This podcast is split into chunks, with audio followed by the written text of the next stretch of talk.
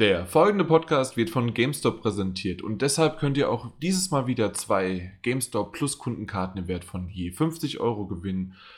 Mit dabei ist auch dieses Mal wieder eine aktuelle 999er Aktion von GameStop, die ihr bei allen möglichen GameStop Stores in eurer Nähe in Deutschland, Schweiz und auch in Österreich einlösen könnt. Unter anderem ist das Horizon Zero Dawn mit dabei. Das geht noch bis zum 13.03. Genauso auch Ghost Recon Wildlands bis zum 20.03. Wie immer müsst ihr zwei gebrauchte Spiele mit, äh, mitbringen und dann könnt ihr für nur 9,99 Euro extra das Spiel mit nach Hause nehmen. Und unter anderem halt Horizon Zero Dawn werden wir ganz kurz heute anreisen, ansonsten im nächsten Podcast komplett drüber sprechen. Das ist ein Bombast und Wildlands dauert noch ein bisschen, bis es rauskommt, aber dann werden wir auch darüber noch berichten. Und die Open Beta läuft ja gerade, dementsprechend schaut doch einfach mal rein, ob es euch gefällt und dann geht ihr zu eurem nächsten GameStop in eurer Nähe. Um mitzumachen, nennt uns doch einfach zwei der auf der GameStop-Liste befindlichen Spiele, die ihr mitbringen sollt, um Spiele der 999er Aktion zu erhalten. Eure Antwort schickt ihr wie immer an podcast.ps4-magazin.de und Hilfe bei der Antwort findet ihr unter gamestop.de. Und damit herzlich willkommen zum 159. PS4 Magazin Podcast. Wir haben es wirklich geschafft. Die Banner schwingen schon etwas länger im virtuellen Raum, aber es sind jetzt fünf Jahre vergangen, seitdem der erste Podcast online gegangen ist, noch komplett unter anderer Flagge, unter anderem Namen, und zwar PS3 Talk damals noch. Und fast die, ja, fast die Urbesetzung. Naja, Peter fällt so ein bisschen aus der Reihe, aber trotzdem muss man ihn jetzt erstmal als erstes vorstellen. Er ist wieder dabei. Hi. Schönen guten Abend, hallo. Aber die tatsächliche Urbesetzung mit, ja, mit dem, kann man dich als Co-Gründer nennen, sozusagen. Wir beide haben damals uns hingesetzt und haben gesagt, komm, wir reden mal ein bisschen, Stefan. Ja, also so habe ich das in Erinnerung. Ja, also, und dann muss es ja richtig sein, Dann weil was in. Genau. Du Molz. Nee, aber das war wirklich, ja, Stefan. Ähm, Stefan Simons, äh, vielleicht für die ein oder anderen, die damals noch PS3 Talk gehört haben, die sollten seine Stimme wirklich noch kennen.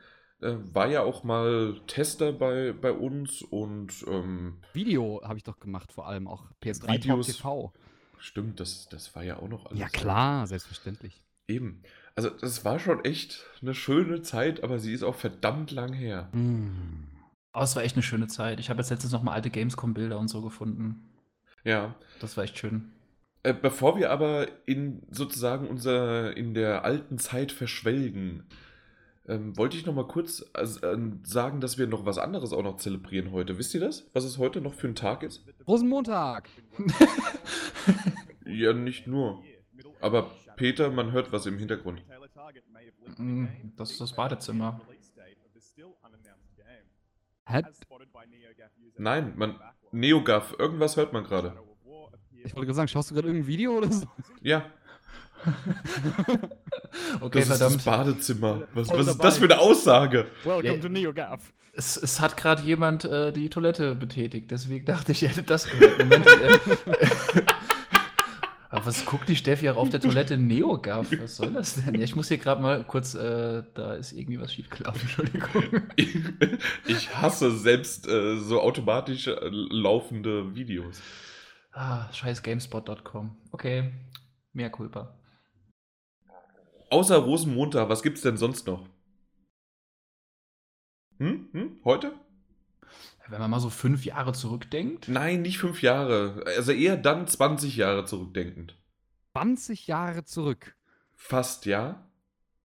Boah. Heute ist der Pokémon-Tag. Pokémon-Tag. Ja, heute, heute vor, ich glaube, 17 Jahren, 18 Jahren, 19 Jahren, irgendwas so um den Dreh, äh, ist Pokémon erschienen. Wird das in, irgendeiner Form zelebriert? Äh, Ja, natürlich. Das wurde hier in Japan groß mit überall äh, Pokémon-Filme und auch in Kinos wurden äh, Sachen äh, gezeigt und auf äh, iTunes gibt es jetzt auf einmal irgendwelche seltenen Filme, die es vorher nie gab und so weiter. Aber im Westen ist es doch relativ ruhig geblieben, was das angeht, oder? Ich habe zumindest nichts mitbekommen, dass heute Ja. irgendwie Pokémon-Tag ist. Dann, dann hast du auf den falschen Seiten geguckt, auf pokémon.de. nee, nee, selbst auf Eurogamer und sowas. Also da kam schon ein bisschen was zum Pokémon Day. Ja, aber ich wollte das nochmal erwähnt haben. Ansonsten ist jetzt Pokémon auch schon länger nicht mehr in meiner Reichweite gewesen, außer vielleicht noch Pokémon Go. Ja, das habe ich auch gespielt für eine Weile. Ja. Im Sommer. Ich noch nie gespielt und werde es auch nie spielen und bin stolz drauf. Stolz auf etwas zu sein, das keine Leistung bedarf? Okay. Aber ähm, der, der Stefan, ich weiß, äh, ich habe in deinem Podcast das gehört, dass ihr das so. War, warst du das oder war das dein Kollege, der das nachträglich erst nachdem der ganze Hype vorbei war, erst das gespielt hat. Ja, ja, der spielt das immer noch. Der läuft immer der noch. Tobi, die, ne? Genau, der Tobi läuft immer noch durch die Gegend und ähm, äh, sammelt Pokémon ganz eifrig. Aber es macht halt natürlich auch fast niemand anderes mehr. Äh, deshalb hat man ein relativ gemütliches, leichtes Spiel. Vielleicht ganz kurz, äh, darfst du darfst gerne mal äh, Cross-Promotion sagen, damit man überhaupt weiß, außer, also wo du jetzt liegen geblieben bist, sozusagen. Genau, ich bin mittlerweile beim äh, Pixel-Diskurs, dort Chefredakteur und Podcast-Host eines wöchentlichen ja, ähm, Games-Podcasts mit akademischem, kulturkritischem Fokus. Also genau das, was du mir aufzwingen wolltest und ich Richtig. vehement abgelehnt hatte. Richtig, genau. Da, wo du dann immer gesagt hast, so, Stefan, jetzt mach doch mal nicht mal ständig so politische äh, äh Quatsch da und so. Und jetzt äh, habe ich dann so ein kleines eigenes Format gebaut. Genau. Und, ja. Also ich ziehe euch quasi immer groß und dann äh, verlasst ihr das Nest und macht da irgendwas geistig Überfliegermäßiges. Ja, wir haben uns emanzipiert und da muss man auch äh, dann irgendwann loslassen können. Aber ab und zu mal wieder nach Hause kommen und äh, mal reden, wie es ist. Und genau das machen wir heute. Das ist wie bei, bei den Eltern einfach mal vorbeischauen, wo man eigentlich schon lange ausgezogen ist und dann einfach mal hören, wie es so mhm. läuft und so ein bisschen Smalltalk machen. Doch, das finde ich schön. Genau. Übrigens, apropos Eltern, apropos Smalltalk, das passt irgendwie immer dazu äh, zum Thema Sex. Und Was? ja, und zwar ich habe hab schon drauf gewartet. ja, ja. Allein als, als, als, als Jan mit diesem Apropos angesetzt hat, da war es bei mir vorbei. Ja, von manchen Überleitungen mache ich immer noch schweißgebadet auf. Also, oh, oh, wieder diese Überleitung. ja. Nachts um drei. Und äh, das Schöne ist, das hat kaum was mit Gaming zu tun, aber wenigstens medi ähm, medial sozusagen. Und zwar Musik, äh, im speziellen Spotify. Und da wiederum habe ich erst vor kurzem, ich weiß gar nicht mehr, wo ich es gehört habe, aber das fand ich ziemlich lustig und interessant, dass der Nummer 1 der Australier, nein, die Nummer 1, der Nummer 1 Hit, die Australier beim Sex hören, also Musik sozusagen, der Musiktitel, von Spotify ver veröffentlicht worden ist. Es ist offiziell von Spotify gesagt worden, das hören die Australier als ersten Song sozusagen beim Sex. Was glaubt ihr? Marvin Gaye, Let's Get It On. Peter, was meinst du? Uh, Village People. YMCA. nee, ich dachte jetzt so, und das ist auch dabei, ich weiß nicht mehr welcher Platz, aber so Your Sex is on Fire äh, haben natürlich meistens die Männer dann aufgelegt. Aber Was ist mit Joe Cocker? You can leave your head on. Das ist natürlich, ja, das ist eher so ein Striptease-Song, ne? Ja. Ja, gut, das war eher so vorspielmäßig dann. Ne? Richtig. Aber ich frage mich, wie, bevor du jetzt zu, zu, deinem Ende kommst, was es ist, ja. wie, wie zur Hölle evaluieren die das denn? Können die dann. Ich weiß es nicht, ich habe hören überlegt. Äh, haben sie gerade Sex? Ja, hier mache ich den Haken. Äh, ich, ich, ich weiß es nicht. Ja, als Status-Update oder sowas. Ich, ich kann es dir nicht sagen, wie es passiert ist. Also, oder wie man das, oder ob es halt Umfragen waren, aber sie waren auf jeden Fall da. Und was hören Sie jetzt? Und zwar. Das sagt der Jan uns jetzt nicht.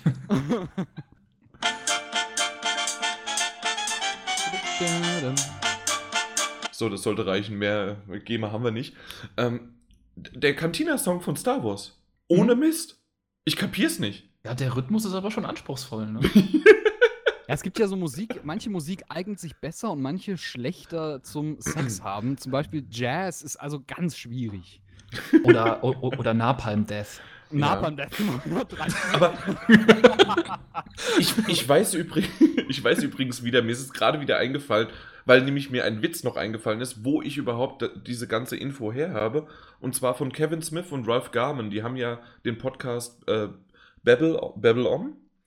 Und äh, da haben sie das gebracht und äh, Ralph Garman hat da den Witz gemacht. Ähm, er hört eigentlich immer zum äh, imperialen Marsch. und dann. Düm, düm, düm, oder, oder, oder, der, der Valkyrenritt von Wagner.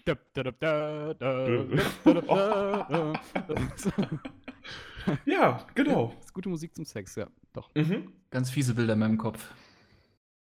Ja, ich, ich fand das sehr, sehr interessant und für so ein Intro kann man das ja mal reinbringen. Wir, wir sind mittlerweile nämlich zwar immer noch abschweifend im Intro, aber ich will immer informativ sein. Habt ihr einen Explicit Tag? Schon, oder? Selbstverständlich Aber haben wir den nicht. Ja. Nee, Stefan, äh, wir können nee, jetzt auch unbeschwert über Manhunt reden. Das stimmt, Es das, ist das super. geht, ja.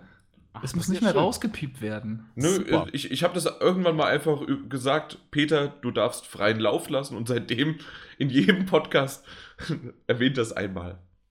Nein, nicht immer, aber es hat ja immer seinen Reiz, weil du es immer rauspiepen musstest und halt Arbeit damit hattest. Ne? Das war eigentlich immer so das Interessante für mich. Genau, Äffchen Tanz, Äffchen Tanz. so nach dem Motto. Das stimmt schon, ja, das ist jetzt nicht mehr der Fall. Ähm, aber ihr hört, liebe Leute da draußen, ähm, nicht nur das Intro ist ziemlich auseinandergerissen worden, aber so waren eigentlich unsere letzten fünf Jahre auch. Wir sind immer wieder irgendwie komplett durcheinander gewürfelt worden in eine Situation, die wir dann irgendwann adaptiert, adaptiert haben. Vor allen Dingen ich, weil ich bin ja quasi die ständige Konstante gewesen. Nicht eine gute Konstante, aber eine ständige. Ich glaube, ich habe nur zwei Podcasts in diesen fünf Jahren nicht mitgemacht. Das war einmal relativ am Anfang, da war es noch dieser Piratencast, wie ihr ihn genannt habt. Der Anarchocast. Anarchocast, genau. Da war Stefan, da warst du auch noch dabei, oder? Das kann gut sein. Es kommt mir irgendwie bekannt vor. Also Stefan war nicht nur dabei, er stand am Steuerrad Die Meute reingeleitet. mit seinem Holzbein. Und das, das kommt mir so vor, doch, als wenn da auch sogar das Prinzip gewesen wäre, dein Konzept irgendwie zu unterlaufen. Das passiert eigentlich immer und nur. Vor allen Dingen, wenn der Peter dabei ist und jetzt auch noch beflügelt wird von dir, ja. ja. Nee, ähm, und dann war es jetzt erst vor kurzem, vor kurzem heißt letztes Jahr im Oktober? September? September. Als ich auf der Tokyo Games Show war, da war ich gerade im Flieger, als dann Martin Alt und der Peter aufgenommen haben. Der Jan, der hat immer abstrusere Ausreden, wenn er nicht kann. Ich war im Flugzeug, Na, sorry. Flugzeug nach Tokio, so ein Quatsch, ne? Und gerade in Japan geht gerade nicht. Ja, ja, Jan, ist klar. Mhm. Ja, ähm, was. Wei, wei, Stefan, weißt du noch, warum wir das gemacht haben? Oder wie, wie das Ganze so angefangen Wovon hat? sprichst du? Wie das Ganze, wie der Podcast so seinen Lauf genommen hat. Ach so. Und dann ähm, korrigiere ich dich, falls du es nicht richtig sagst. Boah. Also, ich weiß noch, dass wir inspiriert waren von anderen Podcasts, die wir beide regelmäßig gehört haben. Und äh, dann so der. Ich erinnere mich noch daran, dass wir halt irgendwie gedacht haben, das wäre nicht, das wäre eine gute Idee für PS3 Talk, das zu machen. Wir hatten da beide Bock drauf und haben dann so ein bisschen die Technik ausgetestet und das ist das, was ich so in Erinnerung habe. Genau, und ich hatte keinen Bock mehr, Redakteur zu sein. Ich wollte nicht mehr schreiben. Stimmt, du wolltest nicht schreiben, richtig. Das war eigentlich der Hauptgrund, warum der Podcast aufgenommen wird. Also später für die, für die Gelehrten da draußen, die Aufschreiber. Jan hatte keinen Bock mehr zu schreiben und deswegen hat er den Podcast. Er wollte nur reden. Das ist ein valides Argument. Ja. Ja, so, so hat es angefangen und ich bin echt. Äh, damals habe ich dir auch noch die Moderation überlassen. Ich weiß noch, irgendwann hat es dann gewechselt. Dann habe ich sie einfach mal von dir weggenommen. Oder wir haben uns abgewechselt. Ich glaube, so war das. Irgendwie so, es kam auch immer ein bisschen auf das Thema an. Manche Themen hast du dann eher moderiert und manche eher ich, glaube ich. Mhm, genau. Was So. war denn unsere erste Folge? Worum ging es denn da? Weißt du das noch? Dass wir da sind. nee, also da, da. Ich erinnere mich, glaube ich, noch an die erste Folge. Echt? Also ich, abgesehen ich davon, weiß es dass nicht die mehr. Tonqualität unter aller Sau war, im heutigen, äh, vom heutigen Standpunkt natürlich, ähm, meine ich, hätte Stefan so einen relativ witzigen, langen ersten Satz gesagt. nicht sein. Irgend sowas mit gesiegelt und gebrandmarkt, meine ich. Also witzig, nein, lang, ja. Das ist, ja, das trifft auf mich zu, glaube ich. Irgendwie so, herzlich willkommen zum offiziellen ne, PS3 Talk äh, oder zum gesiegelt und gebrandmarkt. Ja, da wie- war irgend sowas. Da Also hat sich irgendwas auf jeden, Fall sagt er, auf jeden Fall sagt er, das weiß ich noch, äh, ein Teil des äh, PS3 Richtig, Talk richtig, Teams. genau. So, richtig. so drückt er sich aus. Das weiß ich auch noch. Mhm, interessant. Ja. Sind die noch online zu finden eigentlich? Die sind auf Soundcloud zu finden, aber nicht mehr über die iTunes oder über den RSS-Feed. Aber wenn man auf Soundcloud geht und dort dann gibt es eine Playlist mit PS3 Talk. Mal wieder reinhören in diesen ganzen Äh? alten Quatsch. Ich weiß noch, dass Peter. Nee, gibt's doch nicht. Gibt's nicht? Verschwunden. Nee, Moment, warum? nicht? Soundcloud löscht ab einem gewissen. Äh, Die löschen? ja, also da, da kriegt man eigentlich eine Warnung und da kommt dann sowas wie, ja, ähm, wenn In Sie- fünf Minuten. Sie, ja, wenn Sie, wenn Sie weiter äh, Content hochladen wollen, dann werden alte, wird alter Content gelöscht. Die Warnung habe ich nicht bekommen bisher. Also war das Wow. zumindest bei mir und deshalb sind wir auch mittlerweile, also wir sind auch nicht mit meinem Podcast jetzt auch nicht auf Soundcloud, weil dann einfach nach wenigen Episoden, dann würden die älteren sofort wieder verschwinden. Nee, hier sind die noch. Hier sind sie noch. Ah, sehr gut. Äh, nö, das ist bei mir nicht, äh, weil, also oder bei uns nicht, weil wir sind ja hier so Business-Podcast-mäßig unterwegs wahrscheinlich. Wir haben ja auch Ah, einen ja. bezahlten Account, Ach der ja, uns okay. aber kostenlos zur Verfügung gestellt worden ist. Ah, darauf erstmal jetzt so eine Grissini Traditionali al Forno Knabberstange. Allein, oh, allein der Anfang, die, die, die Intro-Musik, noch dieses äh, orchestralisches Ding da. Orchestralisch war das? Ich dachte, wir hätten so Jazz immer gehabt. Das war, ja, aber als Orchester. Das, das hört sich an wie ein ganzes Ding. On. Moment, äh, ich, ich habe es gerade nur über die Kopfhörer gehört. Ich weiß nicht, ob es auch auf die. Äh, aber ich mache es jetzt nochmal über. So viel Zeit muss sein. Und zwar. Hier ist das Profil. Ah, Stefan, du wolltest gerade noch irgendwas sagen. Irgendwas wegen dem Inhalt, irgendwas. Inhalt. Äh, achso, Mhm. ich wollte gerade sagen, dass ich noch weiß, dass in einem der frühen Podcasts, die dann, also wo der, wo der PS3-Talk dann groß wurde, Peter über Assassin's Creed 3 gesprochen hat, weil du da auf einem Event Das war der warst. vierte. Der, das war ja. Das ist ja schon eh, äh, der vierte. Genau. Ja, genau, das war Assassin's Creed 3. Genau, da war ich in Düsseldorf bei Blue Byte. Damals Genau. noch. Übrigens, so hört Event. äh, so war unser früheres Intro. Mittlerweile haben wir ja gar kein Intro mehr. Wir sind der einzige Podcast ohne Intro und Outro, außer das Reden von uns sozusagen. Ist das nicht toll? Aber das macht uns auch wieder besonders. Aber jetzt so hört sich's an.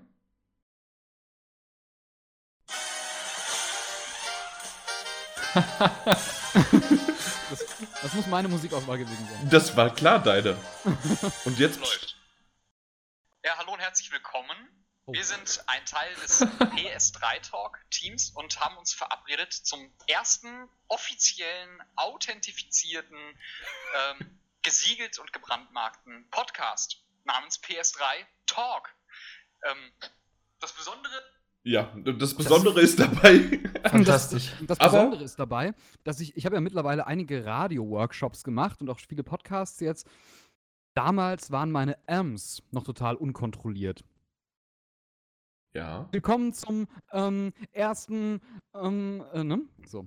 Ich versuch's auch jedes Mal wieder, ähm, aber ich schaffe es doch nicht so gut, wie ich's Aber mir ähm, ich, äh, eigentlich. ja, es ist echt schwer. Also mir fällt das in den Aufnahmen auch im Nachhinein immer auf. Ähm, es ist halt echt, ähm, also du hast da Workshops gemacht, Stefan, hast du gesagt. Ja. Ich habe äh, einen Radio-Workshop mal gemacht und ich habe auch einen Workshop beim, ähm, wie heißen die noch gleich? Äh, Hessischen Rundfunk, richtig, genau. ja. Und da trainiert, wird, wird einem das M abtrainiert. Und das Essen antrainiert im Podcast. Aber, aber weißt du, was toll ist? Für, für alle, die es da draußen, können es nochmal zurückspulen. Ich dachte, du hättest angefangen, aber nein. Ich habe das erste Wort im Podcast PS3 Talk gesagt. Dieses ganz kurz am Anfang noch läuft. Das habe ich nämlich drin gelassen. Und somit habe ich doch die Moderation begonnen. Du hast sie an dich gerissen und seitdem nie wieder hergegeben. Das stimmt, ja. Ja, das war noch Zeiten, das weiß ich noch damals. Hm. Echt ein famoses Intro. Was jetzt vom Stefan oder die Musik? Die, die Musik und vom Stefan natürlich.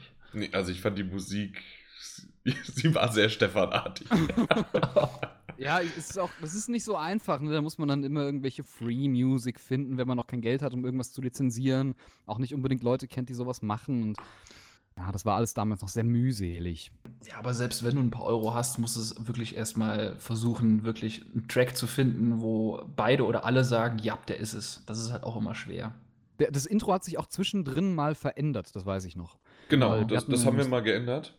Und da gab es ja dann ein Intro und ein Outro, genauso wie das von. Ähm, Hast du da noch eine. Folge gerade, Jan, wo wir gerade mal reinhören können? So einfach mal so den Vergleich? Von dem Intro? Genau, also was wir hatten als Intro, das ganz normale. Ja, das hatten wir ja noch äh, auch unter PS4 Magazin. An den ersten noch, ne, dann. Ich gehe mal ein bisschen zurück. Ich weiß sogar noch, wie es klang. Moment.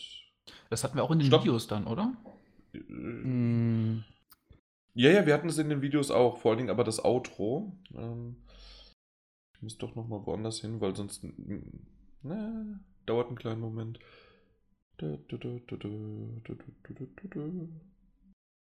Ja, redet noch irgendwie was. Stimmt, bei dem, ja, ich erinnere mich auch noch an das PS3 Talk TV. Ähm, Gibt es eigentlich PS3 Talk TV noch? Oder also PS4 Magazin? ähm, es gibt das PS4-Magazin als YouTube, aber vor allen Dingen, ähm, um irgendwelchen Content zu liefern, haben wir das Endboss TV, was der äh, Christopher Grünewald macht. Also ah, der Chris. okay. So, irgendwie ist das noch nicht so ganz. Weil ich muss über Soundcloud gehen, weil wenn ich es über die Podcast-App mache, dann äh, schmeiße ich meinen alten Podcast raus. Und das will ich nicht. Aber das müsste passen. Na? Komm. Jetzt. Nein? Warum? Du musst der Agenda reinkopieren. Nee. Das war das Intro. Na, wir hatten immer so ein bisschen Vorgeplänkel, das weiß ich noch. Ja, also ja, Wir haben meistens ich- irgendwie Gespräche vorgeschnitten. Ich hoffe, dass jetzt. Ja.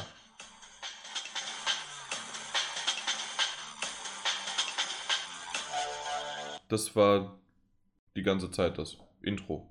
Das ist, war aber nicht das Intro von den Videos. Es gibt aber noch ein Outro, dieses dun dun dun dun dun dun. Ah, stimmt, mit so einer, mit so einer alten, rostigen Gitarre. Genau. Mhm. Ja. Ich wusste nicht, was das für ein Instrument ist, aber ich habe das so häufig gehört, dass ich das mittlerweile. Jan, bitte nicht. Ich singe auch sehr gerne, das wissen die meisten da draußen, aber im Gegensatz zum Stefan kann ich es halt nicht. Auch meine Gitarre jetzt gar nicht in Reichweite. Ne? Ja, das ist auch gut so. Äh, habe mir schon gedacht, ich habe sie absichtlich, habe ich, hab ich die mal, ich sitze jetzt nicht gerade in meinem Atelier, ich habe so ein kleines Atelier, wo sich dann Genau, allerlei Musikinstrumente befinden. genau, im Vorgespräch, das es nicht gibt, haben wir ja mehr, mehrere Zimmer jetzt von dir festgelegt, was du Genau. sagst, wo du dich gerade befindest und wo du aber hingucken könntest. Nee, ich bin jetzt gerade im Pool. Auf so einer kleinen aufblasbaren Insel, ne? Ja, das ist eigentlich ganz gemütlich, weil dann kann man, zwischendurch kann man dann so ein bisschen so die Hände so in, das, in den warmen Pool hängen lassen. Mm. Oh Gott, das ist schön. So, wie kommen wir denn jetzt da Mhm. irgendwie hin? Ähm, Ich, ich war ja am Wochenende, war ich ja beim Peter und da haben wir auch so ein bisschen zurück überlegt. Und als wir irgendwie zu David Cage kamen, kamen wir dann auch darauf, dass, auf, äh, dass wir den auf der Gamescom getroffen haben. Und da warst du ja auch dabei, Stefan. Richtig, ja. Ah, Hier in, in unserem. Dreiergespann damals. Wann war das? Vor vier Jahren. Genau, da war nämlich, da hat er gerade Beyond Two Souls äh, vorgestellt. Mhm. Und ich saß da, äh, genau, Jan war noch dabei und, Und damals Peter. noch äh, Thomas, der als Kameramann mit auf der Gamescom war. Thomas, genau, der war auch dabei. Im Mhm. Radisson war das. Relativ intime Atmosphäre eigentlich, ne? so mit vielleicht 35 Leuten ungefähr. Echt toll und ich war total begeistert und hab Ja, dann am war so Ende, diese, am Ende dieser Präsentation, damals wusste man ja auch noch nicht, dass Beyond Two Souls total schlecht wird. und dann saß ich am Ende dieser Präsentation da und hab noch so überlegt, ich saß, saß da so und hab überlegt, ob ich das mit meiner journalistischen Ethik vereinbaren kann, wenn ich jetzt da so Fanboy-mäßig nach vorne laufe und mir ein Autogramm hole. Währenddessen war Jan schon vorne. Und hat sich die Brüste signieren lassen. Nicht denken, machen. Da habe ich gedacht, komm, gehst du auch hin. Gehst du auch hin. Nee, ähm, ich sehe das wirklich als, das ist in Ordnung, sich von jemandem, von dem man Fan ist oder beeindruckt ist, kann man auch ein Autogramm sich holen lassen oder mit ihm mal reden oder sonst wie. Ich finde, da müsste halt umgekehrt halt einfach entweder die, in, da, da würde sozusagen der Kodex anschlagen. Entweder zu sagen, okay, ich bespreche das Spiel nicht oder mit dem, ähm, mit dem, mit der Verklausulierung oder mit, dem, mit der Klausel einfach zu sagen, hier, ich bin Fan von, von David Cage und bespreche jetzt aber im Podcast trotzdem aber darüber, halt über seinen neuen Titel. Oder halt, du machst es halt nicht. Ich denke auch, das ist total legitim, weil Ja. letztendlich ist es ja so, dass man über die Dinge im, sowohl im Podcast spricht als auch schreibt. Das ist ja auch in der Wissenschaft nicht anders. Du beschäftigst dich mit den Sachen, die dich halt auch privat irgendwie interessieren und begeistern. Und dann ist es halt immer eine Balance, die man halten muss, solange man noch, solange man den kritischen Blick nicht verliert, ist es, glaube ich, völlig in Ordnung. Und wie man ja daran sieht, wie ich über Beyond Two Souls spreche, ich bin irgendwie großer Fan von, von Heavy Rain und total froh, dass ich David Cage treffen konnte und mit ihm ein Foto machen konnte. Bin Mhm. aber trotzdem sehr kritisch gegenüber seinen Spielen. Und ich glaube, insofern bin ich vielleicht sogar dann, wenn ich ein Fanboy bin, na, sagen wir nicht Fanboy, aber wenn ich ein, ein Fan der Arbeit dieses, dieser Person bin, vielleicht sogar der bessere Kritiker. Ja, Da- Das gibt es ja öfters mal, ne? Dass dann irgendwie Fans, da, bei denen ist es dann entweder. Da, aber das ist halt das Problem. Entweder ist es halt 100% oder Scheiße. Und Ja. das, äh, diese Unterscheidung äh, will ich jetzt nicht dir unterstellen, sondern die, die gibt es aber halt bei Fans. Und ja, da hast du durchaus recht. Ja. weil halt die Erwartung so hoch ist, dass die oftmals gerade bei einem zweiten, dritten oder vierten Teil irgendwann nicht mehr erfüllt werden kann. Ich habe auch in meiner Autorenbeschreibung ähm, auf der gegenwärtigen Seite, da steht der Satz drin, Stefan Simon verachtet leidenschaftlich Videospiele. Und das wird gemeinhin missverstanden, weil damit ist ja eigentlich, also was, was Leute gelegentlich missverstehen, ist, dass sie denken, ich bin ein Gegner von Videospielen, aber ich verachte sie ja leidenschaftlich. Also ich beschäftige mich damit, sie zu verachten und sie auseinanderzunehmen und zu kritisieren. Ja, man kann natürlich aber auch sagen, dass du einfach nur mit Heißblut dabei bist, das, äh, das Thema Spiele auseinanderzunehmen und draufzutreten. Könnte man sagen, aber ich weiß, wie du es gemeint hast. Richtig, es ist natürlich auch ein bisschen Iron, Ironie dabei, aber ja. Ja, und natürlich mal wieder provokant, wie du halt so auch bist. Ich bin doch nicht provokant. Niemals. sagt er und beißt ins Cressini hinein und man hört nichts mehr. Ich bin doch nicht provokant. Aber um auf das, nur mal auch kurz auf diese Ausgangssituation zurückzukommen, ich finde es auf jeden Fall durchaus legitim oder auch wichtig, dass man sich diese Frage erstmal überhaupt stellt. Ist das für einen selber zu vertreten? Aber ich finde es genauso wichtig und auch richtig, dass man manchmal so ein bisschen diese journalistische Distanz vielleicht ein bisschen verlässt und einfach auch mal Fanboy sein darf und auch kann. Es muss ja nicht bei, es ist ja nicht, nicht so, dass wir bei jedem Titel ausflippen oder bei jedem äh, Mensch, der da vor uns steht und eine kleine Präsentation hält, aber ich finde, jeder hat so seine, seine Ankerpunkte irgendwie. Äh, Das ist bei mir halt auch David Cage, bei dem anderen ist es, keine Ahnung, ein Cassierai oder ein Mark Cerny, wer auch immer. Und ich finde es da total in Ordnung, dass man da auch mal so ein bisschen halt diese Distanz verlässt und einfach hingeht, hey, ich, ein Autogramm, geil, ich, ich rahm's mir vielleicht sogar ein oder wie auch immer. Das finde ich echt total legitim. ja, auf jeden Fall. Bei mir jetzt- war es bei mir war's noch die äh, Sache, letztes, was letztes Jahr? Nee, vorletztes Jahr war ich auf der Paris Games Week und dort habe ich von Media Molecule, die ja Dreams immer noch irgendwo produzieren und keiner weiß so genau, was da irgendwann irgendwann überhaupt rauskommt und wann es überhaupt rauskommt.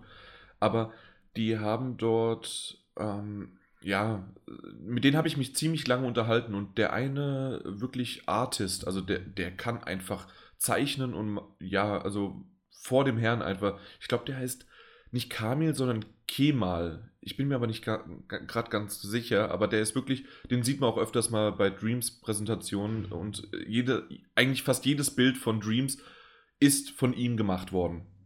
Und der hat auf meine, auf meinen, wie nennt sich das, das, äh, meine Badge sozusagen, meinen Presseausweis. Hinten drauf hat er mir ein, äh, ja, ein Dreams inszeniertes Bild gemalt und unterschrieben. Und das ist halt ziemlich cool gewesen, fand ich. Also das war noch nicht mal irgendwie Fanboy-mäßig. Ich habe den erst dort das erste Mal kennengelernt, habe mich mit dem unterhalten, äh, fand, fand ihn sympathisch und dann sehe ich auf einmal, dass Leute zu ihm hingehen und sagen, kannst du mir was malen? Und das wollte ich mir nicht entgehen lassen. Ich glaube auch, dass dieses Fanboy-Tum und diese Begeisterung, diese uneingeschränkte Begeisterung nutzt sich mit den Jahren natürlich auch ab. Sodass ich Mhm. jetzt festgestellt habe, ich war ich auf so einer, ich war auf der Gamescom bei äh, Watch Dogs 2 und habe mir das angeschaut und das war alles total cool und nett. Aber ich hatte da überhaupt nicht mehr so dieses Gefühl, was ich früher immer hatte. So, wow, und das ist jetzt so total irgendwie so hinter verschlossenen Türen und dann spricht man hier mit irgendwie so einem Designer von so einem riesigen Spiel und ist so privilegiert. Sondern man ist dann viel lockerer und hat, eine, hat eigentlich, glaube ich, eine entspannte Distanz zum Gegenstand. Das Ja. kommt ganz klar mit den Jahren, Auf jeden logisch. Fall. Der eigene Korridor wird halt quasi schmaler. Ne? Wo man halt wirklich noch pure Begeisterung empfindet. Bei mir ist es halt wirklich David Cage. Also da wird bei mir ein Trigger ausgelöst und da habe ich zu Jan auch gesagt, da bin ich einfach wie so eine blöde, blinde Motte, die zum Licht fliegt, auch mit der Gefahr, sich zu verbrennen, wie es bei Beyond ja auch war. Aber ich fliege halt hin. Wenn, die, wenn, die, wenn, dieser Mensch anfängt, über Videospiele zu reden, auch in dieser neuen Dokumentationsreihe, die aktuell ja da ist, dieses ähm, The Game Makers, was ich auch wirklich äh, an allen Hörern an dieser Stelle sehr wärmstens empfehlen kann, da ist halt David Cage, der redet und das ist schöne Musik im Hintergrund und da bin ich halt weg. Und das ist mir auch dann egal. Das ist einfach super. Ja, aber das stimmt. Also, wir sind ja jetzt fünf Jahre beim Podcast dabei. Insgesamt wird es dieses Jahr dann meine, ich glaube, sechste Gamescom, auf der ich als Presse unterwegs bin. Und wie du, Stefan, gesagt hast und auch jetzt Peter auch natürlich bestätigt, dass ab einem gewissen Zeitpunkt gerade die Gamescom, du weißt, wo du hin musst, du weißt, wer da ist, du kennst auch die Leute. Das ist eher wie ein großes Klassentreffen dann irgendwann. Vielleicht hast du sogar den einen oder anderen Entwickler schon mehrmals dann auch entweder interviewt oder gesehen. Und das, ja, das, ich würde nicht sagen, dann halt abstumpfen, aber zumindest halt ist das halt dann eher etwas Normales. Und da sind wir, die drei jetzt hier sitzen, zwar schon auch ein bisschen länger in der Branche, aber natürlich nur kleinere Lichter sind. Und da will ich eigentlich gar nicht wissen, wie es bei Leuten ähm, ist oder denen vorkommt. Ja, vielleicht doch. Äh, das kann man gut beschreiben. In dem hat man ja schon öfters mal gehört, dass äh, Journalisten in LA, die wirklich lokal in LA sitzen, sich lieber die Pressekonferenzen der E3 zu Hause angucken, als direkt vor Ort zu gehen, obwohl sie nur 20 Minuten mit dem Auto hinfahren müssen. Die machen das halt einfach, weil sie es das zehnte Mal gesehen haben. Das ist halt dann gemütlicher, ne? zweckmäßiger genau. einfach. Ja. Und sehen halt auch mehr. Und äh, sind zu Hause in der Jogginghose und gucken sich's an. Ich bin auch mittlerweile gar nicht mehr so, dass ich auf der Gamescom dann so aufgedreht herumlaufe, sondern habe mir jetzt vor allem zu eigen gemacht, das werde ich auch im nächsten Jahr wieder machen, da freue ich mich schon sehr drauf, auf den Gamescom-Kongress zu gehen. Äh, dieses Jahr, richtig, 2017. Auf den, auf den Gamescom-Kongress zu gehen. Der findet da nämlich so statt und der ist, der ist weitgehend also da, da gibt es kaum Leute, die dorthin gehen, habe ich das Gefühl. und dann so, geht der Stefan voraus. Ja, da sind so, also da sind halt hauptsächlich irgendwelche Wissenschaftler, Leute von der BPJM, von der USK und, und sowas, Politiker. Aber du meinst doch jetzt die GDC, oder? Nee, ich meine, das ist ja die Game Developers Conference. Ich meine den Gamescom-Kongress. Der findet in dem gleichen Gebäude statt. Da, wo der, wo der Presseeingang, ich glaube, Eingang Nord, also wenn du vor dem Gebäude stehst. CC Nord, genau, ja. Genau, und dann, wenn man dann die, die Rolltreppe da nach oben und dann immer weiter nach oben. Und da sind so Kongressräume. Und da finden dann halt Vorträge statt und Diskussionen und sowas. Und das ist ziemlich toll. Das ist immer an dem Donnerstag, glaube ich. Und das ist wahnsinnig gemütlich. Da ist man so abgeschottet von der Menge. Es gibt Schnittchen, schön. Und okay, da oben war ich auch noch nie. Gut, in, in der ersten Etage, da bekommst du ja deine Badges zumindest als, als Pressevertreter, ne? Genau. Aber dann noch mal eins hochgefahren oben. bin ich wirklich noch nie. Da sind ja so, so, so Sitzmöglichkeiten noch, wo man sich ein bisschen hinfläzen kann. Das sind, das sind so, so größere Seminarräume, könnte man sagen. Weiter unten ist noch so ein ganzer Vorlesungssaal, wo dann irgendwie der Bürgermeister von der Stadt irgendwie spricht und Vorsitzende von äh, BIU und sowas. Und das ist eigentlich das ist so ein kleines, aber sehr kostbares Event, wo dann spannende Diskussionspanels sind. Ich erinnere mich jetzt von letztem Jahr, da ging es halt viel darum, irgendwie um Jugendschutz und VR und sowas. Also ganz spannende Sachen. Die kann man sich dann da anhören und kann mitdiskutieren und in dem kleinen Innenhof dort zusammensitzen und ist so ein bisschen isoliert von diesem ganzen Messetrubel und hat auch nicht so dieses Gefühl, ich muss jetzt unbedingt zum nächsten Stand und mir wieder so bombastische Explosionen anschauen, sondern es ist so gemütlich. Das habe ich noch nie gehört. Okay. Müsst ihr, euch, müsst ihr mal drauf achten. Vielleicht, also wenn ihr Zeit habt, dann würde ich euch herzlich dazu einladen, dort vorbeizukommen. Das ist, du, das ist Game, Gamescom und Zeit. ja, da, da muss, da, das ist halt das Schöne daran. Dann bezahlst, du bezahlst, glaube ich, ein bisschen was für diesen Kongress, bekommst mhm. aber da halt auch irgendwie zu essen und zu trinken dann für den Rest des Tages. Und bist halt du bist doch nur wegen des Trinkens und Essens da. Ja, schöne leckere Würstchen. Und, und dann ist aber auch, bist du komplett entschleunigt von diesem Messealltag. Und das ist echt schön. Gerade so am Donnerstag, so zum, zum Durchatmen, ist das echt gut. Ja, das ist schon viel wert, wenn man sich ein bisschen entschleunigen kann. Ist es, aber es ist dann nach den, also ist eher so nach dem Trubel, so eher gegen Abend hin, hast du gesagt. Nee, Oder nee, das, geht, das geht den ganzen Tag über. Den ja, okay. Tag. Also du ja, gehst halt morgens hin bis irgendwie 16, 17 Uhr. blöd, wenn es sich halt mit Terminen beißt. Ne? Da muss Ja. man dann, muss man halt dann echt schauen. Also ich entschleunige mich eigentlich meistens dann am Mittwoch und am Donnerstag auf der EA-Party, einfach um- ab 18 Uhr. Da bin ich richtig entschleunigt dann. Sowas von entschleunigt. Mit diversen Cuba Libre. Ja, oder wie es immer intern genannt wird, Kubras, weil irgendeiner war mal so entschleunigt, wie- kann man sagen, äh, dass er nur noch Kubras sagen konnte und nicht mehr Cuba Libre. Ja, das waren schöne Zeiten. Also äh, immer noch und das wird auch dieses Jahr wieder schön sein. Und in dem Sinne vielen Dank an EA für jedes Jahr wieder eine tolle Party. Weil das ist auch das erste Mal, an dem wir uns dann so abends wirklich um 18 Uhr treffen.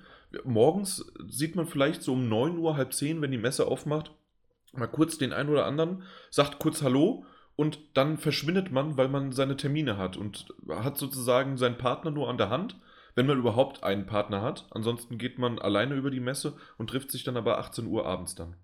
Vielleicht können wir uns ja auch begegnen auf der Gamescom. 18 Uhr EA am Mittwoch sind wir da. Ja, ich weiß nicht, ob ich auf die EA-Party gehe. Ich werde da ja auch nie eingeladen. Da. Das, das 18 Uhr klären wir gleich nochmal. Das, das, das klären wir gleich nochmal.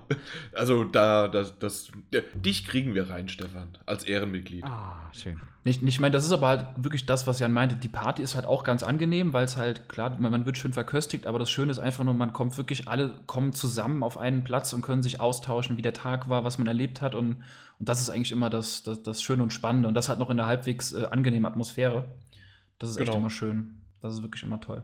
Also da geht's gar nicht, also äh, das, das Trinken, das Entschleunigen, das ist ja natürlich einfach nur so nebensächlich.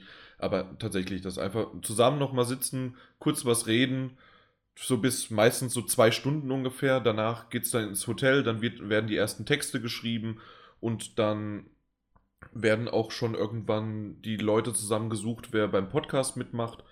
Und dann geht's dann in die Richtung weiter. Also so machen wir das jedes Jahr. Und das wird auch dieses Jahr wieder so sein. Der Urlaub ist schon eingereicht. Ist ja diesmal aber nicht der Mittwoch, sondern der Dienstag, an dem die Party steigen wird. Ich hoffe, dass Peter hast du richtig eingeordnet, ne? Bei dir. Ja, ja, richtig.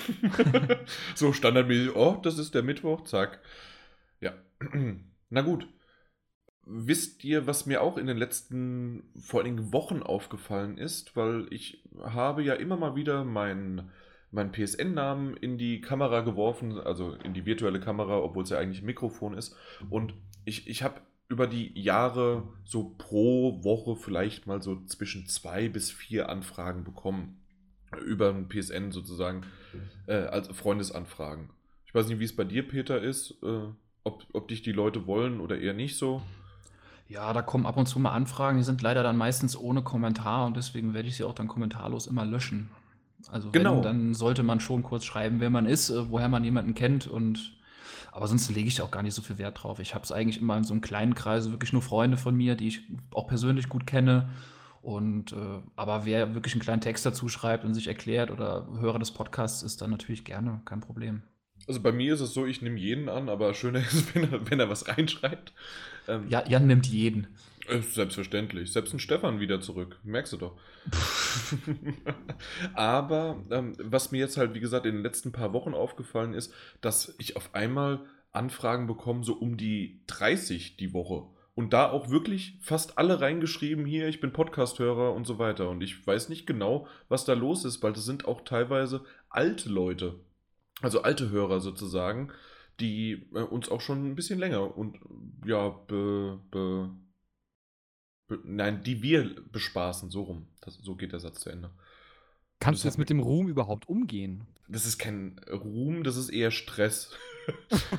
nee, äh, es war tatsächlich ein bisschen stressig auf einmal. Zum Glück kann man ja über die App, Messenger-App, PSN sozusagen, kann man ja äh, darüber antworten, als, als ob es eine SMS wäre.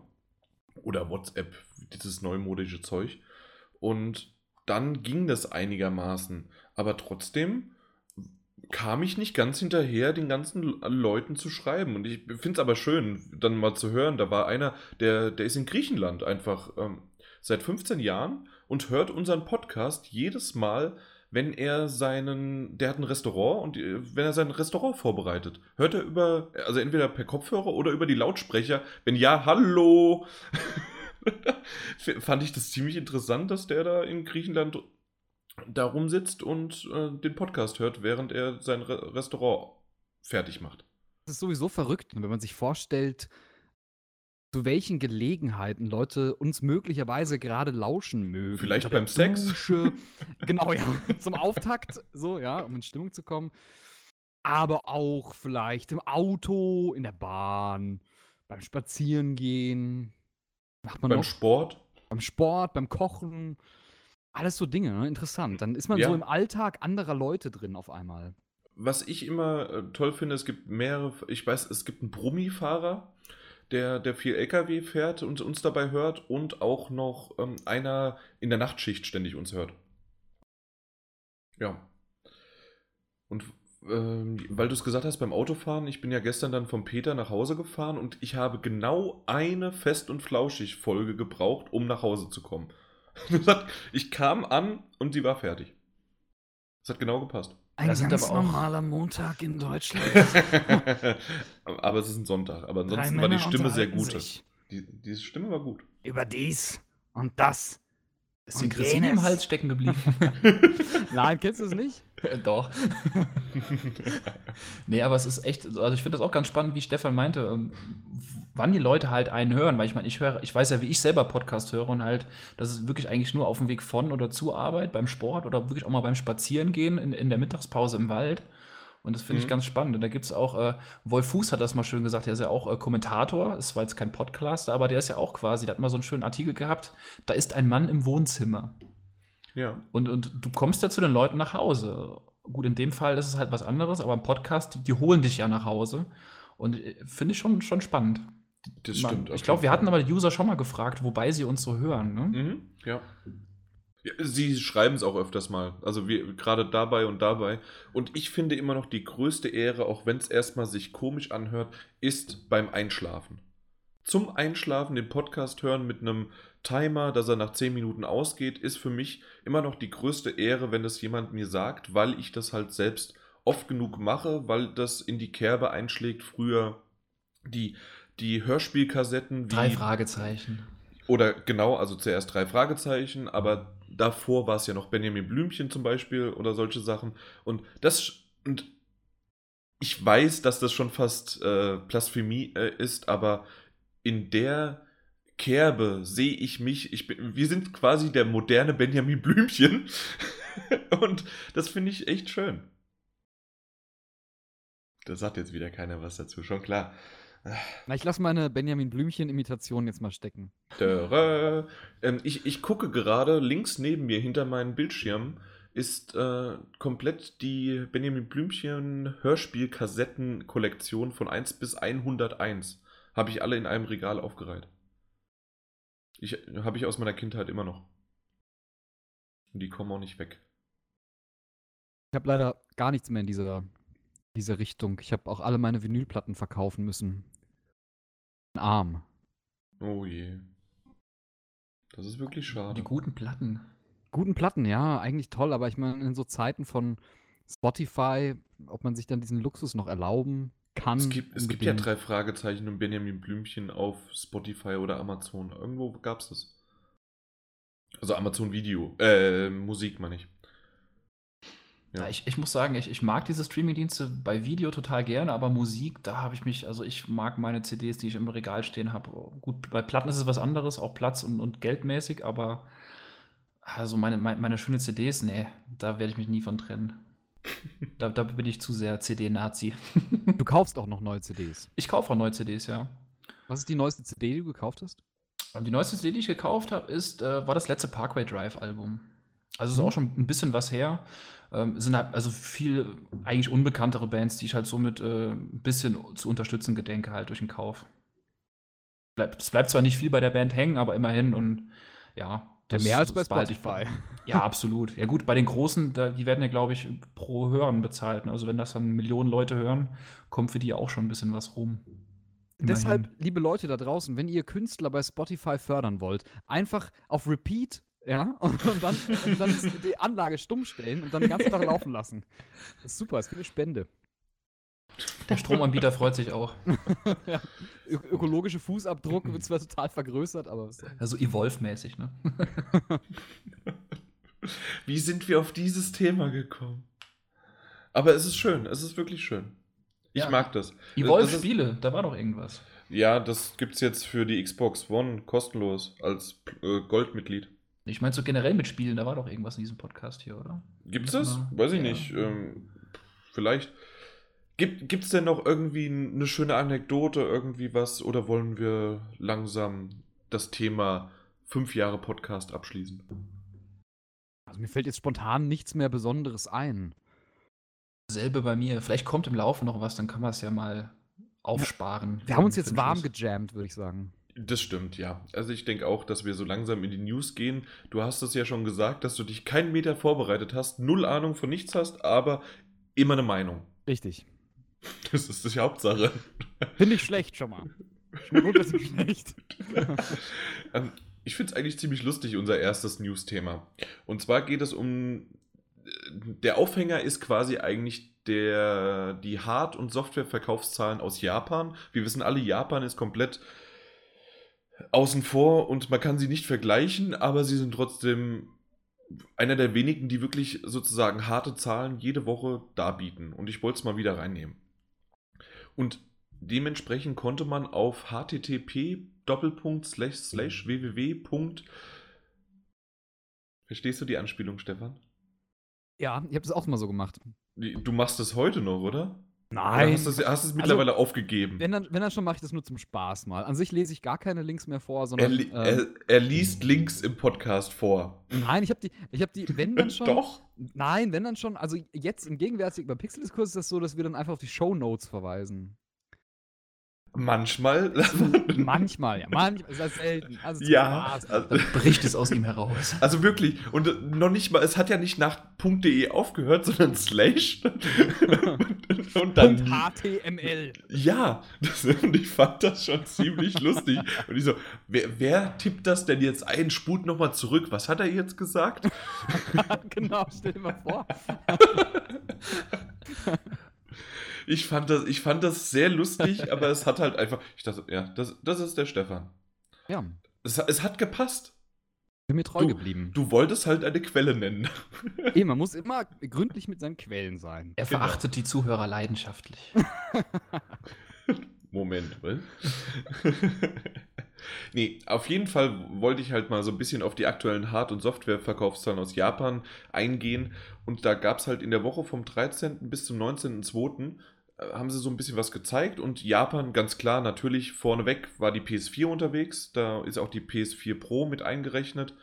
Ähm, Ich, ich weiß gar nicht, ob das so interessant ist, das äh, pro Woche, aber insgesamt ist es ganz interessant gewesen, dass es ungefähr, was waren es, 4,4 Millionen Mal in Japan verkauft worden ist, die PS4. Von diesen, was sind wir bei 53 Millionen mittlerweile? 54? So um den Dreh. Ja, knapp vor der 55, meine ich. auch. Ja. Also nicht ganz 10% ist der japanische Markt. Aber was mich dann eher interessiert hat, war, dass der 3DS noch weiter vorne war auf Platz 2, aber die Vita weiterhin verkauft wird in Japan, ne? Hat, wundert ihr euch das? Nee, also wenn die Vita Japan, irgendwo ne? verkauft wird, dann in Japan, ne? Wahrscheinlich kann man es als Unterlage für die Küche benutzen, so um Gemüse drauf zu schneiden oder so. Ja, genau, so als, ja, als Schneidebrett. Genau, Schneidbrett. Das war doch Also- das Tablet, das Tablett, ne? So, so viel mit Spielen. Ich weiß nicht, wie es in Japan aussieht, ob es da ziemlich viel Exklusivzeug gibt, aber mi- mich würden da lieber mal andere Statistiken weltweit über sonstige Wiederverkäufe interessieren. Die sind wahrscheinlich bei minus 10. Die sind ex nicht existent, ja, genau. Nicht anzeigbar übers Jahr hinweg.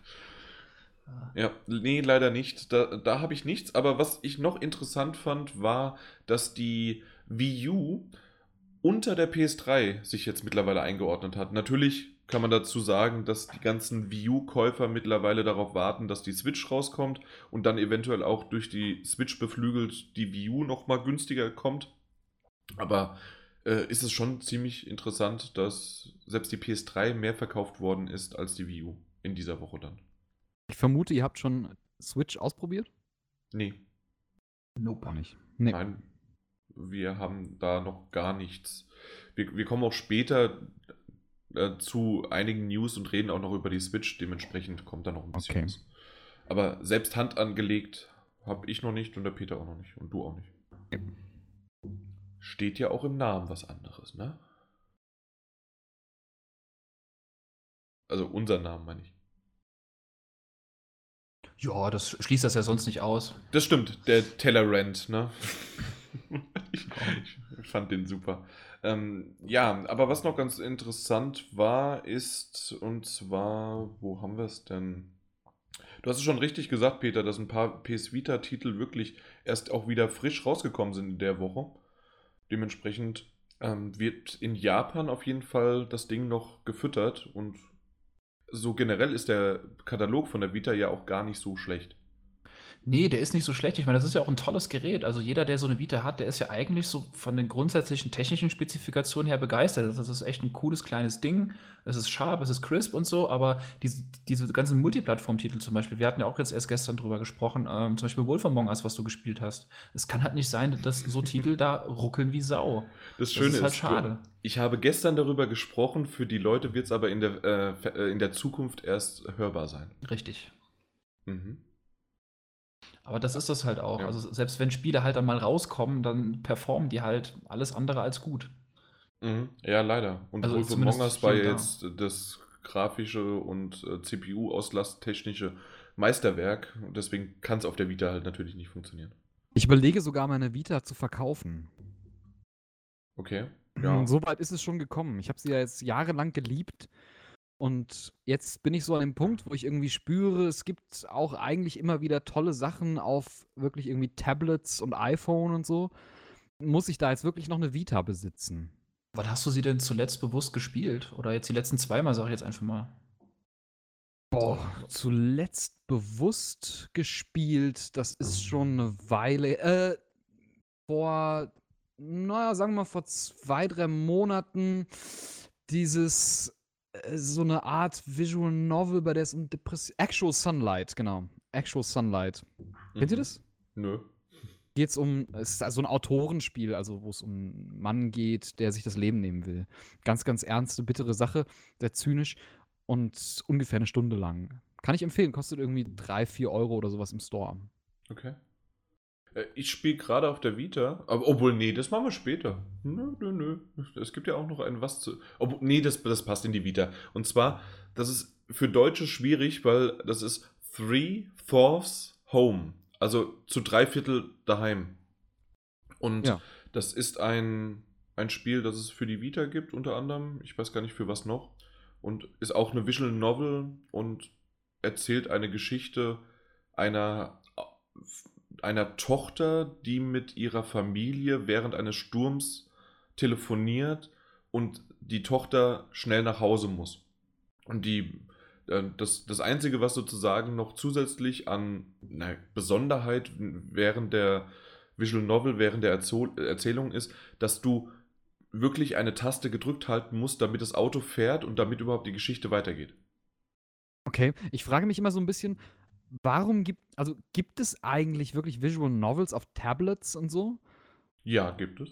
Denn wenn das so ist und wenn es tatsächlich ja immer mehr Sachen für, für Mobile Devices kommen, glaube ich, ist die Vita für mich, also so langsam wird sie obsolet. Das stimmt. Es gibt ja unter anderem, wir hatten ja schon mal drüber gesprochen, äh, Steinsgate. Jetzt auch das Zero äh, ist ja auch für die Vita erschienen, aber auch für die PS4. Also Ja. dementsprechend könnte man es auch auf der PS4 spielen. Aber ja, Aber sowas Das- zum Beispiel findet man noch nicht auf Tablets. Nee, so, ne? sowas gibt es noch nicht auf Das Tablets. finde Aber ich halt schade, weil es was problemlos ich- ja möglich wäre. was ich ganz cool finde, dass es mittlerweile ähm, die Phoenix Wright-Serie aufs iPhone und auf die Tablets geschafft hat. Ach ja, muss ich gleich mal schauen. Und äh, unter anderem die HD-Trilogie kostet, äh, damals hat 16 Euro gekostet, alle drei Teile, so die ersten drei Teile, in HD, also sehen wirklich ziemlich gut aus, wieder aufgewertet. Und ich bin jetzt gerade beim zweiten Spiel, bei, ich weiß gar nicht, heißt es Apollo Justice? Bin ich gerade nicht sicher. Aber ja, das, die Phoenix Wright-Reihe ist ganz schön. Ja. Jetzt sind wir wieder. Das war die Vita sozusagen. Abgeschlossen. Deswegen gibt es das noch in, der, noch in Japan sozusagen. Weil es immer noch ein bisschen das ein oder andere. Wegen der Exklusivtitel sozusagen. Was ich noch reinwerfen wollte, war, dass Nio weltweit jetzt die eine Million äh, Grenze geknackt hat. Und das für einen PS4-Exklusivtitel ist doch ganz ordentlich. Das verführt mich auch immer so ein bisschen, Nio. Du bist ja auch ein Dark Souls Bloodborne äh, Sympathisant zumindest, oder? Ja, also Bloodborne habe ich exzessiv gespielt, Dark Souls noch nie, aber ich finde es äußerst charismatisch. Und Nio sieht halt auch wirklich toll aus. Ich habe In nur diesem nicht feudalen Japan halt, ne? Ja, ich habe nicht so die Zeit und um mich jetzt da so mit zu beschäftigen. Deshalb werde ich es mir wahrscheinlich nicht zulegen, aber ich finde, es sieht äußerst spannend aus. Ja, war auch gut. Haben wir jetzt schon ein paar Mal drüber gesprochen und werden wir auch nochmal gesprochen haben. ja. Ich weiß, das war eine falsche Zeit, aber das ist egal. Na wieso? Werden gesprochen haben. Geht auch. Ja, aber das war, okay, das war eine richtige Zeit, aber die fa falsche Zeit angewendet. Egal. Also wir haben schon gesprochen, aber für die Zuhörer werden, äh, werden sie es erst hören. Achso, ich dachte, wir, wir sind live. Was? ja, Peter, du, äh, also der Peter, der muss damit schon zwei Tage lang mit diesen Zeitsprüngen durcheinander, ähm, ja, komplett mit umgehen. Und langsam hat er sich rausge... Es ist nicht leicht. Das ist nicht leicht. Ja, aber eine Million Mal äh, zum Vergleich, obwohl, ja doch, zum Vergleich, da können wir äh, kurz. Nee, ich spring, ich spring zu sehr. Ich spring zu sehr. Ein bisschen Kontenance noch. Und zwar ähm, haben wir das Thema abgehakt, aber dadurch, dass bei diesen Hardware-Charts nicht die PS Vita drin vorkam, hat mich das so ein bisschen gewundert, als ich das reingebracht habe. Aber vor zwei Tagen, drei Tagen ist es so gewesen, dass auf einmal doch die ersten PSVR-Zahlen dann zur Verfügung standen. Habt ihr das? äh, Ja, also Peter weiß ich, aber Stefan, hast du es mitbekommen? Nee, Zahlen weiß ich noch keine. Und die sind doch ein bisschen ernüchternd. Also manche reden von knapp über einer Million. Das war der Schuh, Shueda äh, Yoshi, Yoshida. Ich ka- kann sein, da sind zu viele Shuhei, Shuhei Yoshida. Genau. Ähm, auf jeden Fall, er hatte auf Twitter geschrieben, ähm, dass, es, dass es über eine Million war. Und jetzt wurde aber zumindest in mehreren Artikeln immer wieder zitiert 915.000 Mal. Richtig. Ich meine, die ganze Spielebranche hat ja schon so, sich so ein bisschen gewundert, weil ähm, der Kassirai hatte ja bei der CES da bei so einer Keynote ähm, schon mal ein paar Zahlen genannt. Ich glaube, das war im Januar in diesem Jahr, also vor gut einem Mhm. Monat, wo es immer um Verkaufszahlen zu PS4 und PS Pro ähm, ging. Und dieses VR-Thema hatte er bewusst ausgeklammert. Er hatte, glaube ich, nur gesagt, es läuft gut, aber Zahlen hat er halt nicht. Und da hatte man sich halt, da haben wir uns ja damals ja auch im Podcast gefragt, ja, warum, warum sagt er denn keine Zahlen? Dann scheint es ja wirklich nicht so doll zu sein. Und ja, wie steht ihr denn so zu diesen 915.000, äh, zu diesen 915.000? Ich, Also für mich ist es. mach sorry. du, ja, bitte. Nee, mach du, komm. Nee, für mich ist das durchaus zu erwarten gewesen, weil es einfach noch so eine, so eine neue Technologie ist, die nicht unbedingt direkt die breite Masse erreichen wird. Also, das machen ja wirklich nur Leute, die jetzt, ich sag mal, passionate sind, die leidenschaftlich spielen. Ich habe das heute auch nochmal ausprobiert, weil wir haben es halt an der Uni. Deshalb muss ich mir das zum Beispiel jetzt nicht kaufen, weil ich dann halt irgendwie ins Game Lab gehen kann. Dann kann ich das ein bisschen ausprobieren, kann damit meinen Spaß haben. Und dann ist aber auch wieder gut. Ja, das ist aber auch der Punkt. Das ist halt einmal schon eine Nische aufgrund der Thematik an sich VR und dann wird die Nische halt noch mal kleiner, weil es ja auch noch ein paar Euro kostet. Das kostet ja nicht nur 50 Euro. Und dafür ist es auch noch nicht mal jetzt so überragend gut, finde ich. Also es ist. Das finde ich schon. Das wow, finde ich schon. Wow, wow, da, da bist du hier aber Wow, falsch. wow, wow, wow. Also ich finde es natürlich. Danke, Stefan, das war's dann. Tschö. äh, also um, um einen Punkt zu machen, ich finde natürlich VR unheimlich beeindruckend. Also nicht falsch verstehen. Ich habe es bisher auch nur, also noch nicht auf einer PS4 Pro ausprobiert. Insofern mag mir vergeben sein, falls ich jetzt äh, irgendwelche technischen Sachen beklage, die auf der PS4 Pro so nicht zutreffen. Mhm.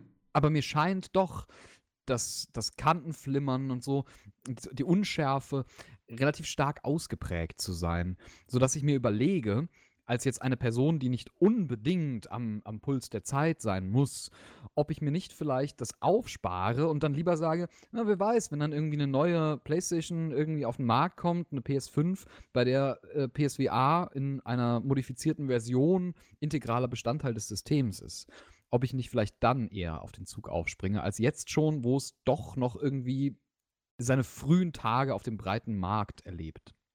Ja, also das stimmt, dass natürlich die Early Adopter, aber das ist in der Geschichte von Technik schon immer so gewesen, die trau zahlen drauf für schwächere Hardware, aber die sind sozusagen die Unterstützer und die Pioniere als in, in, auf User-Sicht sozusagen. Das stimmt, ja.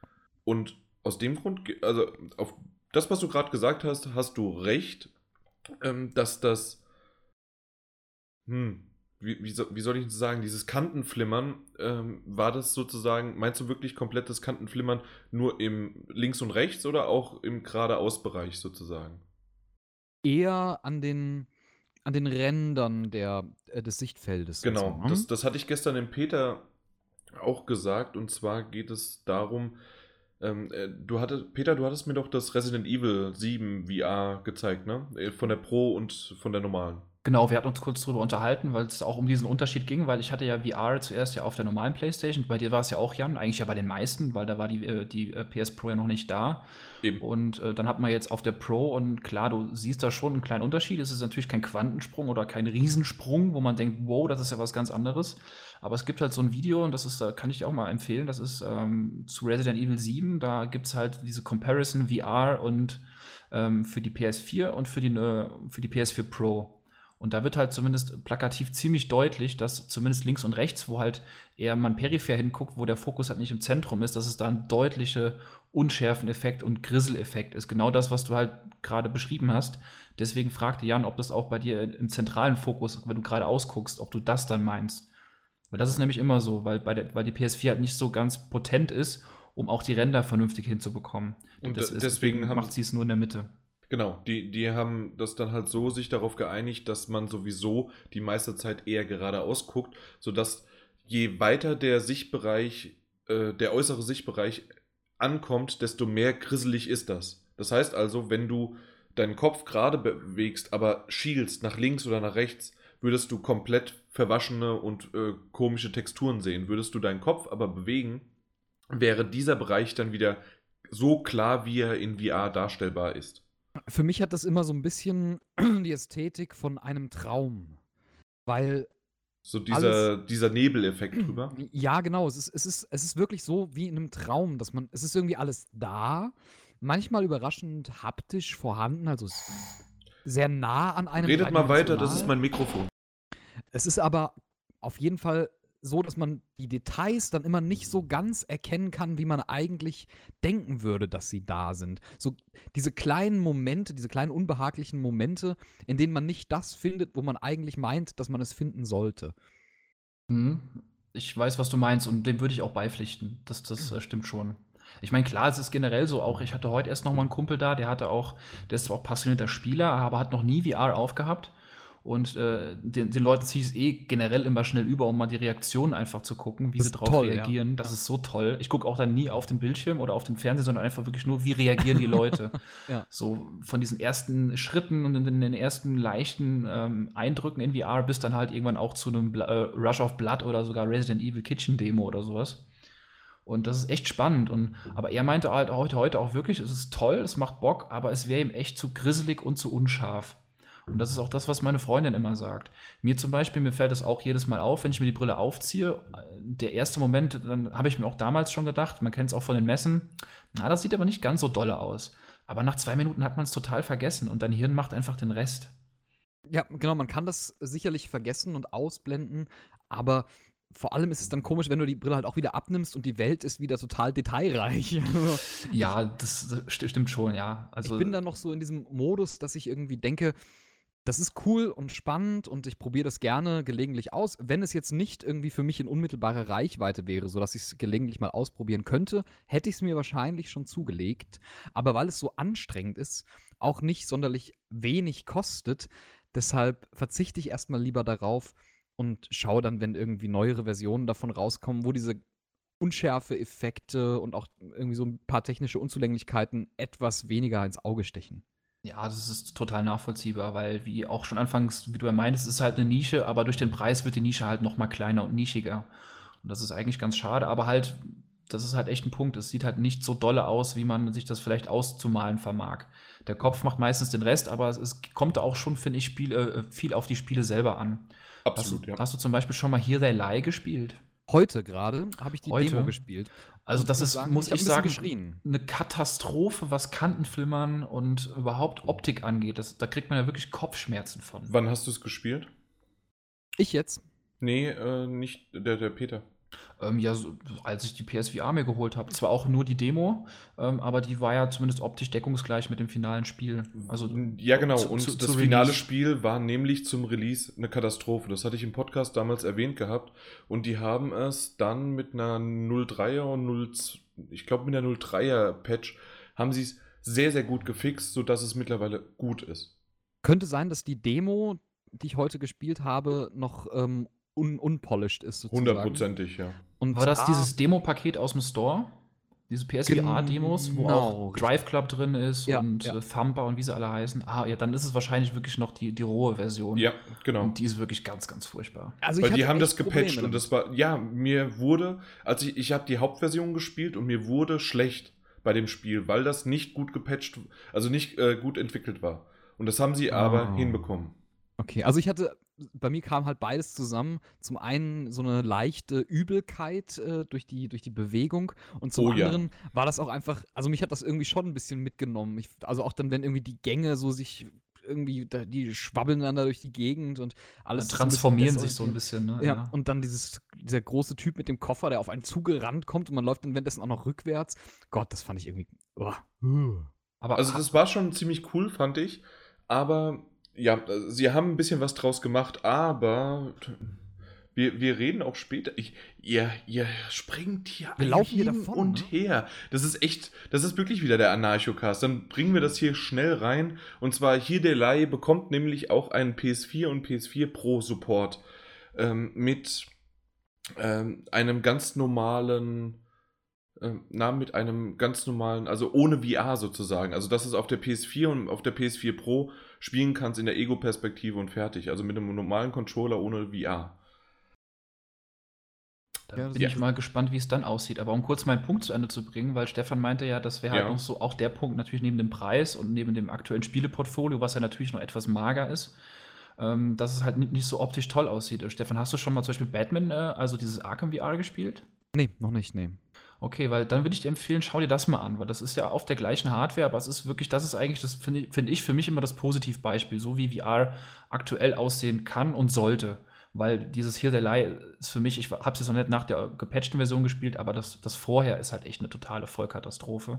Was halt die VR-Technologie, die halt wirklich auf der PS4 natürlich nicht so potent ist wie eine HTC Vive, ähm, aber die, die, die lässt halt noch mal in einem schlechteren Licht dastehen. Aber schau dir mal, wenn du irgendwann mal kannst und, und möchtest mal äh, dieses Batman VR an, weil das finde ich sieht optisch echt schön aus. Ich warte auch noch sehr auf diese ganzen Walking-Simulatoren. Das, dafür finde ich, ist es ja eigentlich perfekt geeignet. So ruhige Walking-Simulatoren, wo man rumspaziert und eine Geschichte. Everybody's Gone to the Rapture in VR wäre Genau, sehr geil. genau, das war mein Gedanke. Das Ja. ist so schön. Mm. Ich, ich verstehe es auch nicht, warum da bisher noch nichts gekommen ist. Äh, Genauso auch zum Beispiel gab es ja diesen Walking-Simulator im Weltall. Das war ja Adrift. Ja, genau. Richtig, genau. Und den gibt es, na, den gibt es zwar auch in VR, aber nicht für die PlayStation VR, weil das ist mal wieder so, ein- so ein Exklusivding. Das gibt es nur für Oculus und für die Vive. Oder sogar nur für Oculus.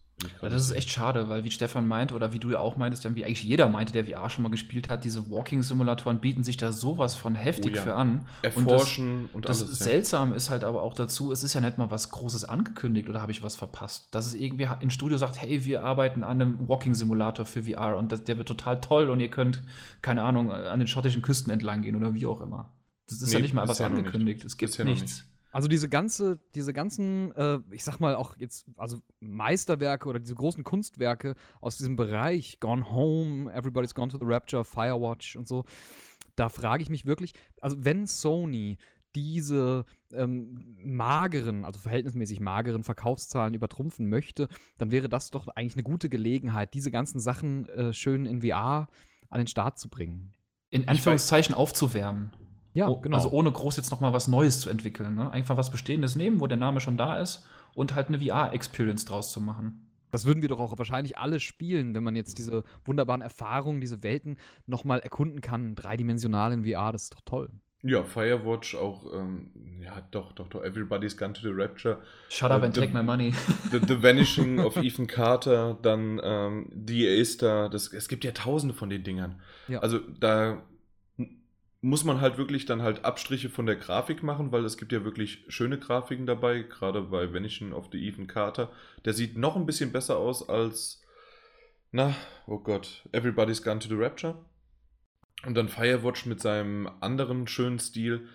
Aber ihr habt jetzt so ein bisschen, und da bin ich leider, ich, ich musste gerade ähm, die Post entgegennehmen, aber da habt ihr jetzt so ein bisschen schon drüber geredet und ich bin nicht ganz eurer Meinung, dass 915.000 zu wenig oder nein, also es ist schon eine wenige, also es ist eine wenige Zahl, also eine kleine Zahl, das stimmt, aber ich sehe nicht den, den Fehler oder den, den, dass es zu wenig Leute gibt, die das haben wollen, sondern der Fehler ist bei Sony, dass momentan es zu Absolut. wenig äh, an äh, Hardware da ist, um für den Verkauf, weil wir haben in den letzten zwei, drei Monaten äh, gab es keine Möglichkeit, die PSV, in den letzten zwei Monaten, sagen wir mal so im Dezember und jetzt auch im Januar, gab es keine Möglichkeit, die PSVR bei Amazon, bei GameStop, bei allen größeren Online-Dingern außer bei Drittherstellern oder vielleicht mal irgendwo in einem kleinen Laden oder beim Mediamarkt unterm Kassenzettel noch irgendwo was gefunden, sozusagen. Aber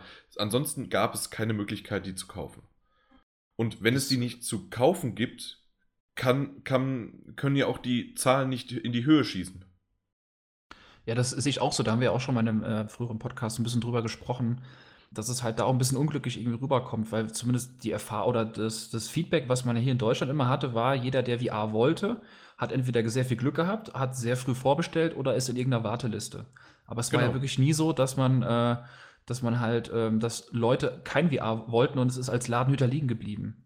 Ne, Es ist immer so eine Frage, wie man diese 915.000 interpretiert. Ist die Frage, wie viel sind überhaupt hergestellt worden? Ja, wahrscheinlich dann 915.000. Eben, und dann ist es halt wiederum eine, eine eigentlich ganz gute Zahl. Das eigentlich kannst du sogar wegnehmen. Es ist dann eine gute Zahl. Es ist eine gute Zahl, also sozusagen 100% verkauft und es ist auch noch mehr Nachfrage da. Jetzt ist nur die große Frage, das hatten wir heute ja auch auf unserer kleinen Twitter-Diskussion, wie sehr ist denn wirklich die Nachfrage? Ist es eine Million und es oder sind es zwei Millionen oder drei Millionen oder vier Millionen? Wir, wir, wir selbst wissen natürlich nicht die Nachfrage und anscheinend hat Sony das auch ganz schön unterschätzt, weil der Andrew House hat sich dazu geäußert und hat da tatsächlich gesagt, er, die haben auf die Mitbewerber, also auf die HTC Vive und auf die Oculus Rift geguckt und dort waren es so um die 200 bis 400 verkaufte, äh, das wäre schön, 200 bis 400.000 verkaufte äh, Exemplare und dementsprechend waren die am Anfang vorsichtig. Ja, aber das, das kann ich total nachvollziehen. Dass man Ich auch nicht. rein aus betriebswirtschaftlichen Gründen, das ist ein komplett neues Feld, dass man da irgendwie ein bisschen vorsichtiger rangeht und nicht halt aggressiv, yo, wir glauben oder wir, wir wissen, das Ding wird gut, wir pumpen da jetzt richtig viel Kohle rein. Was ich allerdings da nicht nachvollzie äh, nachvollziehen kann, ist, wenn man halt merkt, wow, die Nachfrage ist total da, dass man dann halt nicht schon im Hintergrund quasi die Produktion von den OLED-Bildschirmen einleitet, weil da heißt es ja immer, das wär, der- ist ja der Engpass. Dass Mhm. die halt mit der Produktion nicht wirklich jetzt nachkommen und einfach zu vorsichtig waren es ist ja immer schwer, das aus der Ferne so zu sagen, aber ich finde es total nachvollziehbar, dass man in so ein neues Feld vorsichtig rangeht und nicht zu aggressiv. Ähm, Aber es ist dann auch wiederum blöd, wenn man, findest du echt, also rein aus Ja. betriebswirtschaftlichem Background finde ich das total rational nachvollziehbar. Weil es, es kein, kein, kein Mensch der Welt kann dir prognostizieren, wie ein neues Produkt ankommt, in einem neuen Feld, wo es noch kaum verlässliche Zahlen gibt äh, von Marktwettbewerbern. Aber das ist doch genau das, diese verlässlichen Zahlen, das stimmt, aber man kann doch trotzdem, so wie ich es auch geschrieben hatte äh, auf Twitter, man, es gibt doch äh, Analysen, es gibt Nachfragen wie äh, und Hochrechnungen von, von Bewerber und von, nicht von Bewerber, sondern von, von Fokusgruppen und von allen möglichen. Und man, man, man kann bei Amazon sehen, dass innerhalb von fünf Minuten in Deutschland, und das wird auch in Amer und das war in Amerika genauso, waren das Kontingent von Amazon weg, von GameStop weg, von Mediamarkt und von Saturn von der Gruppe weg. Dann kann man sich doch ausrechnen, dass das einen höheren Bedarf hat als die Kontingente, die man den großen Sellern, und wir reden jetzt nicht vom Tante-Emma-Laden äh, in, in irgendeinem kleineren Laden, sondern wirklich von den großen Resellern weltweit der Markt. Da kann man doch spätestens dann, so wie du es dann gesagt hast, die, die Dinger aber mal sowas von schnell noch nachproduzieren, äh, produzieren, dass es nicht vier Monate dauern muss, bis dann jetzt endlich mal eine größere Batch nachkommt. Ja, so rumgesehen ist das natürlich schon möglich. Ähm, was halt da noch das Problem aus meiner Sicht auch ist, ähm, dass es halt immer noch ein höchst subjektives Produkt ist. Viele Leute, ich, ich kenne zumindest zwei Leute, die haben das VR wieder zurückgegeben, weil sie damit einfach nicht klargekommen sind. Das gibt es natürlich, ja. Ja, und das ist halt auch so, so ein Ding. Dieses VR ist halt sauspezifisch, individuell ähm, auf, also kommst du damit klar? Wie, also ich weiß nicht, also ich glaube, das Potenzial von Rückläufern war dort sehr viel höher als bei einem Videospiel. Also bei einem klassischen Spiel oder bei einer normalen Konsole, wo man halt weiß, worauf man sich einlässt. Bei VR ja. weiß es halt nicht, weil du es ja auch kaum vom Marketing her vorab kommunizieren kannst. Man kann es gut vergleichen, glaube ich, mit einem 3D-Kinofilm. Der Erste, der da reingeht und dem dann schlecht wird und rausgeht und sein Geld zurückverlangt. Ja, und wenn ich jetzt auf Amazon gehe, aber dann kann ich hier problemlos PlayStation VR kaufen. Mittlerweile geht das, ja. Ja. Ja. Also und, aber das hat halt vier, vier Monate gedauert. Also so, die, in den letzten zwei Wochen war das erst so. Ja, einfach irgendwie, ich, ich glaube auch, dass es wird ja sicherlich im Laufe des Jahres irgendwann nochmal eine kleine Preissenkung geben und dann wird das bestimmt auch nochmal gepusht. Oh, glaube ich nicht. Meinst du nicht? Na, Sony hat noch nie nach einem Jahr schon direkt die Preissenkung gemacht, außer, glaube ich, damals bei der die PS2, die so extrem teuer war.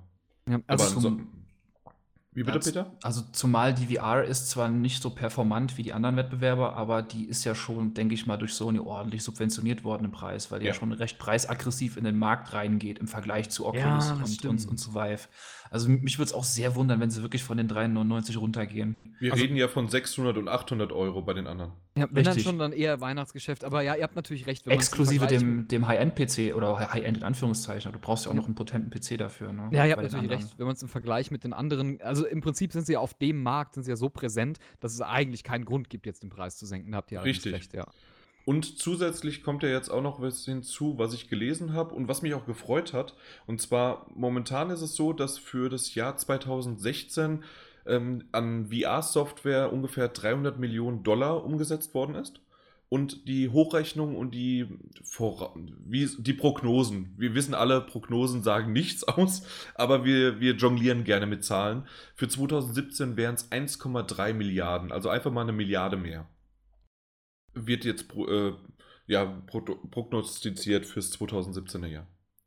Und dadurch, weil du es ja gerade gesagt hast, Peter, dass die Hardware subventioniert wird und über Software macht man dann das Geld, heißt das ja auch wiederum, dass Software in Entwicklung ist und dass die dann halt auch gekauft werden soll. Und wir haben ja das ein oder andere Spiel noch in, im Ausblick. Wie unter anderem, worauf ich mich freuen werde, ist äh, Goliath unter anderem. Und das, an, äh, und das andere, nee, was Goliath? Nee, Golem. Golem heißt das genau. Und das andere war das. Farpoint. Farpoint, danke. Genau das. Sehr gut. Lucky Guess.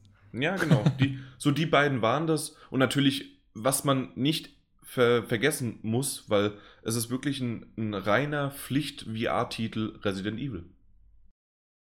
M Stefan, musst du unbedingt mal in VR spielen.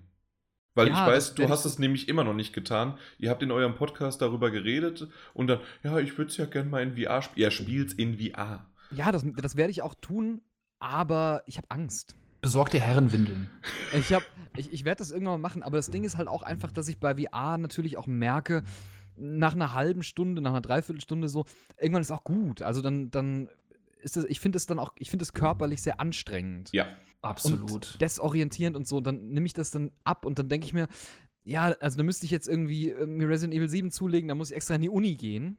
Mhm. Und dann kann ich das dann da spielen, dann kann ich das eine Dreiviertelstunde spielen, dann mal irgendwie vielleicht eine Pause machen und dann nochmal und dann ist aber auch wirklich gut. Also, Aber äh, ich habe das schon öfters im Podcast, ich, nicht nur ich, wir haben das im Podcast schon öfters so beschrieben für Leute, die noch nie VR auf hatten, dass ein Videospiel, ein normales Videospiel früher war es so, du musstest die Mechanik erlernen und dass du in diesem Spiel besser werden konntest und dann bist du durch dieses Spiel durchgegangen und hast das gemeistert. Bei VR musst du nicht nur das Spiel lernen, du musst auch diese neue Technik lernen, so als ob du neu lernen musst, Fernsehen zu gucken. Dass dir am Anfang eventuell, weil du mehr als eine Stunde geguckt hast, die Augen wehtun würden. Und so Ja. ist es bei, bei VR auch, dass wirklich dein Kopf, dein Kreislauf, dein kompletter Körper trainiert werden muss für diese Art von Gefühl und Erlebnis. Denke auch, das wird mit den Jahren kommen. Und jetzt möchte ich mal Ja. Peter fragen, der jetzt damit ein bisschen mehr Erfahrung hat. Hast du diesen Effekt noch, dass wenn du das eine Weile machst und das dann absetzt, dass du so ein bisschen so, ein, so eine Dizziness? Ähm, habe ich bei manchen Spielen habe ich das immer noch, ja. Obwohl wir das Ding ja auch auf Messen in den letzten Jahren schon öfters mal aufhatten. Ich habe es jetzt auch privat, aber ich habe das absolut noch. Es gibt auch ein Spiel in diesem, äh, Jan, du hast es ja von mir bekommen, dieses VR Worlds, dieses Demo-Ding für 40 Mhm. Euro, was es ja gibt. Da gibt es, mir ist der Name entfallen, so ein Weltraumspiel, wo man in so, Moment, so eine ich, Art ich sie Mac, neben mir. wo man so eine Art Mac sitzt ähm, und Äh, Scavengers Odyssey. Genau, das ist es. Und da fand ich es ganz spannend, weil das ist eigentlich ganz gut gemacht. Es ist nicht so wie hier der Leid, dass es total furchtbar aussieht und dass man davon Kopfschmerz oder so Dizziness bekommt. Äh, aber nach einer Viertelstunde im Spiel kommt so ein Pop-up und es sagt dir dann, so, wir empfehlen dir jetzt äh, mal eine kurze Pause zu machen.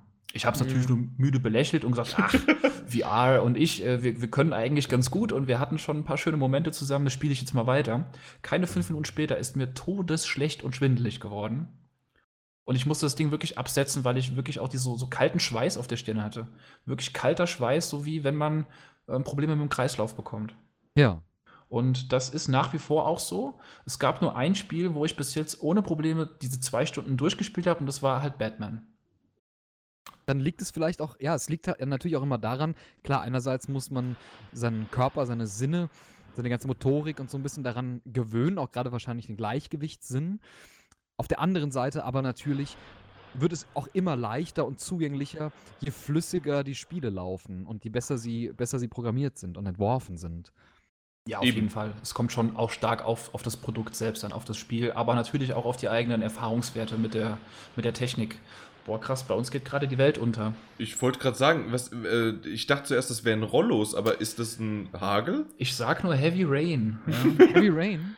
Also ich glaube, David Cage steht gerade vor meiner Tür und will rein. Ich, mu- ich muss mal aufmachen. Schreit.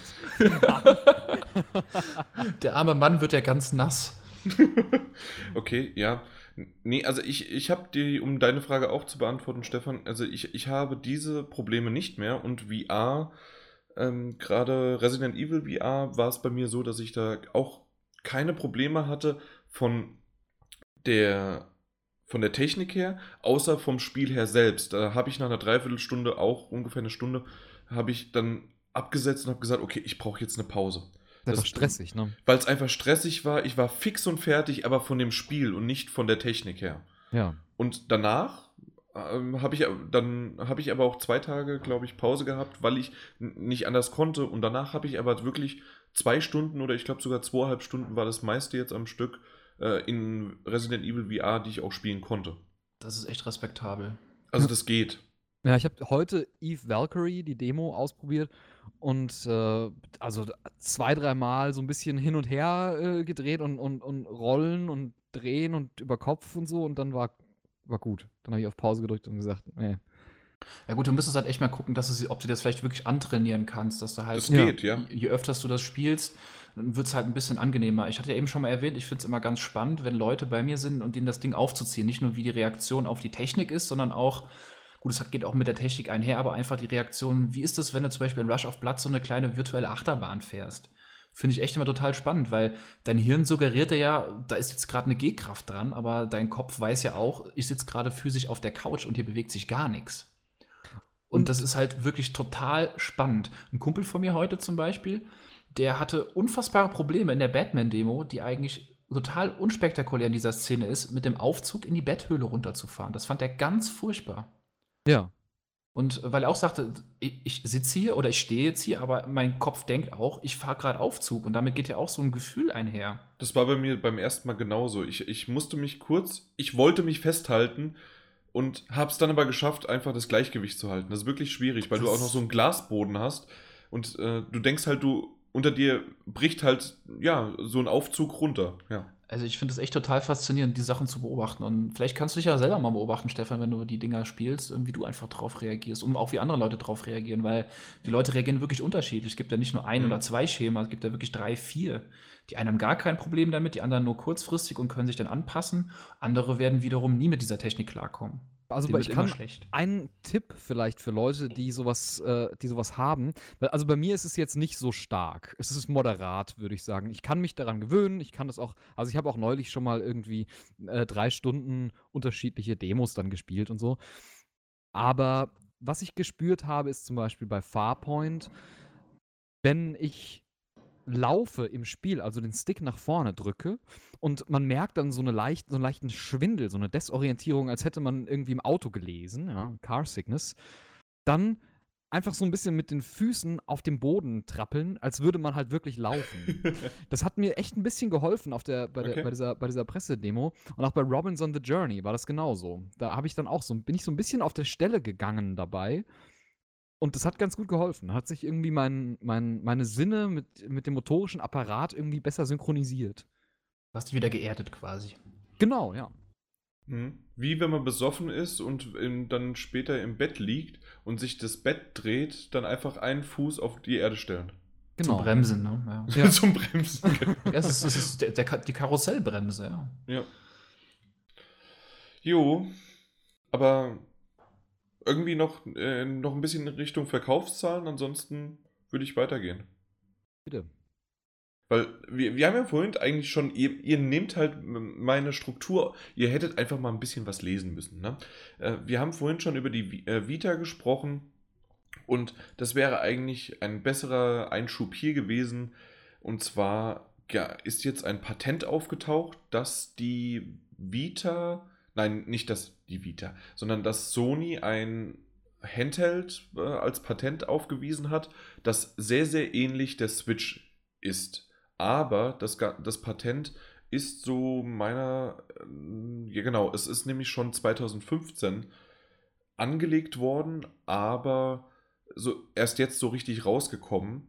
Dementsprechend gab es kurz mal so diese Häme zumindest darauf, oh, das äh, macht jetzt Sony die Switch nach, aber da ist anscheinend dann einfach viel gleichzeitig gelaufen oder hat sich überschnitten, weil wenn ihr mal den Link öffnet, seht ihr das Bild, das sieht schon so ein bisschen aus wie eine Switch. Aber Zumindest- ich, ich halte von diesen ganzen Patentgeschichten gar nichts mehr. Ich glaube, seitdem ich Redakteur bin, seit 2010, habe ich selber, selber mindestens zehn News geschrieben, wo Sony oder andere Hersteller irgendwelche dubiosen Patente ge gemacht haben. Und da war auch schon mal so ein teilbarer Controller dabei. Und im, im Endeffekt ist es einfach, es ist halt nur ein Patent, das irgendwo rumliegt, irgendeine eine blöde Idee. Wie oft wird das dann umgesetzt? Also da halte ich wirklich überhaupt gar nichts von. Das ist Wahrscheinlich ein- nur zur rechtlichen Absicherung, Eben, falls genau. man tatsächlich mal was in der Richtung macht, damit man dann nicht nachher Genau. vorgeworfen bekommt, man hätte es geklaut. Genau. Genau, aber die einzige Sache, die mich daran aber trotzdem interessiert hatte, als außer das Patent selbst, wäre noch einfach in den Raum zu werfen. Wird es einen Vita-Nachfolger überhaupt irgendwann mal geben? Was glaubt ihr? Nope. Du hast jetzt irgendwann mal gesagt, das ist das Problem. Also, ich- ein, ich glaub- noch nicht mal, also Vita-Nachfolger sage ich als Handheld, ein neues Handheld. Das heißt jetzt nicht Vita 2 oder sonst was oder der 3D Vita oder 3DS Vita, sondern halt wirklich ein Handheld von Sony einfach. Ich bin mir sicher, dass es den irgendwann geben wird, aber da werden mal mindestens, also in den nächsten fünf Jahren wird sich an der Front, denke ich mal, gar nichts tun, weil Sony einfach mit der Vita leider verkaufszahlmäßig total aufs Fressbrett gefallen ist. Und die werden sich jetzt hüten, da wirklich Kohle reinzuschießen in Forschung, Entwicklung und in irgendwelche neuen Techniken. Das glaube ich nicht. Aber irgendwann werden sie wieder auf den Zug aufspringen, weil der Markt gibt es ja nach wie vor her. Guck dir den 3DS an, der verkauft sich ja immer noch wie geschnitten Brot. Genau. Und das ist meine Theorie. Perfekt, dass du sie aufgegriffen hast. Oder ich kann sie jetzt nämlich aufgreifen. Der 3DS verkauft sich. Diese, dieser Markt ist noch da und Sony war in diesem Markt. Und ich glaube nicht, dass sie diesen Markt aufgeben werden. Ich glaube aber nicht, dass es fünf Jahre dauern wird, sondern Ich rechne in E3s als Ankündigung und oder vielleicht sogar für eine PlayStation Experience ist es eine ganz coole Ankündigung, gerade für die Fan-Leute sozusagen. Ähm, ich würde sagen, entweder in den, ja, in den nächsten zwei bis drei E3-Präsentationen, Pressekonferenzen oder PlayStation Experience. Das heißt also, entweder im Sommer oder im Dezember in den nächsten zwei bis drei Jahren sehen wir was. Also, wenn ich Sony beraten würde in dieser Oh ja. Angelegenheit, Bitte. Würden die nur noch Gitarren herstellen. Machen die nicht Kühlschränke? die würden wieder Reisschüsseln. Gab es doch äh, irgendwie Reiskocher oder sowas, haben die doch hergestellt. Ähm. Wieder zurück die Basics. Genau, man muss auch wieder sich mal rückbesinnen auf die Wurzeln. Und äh, ich würde sagen, Sony einfach schön äh, Mobile-App, ja. Aber auch mm, wirklich, also nicht so wie Sony sonst immer ist, sondern also in gut, ja. Also so, so mit so einem guten Store, der irgendwie gut funktioniert, ja, so wie eine Art mobiles Steam meinetwegen. Und dann schön, äh, also zum einen natürlich Bluetooth-Konnektivität für einen DualShock-Controller oder vielleicht sogar so ein kleines, so, so ein Rahmending. Gibt es ja teilweise sogar schon. Kannst du, so kannst du so das Tablet einfach so reinstecken und hast dann halt links und rechts Controller-Dinger dran. Zack, Äh, fertig. Stefan, Switch. ganz kurz, äh, das, ist, ähm, das ist möglich mit manchen Sony-Handys, dass du äh, mit einem DualShock 4 Controller darauf spielen kannst. Ja, und das jetzt als Mobile-App für alle möglichen äh, Geräte. Devices, ja. Mhm. Genau. Und da kannst du dann schön hier alles Mögliche machen. Nino Kuni und alles Mögliche kannst du dann da drauf bringen. Ist doch toll. Dann braucht man keine Vita 2 und sowas. Ja, da- das, diese Theorie habe ich auch schon mal in einem amerikanischen Podcast gehört. Und die haben sie wahrscheinlich von dir geklaut. Wahrscheinlich, davon ist vorstellen. auszugehen, ja. also, ja. Ja, also kennt man nicht anders von dir. Und ähm, ja, ist berechtigt, aber genau wie du es gesagt hast, nur in gut. Und das ist Sony halt leider nicht. Gerade bei neueren Sachen oftmals. Gerade beim Oder- Mobile. Oder mobile oder restriktiv oder irgendwie was. Und ich kann mir halt gut vorstellen, dass irgendwann dieser Mobile-Markt kommt. Ähm, ich, ich hatte mir eine Zeit lang überlegt, ob eventuell auch Gaikai, dieses PlayStation Now, was sie ja da irgendwie komplett gegen die Wand gefahren haben, Das war auch über eine Milliarde, haben sie, glaube ich, dafür hingelegt damals. Ne? in, die haben da eine Milliarde investiert zumindest. Das war, glaube ich, der Mhm. nicht nur In diesen Streaming-Dienst damals ja noch. Genau. Und da hatte ich mir auch vorgestellt, weil das ja, man braucht ja nicht viel Rechenpower und so aktuelle Smartphones funktionieren. Das heißt also, eine PlayStation TV, nee, PlayStation TV, PlayStation Now App aufs iPhone, aufs Android-Gerät und genau wie du es sagst, per Bluetooth dann die, den DualShock 4 Controller dran und dann kannst du darauf zocken.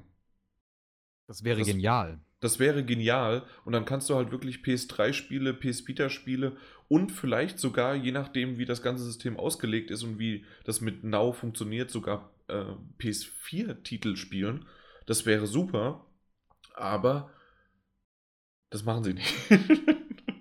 Ja, wobei du natürlich auch dabei brauchst du ja dann schon noch eine Recheneinheit. Ne? Oder du meinst, du machst jetzt wirklich PS. Wie heißt es? PlayStation Now? Play, PlayStation Now wäre wirklich ne? äh, äh, wäre ein Str- sozusagen ein Streaming-Dienst und du brauchst zwar eine gewisse Rechenpower auch schon auf dem Gerät, das es wiedergibt, aber die meiste Rechenpower wird wirklich von irgendwelchen großen äh, Cluster-PCs zusammengestellt sozusagen und die wird dann einfach nur übers Internet übertragen. Ja, und du brauchst ja auch dann für so Mobile Games, in dem Sinne, wenn du dir jetzt den 3DS anschaust, da sieht man ja auch, dass die, die Mobile-Titel, die großen, erfolgreichen Animal Crossing, Pokémon, was weiß ich, Fire Emblem, das sind ja nicht irgendwie jetzt technisch sehr anspruchsvolle Titel. Und ich glaube, das wäre insofern durchaus möglich, sowohl über einen Streaming-Dienst als auch Sachen, die irgendwie direkt auf dem Tablet berechnet werden. Mhm, ja. Mal schauen. Ich, ich bin gespannt. Äh, was auch ziemlich lustig war, oder ähm, weil das irgendwie alles in der letzten Zeit aufgepoppt ist, dass sich Microsoft dann auch noch dazu geäußert hatte, warum die nie in den Handheld-Bereich reingekommen sind. Und ähm, ich muss ganz ehrlich sagen, dass das ziemlich interessant war, nur ich habe gerade meine Notizen nicht mehr hier. Habt ihr das auch schon mitbekommen gehabt? Dass sich Microsoft, der Phil Spencer, der hat ja in den letzten paar Tagen mehrere Sachen da, äh, sich zugeäußert. Ja, der, der sprach da über diese Marktposition halt der Xbox One und dass sie halt stolz darauf sind, da zu sein, wo sie jetzt sind. Genau. Ähm, und zwar, jetzt habe ich es wieder, äh, jetzt habe ich meine Notizen auch gefunden. Und zwar sagt er halt, dass es in die Richtung eher geht, wie auch Stefan gerade gesagt hat, dass halt der Mobile-Markt von ähm, der Mobile Gaming-Markt halt größer und größer wird und dass die halt erst später in diesen Handheld-Markt einsteigen hätten würden und äh, Nintendo und selbst Sony sozusagen eigentlich die Vorreiter waren und er gesagt hat, man muss halt nicht überall mitmachen und äh, sozusagen da halt reinmachen. Rein investi investieren. Ja, das ist auch richtig so. Das ist wie bei einem, wie bei, wenn du zu einem Dönerladen gehst und da gibt es Döner und Gyros und Pasta und alles Mögliche, ja. Dann das gibt doch diese, diese, diese oh, Pakistaner, die machen das doch. äh, bei, also zumindest in Frankfurt gibt es öfters mal Pakistaner. Die genau, dann Hähnchen wirklich, noch? äh, Hähnchen die, genau, noch? die haben dann Hähnchen, die haben Burger, die und, haben. und Schnitzel auch noch? die, Sauerkraut? Natürlich, äh, ob, wirklich, die haben dann auch Schnitzel, die haben äh, Pasta, die haben äh, indische Gerichte. Die haben alles Mögliche. Nur, nicht, nur nichts Pakistanisches. Ja, und dann, und dann lieber ein, ein, ein, ein, ein dezidiertes Restaurant, das sich Mhm. mit seinen Spezialitäten auskennt und sich mit den äh, kulinarischen Spezifika befasst. Ja. Und dann hat man, hat man so alles auf der Karte, was es dann gibt, ist lecker. Ja, und das ist toll. Das ist äh, gut kurierte äh, äh, Speisekarte. So wünsche ich mir zum Beispiel auch den PlayStation Store. Und so, glaube ich, ist es auch gut, wenn man sich als Unternehmen dann betätigt. Mhm. Ja. Na gut, dann haben wir aber das gesagt. Äh, Was glaubst denn du, Stefan? Äh, also wirklich eher, glaub, glaubst du an deine Theorie, dass die es machen? Oder war das jetzt nur, nee, du hast es gesagt als Berater, ne? Du willst, dass die das machen. Genau. Also ich Ja. würde jetzt nicht davon ausgehen, dass sie es tatsächlich tun. Okay. Na gut. Dann kommen wir jetzt zur Switch, das, was wir vorhin schon mal erwähnt hatten oder du nachgefragt hast. Keiner von uns hatte sie bisher in der Hand und ich glaube, es wird auch ein bisschen noch die Zeit vergehen. Vielleicht mal auf der Gamescom, aber ich werde sie mir nicht kaufen und ich weiß der Peter auch nicht. Ich auch Wie- nicht, nee. Richtig, ja. Du auch nicht? Nee. Warum? Ich weiß nicht, du, du könntest der Größte, aber da kommen wir zum ersten Punkt. Warum sollte man die kaufen, gerade auch zum Launch? Und Ja, das ist es Ja. halt. Selbst ein Kumpel von mir, der echt ein großer Ni- Nintendo-Fan ist und auch immer eigentlich sich die aktuellen Konsolen gekauft hat zu Release, sagte, er hat einen Grund, warum er sich die theoretisch kaufen würde, und das ist Zelda, aber das kann er auch auf der Wii U spielen. Da ist halt dann nur die Frage der Umsetzung, ob es sauber portiert wird. Ähm, aber so einen wirklichen Grund, gut, wenn man halt die Wii U jetzt aus Release hat und einfach Bock auf eine neue Nintendo-Konsole hat, okay. Aber für mich sehe ich da jetzt wirklich überhaupt gar keinen Grund oder auch halt auch für viele andere. Ja, gibt's ja, Ja. nichts. Gibt's halt dann, kannst du diesen irgendwie wirklichen System-Seller hast du einfach nicht. Ga- Ganz Ja. kurz wegen Zelda, also wir wissen bereits oder es gibt schon bereits Informationen dazu, dass es auf der Wii U ziemlich gut aussieht und auch ziemlich gut läuft. Äh, Genauso oder ähnlich wie auf, äh, auf der Switch auf dem Fernseher und was komischerweise das Lustigste daran ist, dass es sogar abgedockt in diesem kleineren, auf dem kleineren Display und dann runtergeschraubt auf 720p sogar noch besser und flüssiger läuft als auf dem Fernseher oder halt auf der Wii U. sind aber schon so das gibt Skurrilitäten, es. ne? Bei Nintendo. So Skurrilitäten, wo man sich denkt irgendwie so, ey. Die Warum? werfen sich gelber mal. mal Steine in den Weg Mhm. und schwarze Löcher und Bananen. Ja, aber so insgesamt, ihr habt schon recht, also der, das Launch-Window ist doch ein bisschen größer geworden, als man denkt. Also, weil bisher waren es immer nur fünf, jetzt mittlerweile sind es ein paar mehr. Und zwar ist natürlich Zelda Breath of the Wild 1, 2 oder 1, 2 Switch. Das ist diese Minispielsammlung, die äh, viele gesagt haben, die sehr cool ist, aber auch viele gemeint haben, die hätten sie der Switch einfach dazulegen sollen. Dann gibt es ein Fast RMX, was auch immer das ist. Just Dance äh, 2017, ganz toll. Human Resource Machine, I'm Setsuna, das gab es ja schon und ist jetzt einfach nur dann auch für die Switch erschienen. Shovel Knight, Skylanders gab es ja auch schon. Äh, das Wichtigere wäre noch Super Bomberman R. Das ist sozusagen ja ein Remake, Remaster von älteren Bomberman.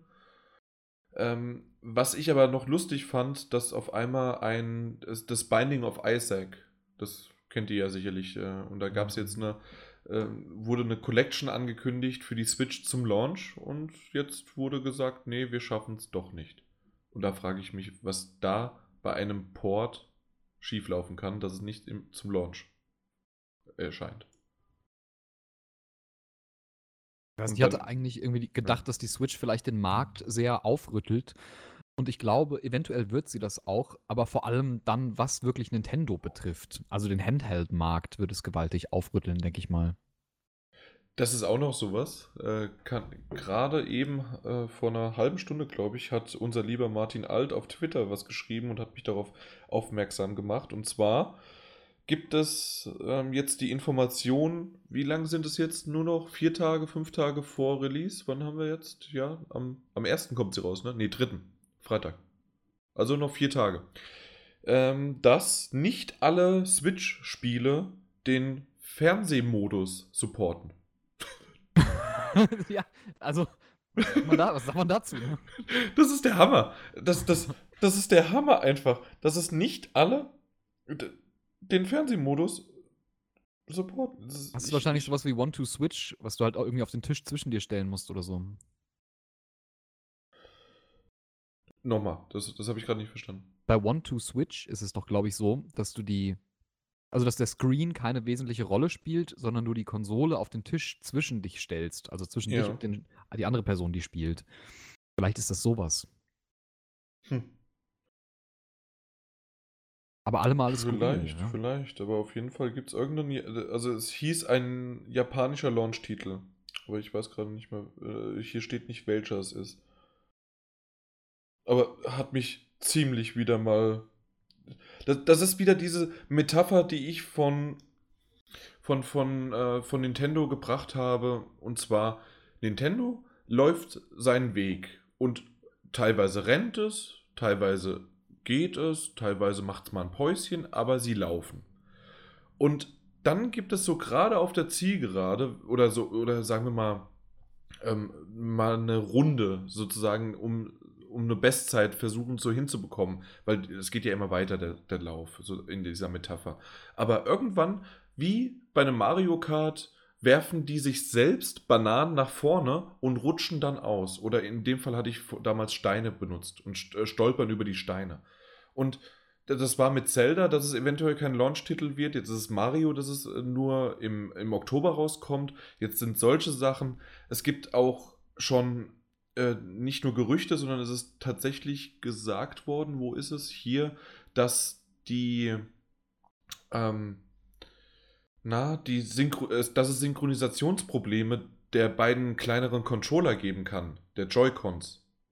Und dass Nintendo de denen gerade nachgeht, das haben einige äh, Spieleredakteure, die bereits die Konsolen haben, ähm, haben das halt aufgedeckt und jetzt gehen die das nach und dass es da Updates gibt, dass da die sozusagen gleichgeschaltet sind und dass es überhaupt funktioniert. Also da gibt es noch ein paar Softwareprobleme. Genauso auch, was jetzt nicht für mich speziell wichtig wäre, und im ersten Moment dachte ich, das wäre, un es wäre vollkommen egal, aber die Switch kann sich nicht mit einem ähm, Router verbinden, wie zum Beispiel in einem äh, Hotel, die dann nochmal eine extra Authentifizierungs-Startseite hat. Versteht ihr das? Also es gibt Ja, ja, ja. öfters mal, äh, so Authentifiz äh, Authentifizierungs-Startseiten, in denen man dann sein Passwort und Login-Daten eingeben muss. Ja?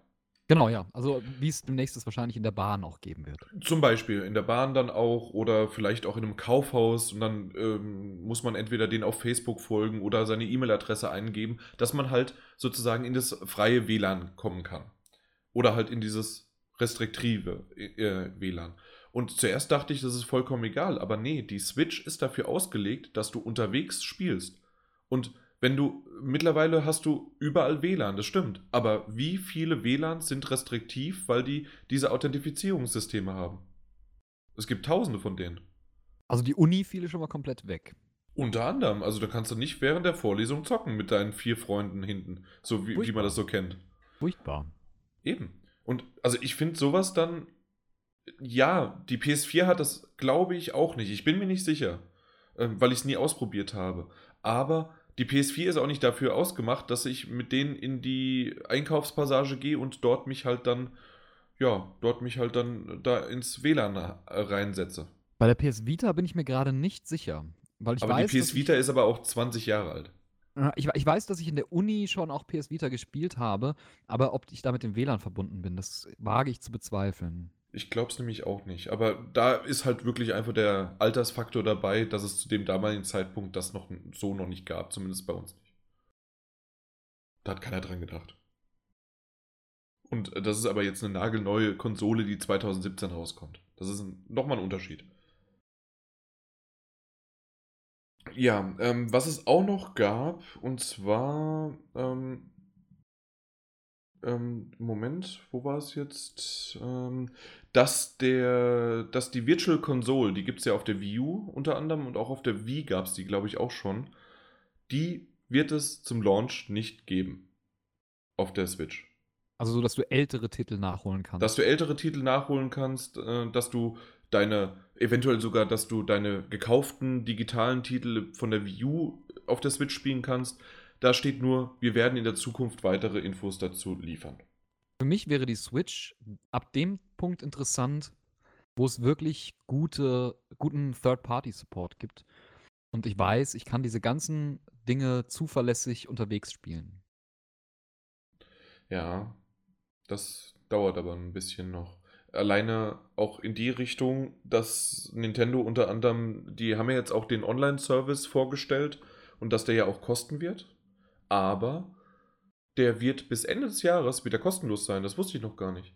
Der wird aktiv, also der, der ist nutzbar, aber dadurch, dass es so wenige Spiele gibt und so wenige, die diesen Service dann auch nutzen können, wird dieser Service erstmal kostenlos sein und erst gegen Ende des Jahres irgendwann kostenpflichtig. Ja, das ist eine nette Geste. Ja, auf der anderen Seite spricht es halt viel dafür, dass es halt momentan noch nicht geht. Oder Ja. dass da nichts da ist, da, dahinter steckt sozusagen. Aber da sind wir auch wieder im Bereich dieser Early Adopter-Diskussion, wo man sich natürlich darauf einstellen muss, dass wenn man sich so eine Switch jetzt irgendwie im März schon zulegt, dann Mhm. wird es irgendwie diese Kinderkrankheiten geben. Ja, das stimmt. Also natürlich, äh, wir, wir haben öfters mal bei der PS4 dann auch entschuldigt, dass ja, am Anfang ist noch nicht äh, dann der MP3-Support oder sonst irgendwie was dabei gewesen oder 3D für Videos. Das stimmt, ja. Und das PlayStation Network entschuldigen wir ja schon seit Jahren. Bei mir läuft es meistens. Das sage ich aber auch seit Jahren. Also ich, ich habe mit denen kaum Probleme, wenn ich was runterladen möchte. Ich spiele halt meistens nicht online. Äh, deswegen bekomme ich das halt nicht mit. Ich weiß nicht, wie das bei euch aussieht. Also beim Peter weiß ich es auch, aber beim Ja, Stefan. es ist eher Medium, ne? Was, ich- was ich euch aber noch sagen möchte, oder obwohl, nee, lassen wir es weg, weil das ist dann, wird dann doch ein bisschen zu viel. Ich wollte kurz auf die Benutzeroberfläche, auf das Betriebssystem von der Switch eingehen. Da gab es ein schönes Video. Aber wen es interessiert, einfach mal Nintendo Switch OS auf YouTube eingeben. Da gibt es ein paar, unter anderem von DualShockers ist ein schönes Video dabei, um einfach mal die Betriebsoberfläche sozusagen zu zeigen. Ja, ich glaube, da müssen wir nicht viel drauf eingehen.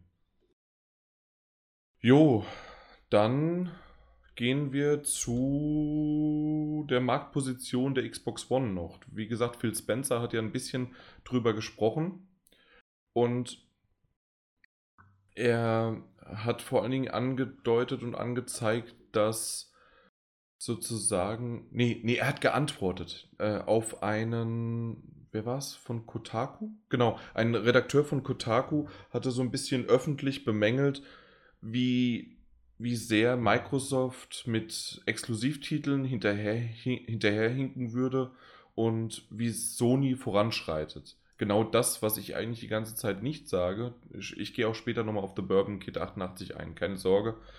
Aber ähm, ja, habt ihr das mitbekommen oder habt ihr es jetzt mal in, dem, in der News euch angeschaut, dass sozusagen aufgefordert wurde, Microsoft, dass da ein bisschen was gemacht werden sollte und dass halt sozusagen ansonsten die PS4 halt noch weiter abziehen würde äh, gegenüber der Xbox One, als es sowieso jetzt schon tut. Also ich, ich hatte es auf Twitter mitbekommen und würde ihm eigentlich auch beipflichten wollen. Also ich, ich denke auch oder, oder finde auch subjektiv, dass Microsoft da ganz klar den kürzeren zieht im Vergleich zu Sony. Einfach was pure Quantität, aber auch Qualität der Exklusivtitel angeht.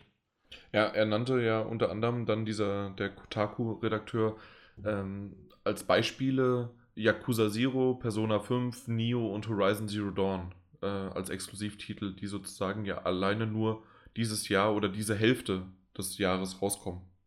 Ja, das finde ich jetzt nicht so die allzu perfekten Beispiele. Horizon Zero Dawn vielleicht. Ich würde eher den Bogen etwas größer nach hinten schlagen, wenn ich mir da zum Beispiel auch diese ganz Uncharted-Trilogie angucke. The Last of Us zum Beispiel. Das sind halt Titel, die will ich als, auf die will ich als Videospieler wirklich nicht verzichten. Genauso wie es ähm, früher, äh, also eher früher Microsoft auf der 360 zum Beispiel halt mit Halo hatte. Aber da, das wird auch ein bisschen schwächer. Also ich finde Microsoft, die haben halt noch im Rennspielsegment sind die sehr stark mit Forza Horizon unfassbar stark.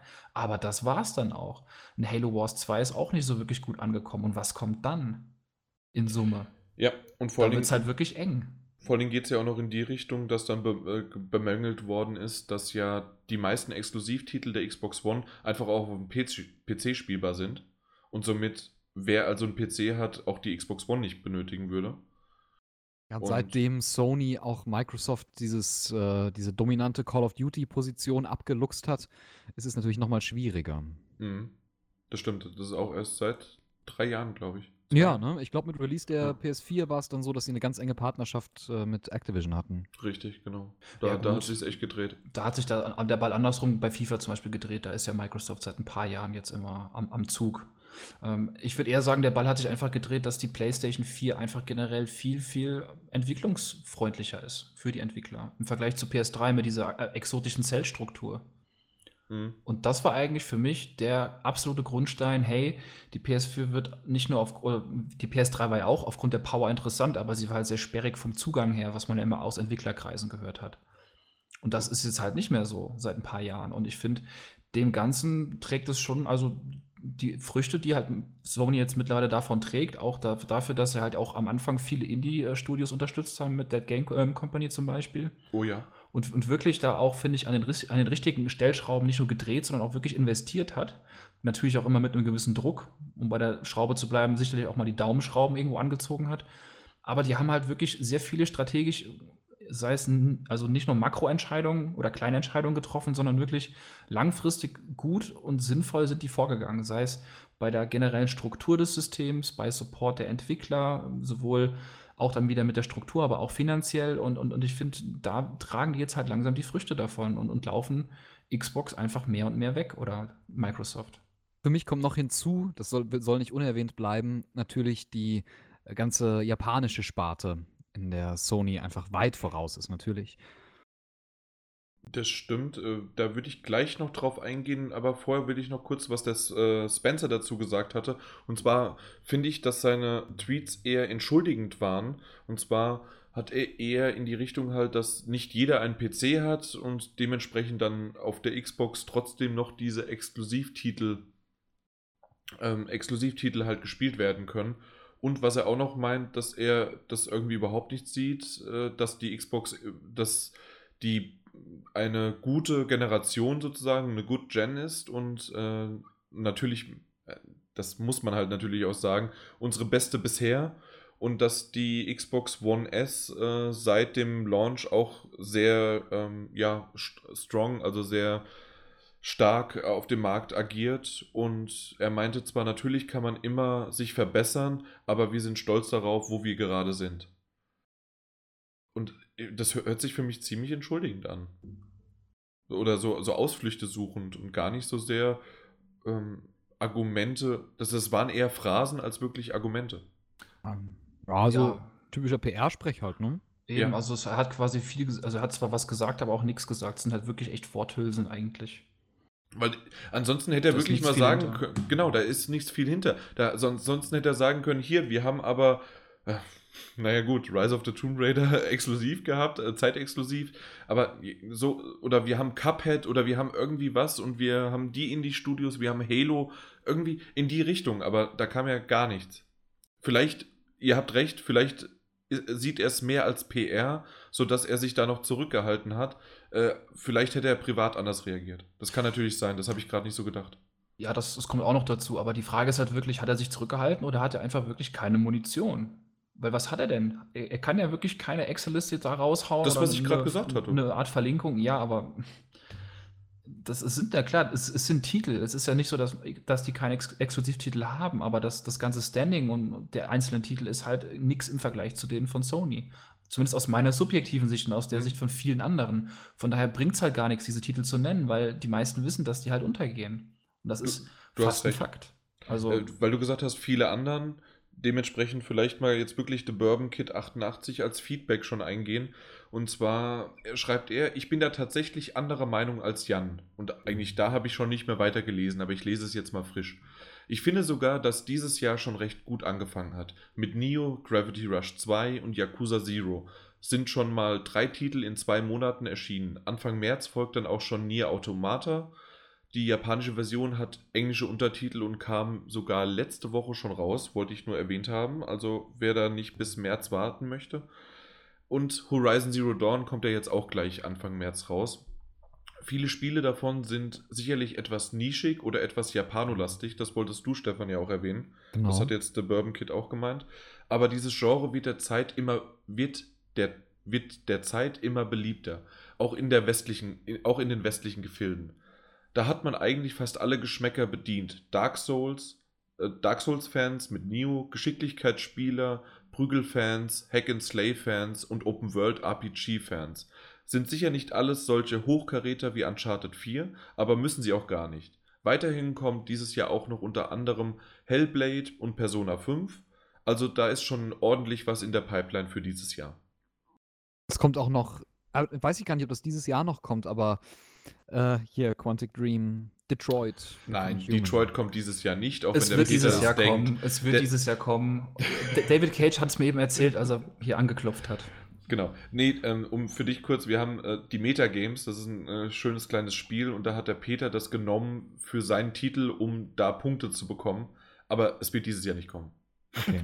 Es, Also ist, es ist risky, aber es ist noch möglich. Es ist noch möglich, es ist, äh, aber ja, ich würde auch sagen, es könnte durchaus sein, dass es eher früher 2018 wird. Nein, nein, Ja. nein, nein, Stefan, nein, nein. Nein, nein, nein, nein. Fall 2017. Genau. The Bourbon Kid sagt nämlich auch noch weiter, er denkt nämlich auch, dass auch noch der ein oder andere überraschende Exklusivtitel dieses Jahr noch erscheinen könnte. Bei God of War könnte ich mir auch vorstellen, dass es dieses Jahr noch rauskommt. Never ever, sage ich da. Das hat der Chris als Titel. Ich glaub's nicht. Nee, God of War würde mich auch überraschen. Das kommt, das kommt Frühjahr 2018 raus und Detroit kommt entweder so im April, Mai 2018 oder im September, Oktober. Ich, äh, äh, September, ja, September. Meinst du kurz 2018. nach Death Stranding? Nee, Death Stranding kommt 2019 bis 20. genau, das würde ich nämlich auch sagen. Und dann meint er aber weiter, aber selbst wenn nicht, finde ich das exklusive Line-up allein bis dato alles andere als mager. Wenn ich mir überlege, was Microsoft, und deswegen fand ich das sehr gut zu diesem Artikel, ähm, äh, was ich bei, wenn ich mir überlege, was bei Microsoft dieses Jahr kommt, da fällt mir ad hoc so gar kein Titel ein. Wie gesagt, bei mir ist es, dass ich Cuphead, Cuphead noch sage und Halo Wars ging halt leider unter, aber das hatte auch der Peter und das ist gut, dass es untergegangen ist. Da werden die Spiele ja eher noch komplett eingestampft, unter anderem Scalebound, aber auch Fable, Phantom Dust, Project Spark, Crackdown und so weiter. Um ganz kurz meine Meinung dazu zu sagen, ich gebe dir mittlerweile recht, dass äh, ich den japanischen Markt ganz schön unterschätzt habe. Es gibt sehr, sehr viele japanische Titel, die aber relativ in die westlichen Gefilde, so wie es Bourbon, The Bourbon Kid auch gesagt hat, äh, langsamer vorbrechen und auch relativ schnell übersetzt werden und ähm, lokalisiert werden, sodass das auch, außer jetzt die Yakuza-Reihe, aber ansonsten doch wirklich ganz gut rübergebracht wird. Und dementsprechend ziehe ich meine Aussage zumindest zu einem Teil zurück. Das sind nicht diese Hochkaräter und das müssen sie auch nicht sein. Das gebe ich auch recht. Aber ähm, wenn man auf die Hochkaräter guckt, habe ich immer noch recht gehabt, dass es halt dieses Jahr da eher mau aussieht, auch wenn der Peter meint, dass Detroit rauskommt oder der Chris God of War oder auch The Bourbon Kid das sagt. Ich glaube, dieses Jahr kommt maximal das, jetzt schon wieder, Days Gone. Maximal das könnte dieses Jahr rauskommen, aber ich, da, selbst das bin ich mir noch sehr unsicher. Das würde ich auch eher auf nächstes Jahr tippen. Ja, das aber ist dann halt kommt alles angeblich nächstes Jahr. aggressiver schon marketingmäßig was gemacht, glaube ich. Na, wenn ich das denke zur nicht, dass wir das E3. jetzt auf der E3 auf einmal komplett sagen, hey, hier ist ein, das gut, es gibt ja schon langes oder viel Material, aber es ist Eben. jetzt so still gewesen, so verdächtig still. Das ist die Ruhe vorm Sturm und dann kommt es im Oktober. Ich, ich glaube es nicht. Es ist eine komplett neue IP. Da muss die Marketingmaschinerie laufen. Und dafür ist es für mich noch zu wenig gelaufen in diesem Jahr, als dass sie da das jetzt raushauen und dann hoffen, dass es gut, gut verkauft. Ja, Glaube ich, glaube ich nicht. Mal, mal, mal schauen, mal schauen, mal schauen. Aber dementsprechend, ja, aber ihr merkt doch, egal welchen Titel wir in die Runde werfen, irgendjemand ist dagegen, weil es doch zu unrealistisch ist. Und das meine ich halt mit diesen Hochkarätern, dass die wirklich nicht die Möglichkeit haben, dieses Jahr noch was äh, rauszubringen. Obwohl natürlich hochkarätig sozusagen wirklich, wenn, reden wir von Horizon, Ze- Horizon Zero Dawn. Aber da können wir auch später, also haben wir auch noch als übernächstes Thema das nochmal so ein bisschen angesprochen. Oder, also, oder fällt euch noch irgendein Titel ein, der dieses Jahr rauskommt? Außer jetzt noch Crash Bandicoot. Hm. Nee, also ich, ich habe sowieso nicht mehr so ganz den Blick nach vorn, muss ich sagen. Ja, ich spiele auch, ich spiele auch alles andere als am Zahn der Zeit. Deswegen, Deswegen vertraut mir, um Gottes Willen. um Gottes Willen. Stefan, wir müssen den Blick sofort wieder nach vorne richten. Hat noch immer auf Sand gebaut. genau. Na gut, dann haben wir aber mal wenigstens ein paar Hak äh, Fakten und Zahlen. Und zwar kommen wir zu den wichtigsten, zu der wichtigsten Award-Show der Welt. Ja, nicht die Oscars, sondern die DICE Awards 2017 wurden verliehen. Und ich wollte mal so ein bisschen was durchgehen, weil, ja, äh, was mich gewundert hat, auch da wieder Game of the Year, so wie es auch bei den äh, das sind doch auch die Game, genau, einfach die Game, Game Awards äh, im Dezember, äh, wurde es Overwatch. Ich verstehe es immer noch nicht ganz, aber es gibt anscheinend genügend Leute da draußen, die es spielen und die es gut finden. Ich würde es alleine immer noch abstrafen wegen der ganzen Mikrotransaktionen und diesem Loot-System und diesen Boxen, Lootboxen. Aber das ist halt meine private Ach, wo gab es das jetzt wieder? For Honor. Genau, da gab es doch auch Mikrotransaktionen. Ey, für 100 Euro kannst du bei For Honor ähm, äh, Ingame-Währung kaufen. Cool. Mhm. Super. Würde ich sofort Super. machen. Super geil. Ubisoft. Hat wie immer einen Knüller. Ich meine, es ist, es ist Ubisoft, wen wundert's denn? Es Alles andere hätte doch verwundert, oder? Ja, aber es ist halt wirklich heftig. Ich bin aufs neue Assassin's Creed gespannt, wie viele da wieder, was für Truhen man dann öffnen darf und welche nicht und welche dann kosten und so weiter. Bezahle 5 Euro, um diese Pyramide zu erklimmen. oh Gott.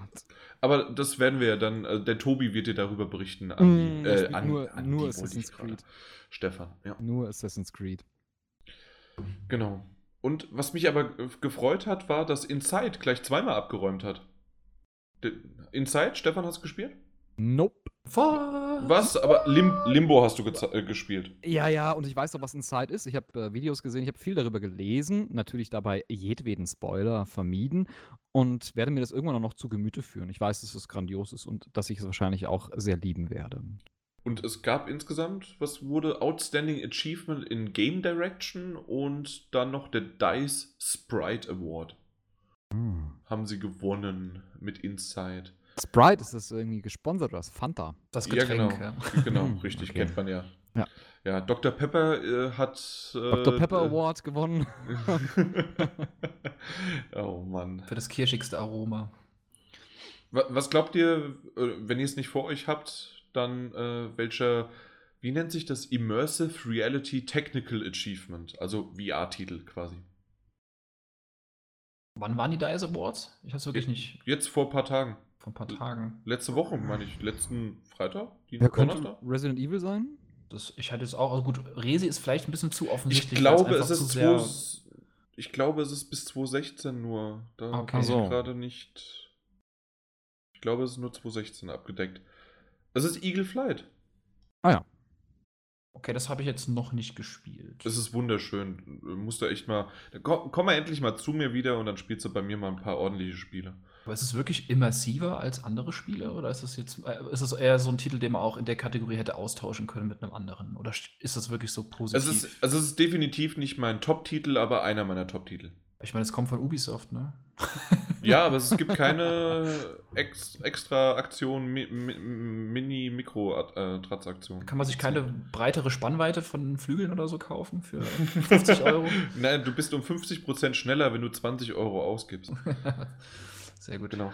Aber was ich noch erwähnen möchte, ist, dass es auch drei PS4-Exklusivtitel geschafft haben. Yay! Ich denke mal, einen Titel wisst ihr? Ach komm, Uncharted 4, das war doch eindeutig. Und er hat nämlich auch dreimal abgeräumt. Und zwar Adventure Game of the Year, also das Adventure-Spiel des Jahres.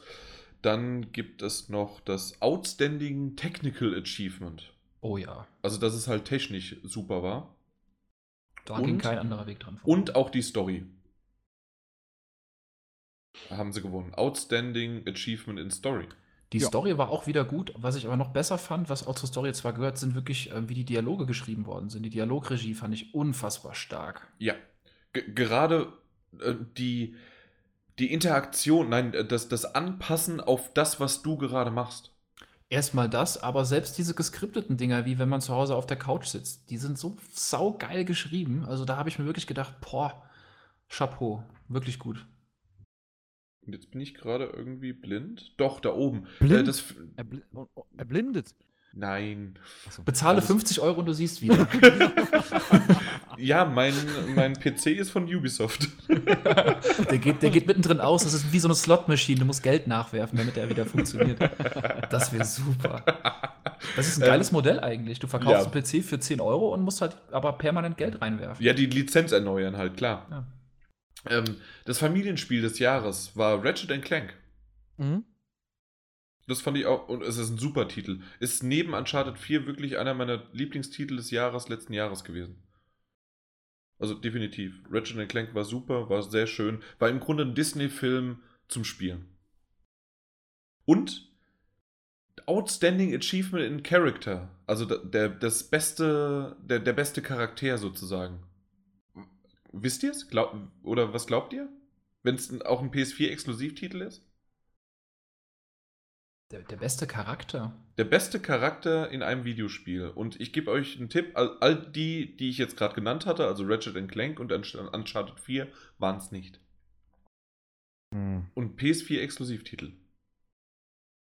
Ja, dann kann es ja eigentlich hier nur der Trico sein, oder wie das Ding heißt. Sehr oder? gut, aber es ist Trico, bitte. Ah, Trico. Oder sogar in dieser japanischen äh, Fantasiesprache Toriko. Aber das O ist ein bisschen stumm. So ein bisschen. Aber es ist Trico, genau, von The Last Guardian. Wäre ich jetzt nie, nie drauf gekommen, aber weil halt Uncharted und Ratchet Clank raus waren, dann konnte es ja eigentlich nur The La- The Last Guardian sein. Ja, und aber das fand ich sehr, sehr spannend und schön, dass das gewürdigt worden ist. Ihr seid gerade so alle so still. In einem Podcast könnte man auch reden. Ja, ich bin gerade so ein bisschen müde, stelle ich fest. Ihr- Du bist nicht mehr Müdigkeit. gewohnt, so lange Podcast zu Ja, ja, machen. ich bin das nicht mehr gewohnt. Ich bin auch, ich bin total müde, total hungrig. Stefan hat erst 200 Cressinis gegessen. Ja, das ist ja nichts, das ist ja nur, nur Luft, das ist zusammengebackene Luft. Hohlraumversiegelung. Ja, wollen wir mal ein kurzes Päuschen machen. In dieser Pause können wir auch kurz die Zeit nutzen, um euch nochmal auf unser Gewinnspiel von GameStop hinweisen. Und zwar, wenn ihr zwei der aktuellen 999er Aktionen von GameStop Spieleliste, Eintauschliste nennt, könnt ihr an unserem Gewinnspiel teilnehmen, um eine von zwei GameStop Plus Kundenkarten im Wert von je 50 Euro zu gewinnen. Das schickt ihr dann einfach an die podcast.ps4-magazin.de E-Mail-Adresse. Und wenn ihr nicht ganz genau wisst, was alles dabei ist, schaut ihr einfach auf gamestop.de vorbei und da werdet ihr sicherlich fündig werden.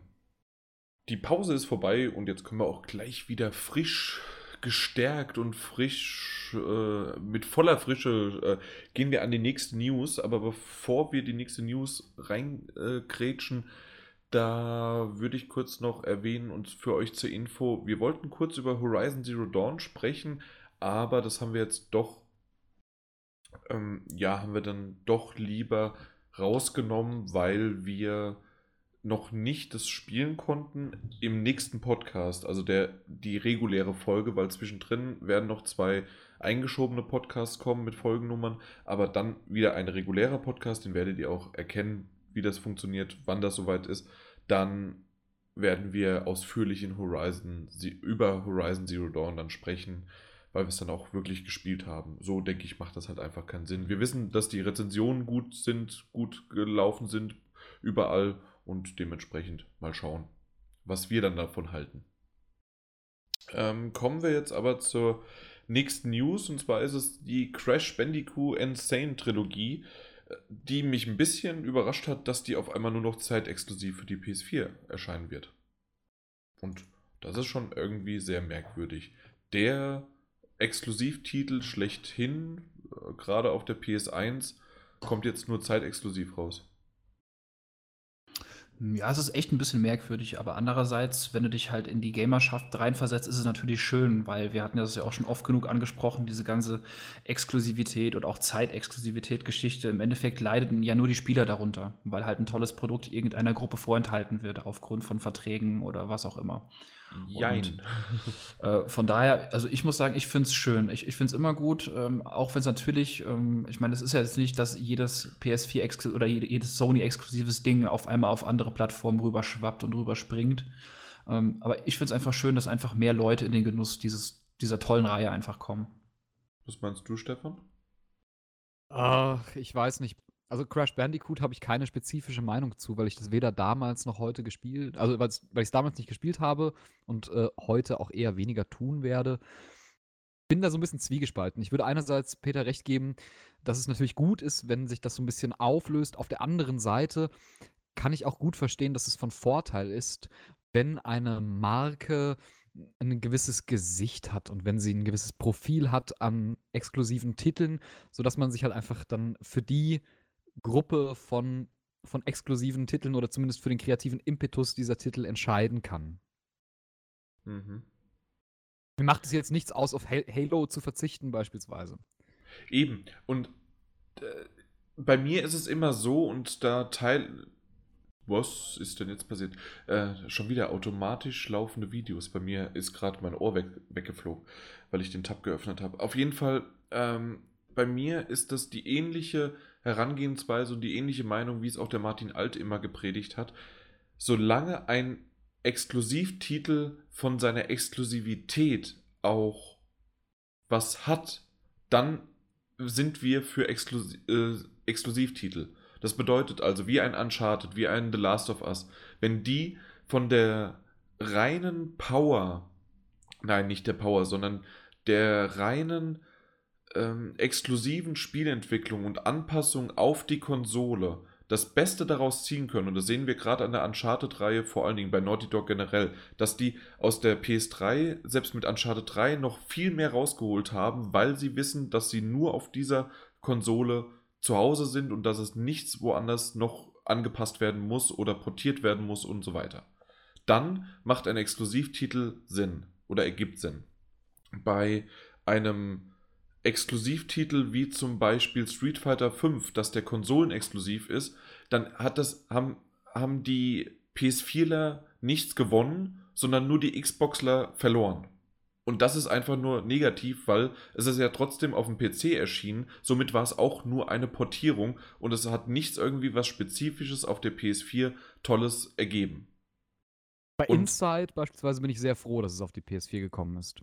Exakt, oder damals Limbo ähm, war ja noch Richtig, ein bisschen genau. äh, kurioser, ob es wirklich jemals herkommt oder nicht. Aber se selbst auch da, Limbo oder Inside ist auch ein Titel, der ist einfach nur durch Geld zurückgehalten worden. Auch Inside wurde ja nur zwei Monate, aber trotzdem als zeitexklusiv erstmal nur auf der Xbox äh, veröffentlicht oder auf dem PC und der Xbox, aber nicht auf der PS4. Und das ist halt einfach da hat jemand Geld in die Hand genommen, um es sozusagen anderen zu schaden oder um, sein, um seine Konsole zu stärken, aber der Titel hat davon nichts.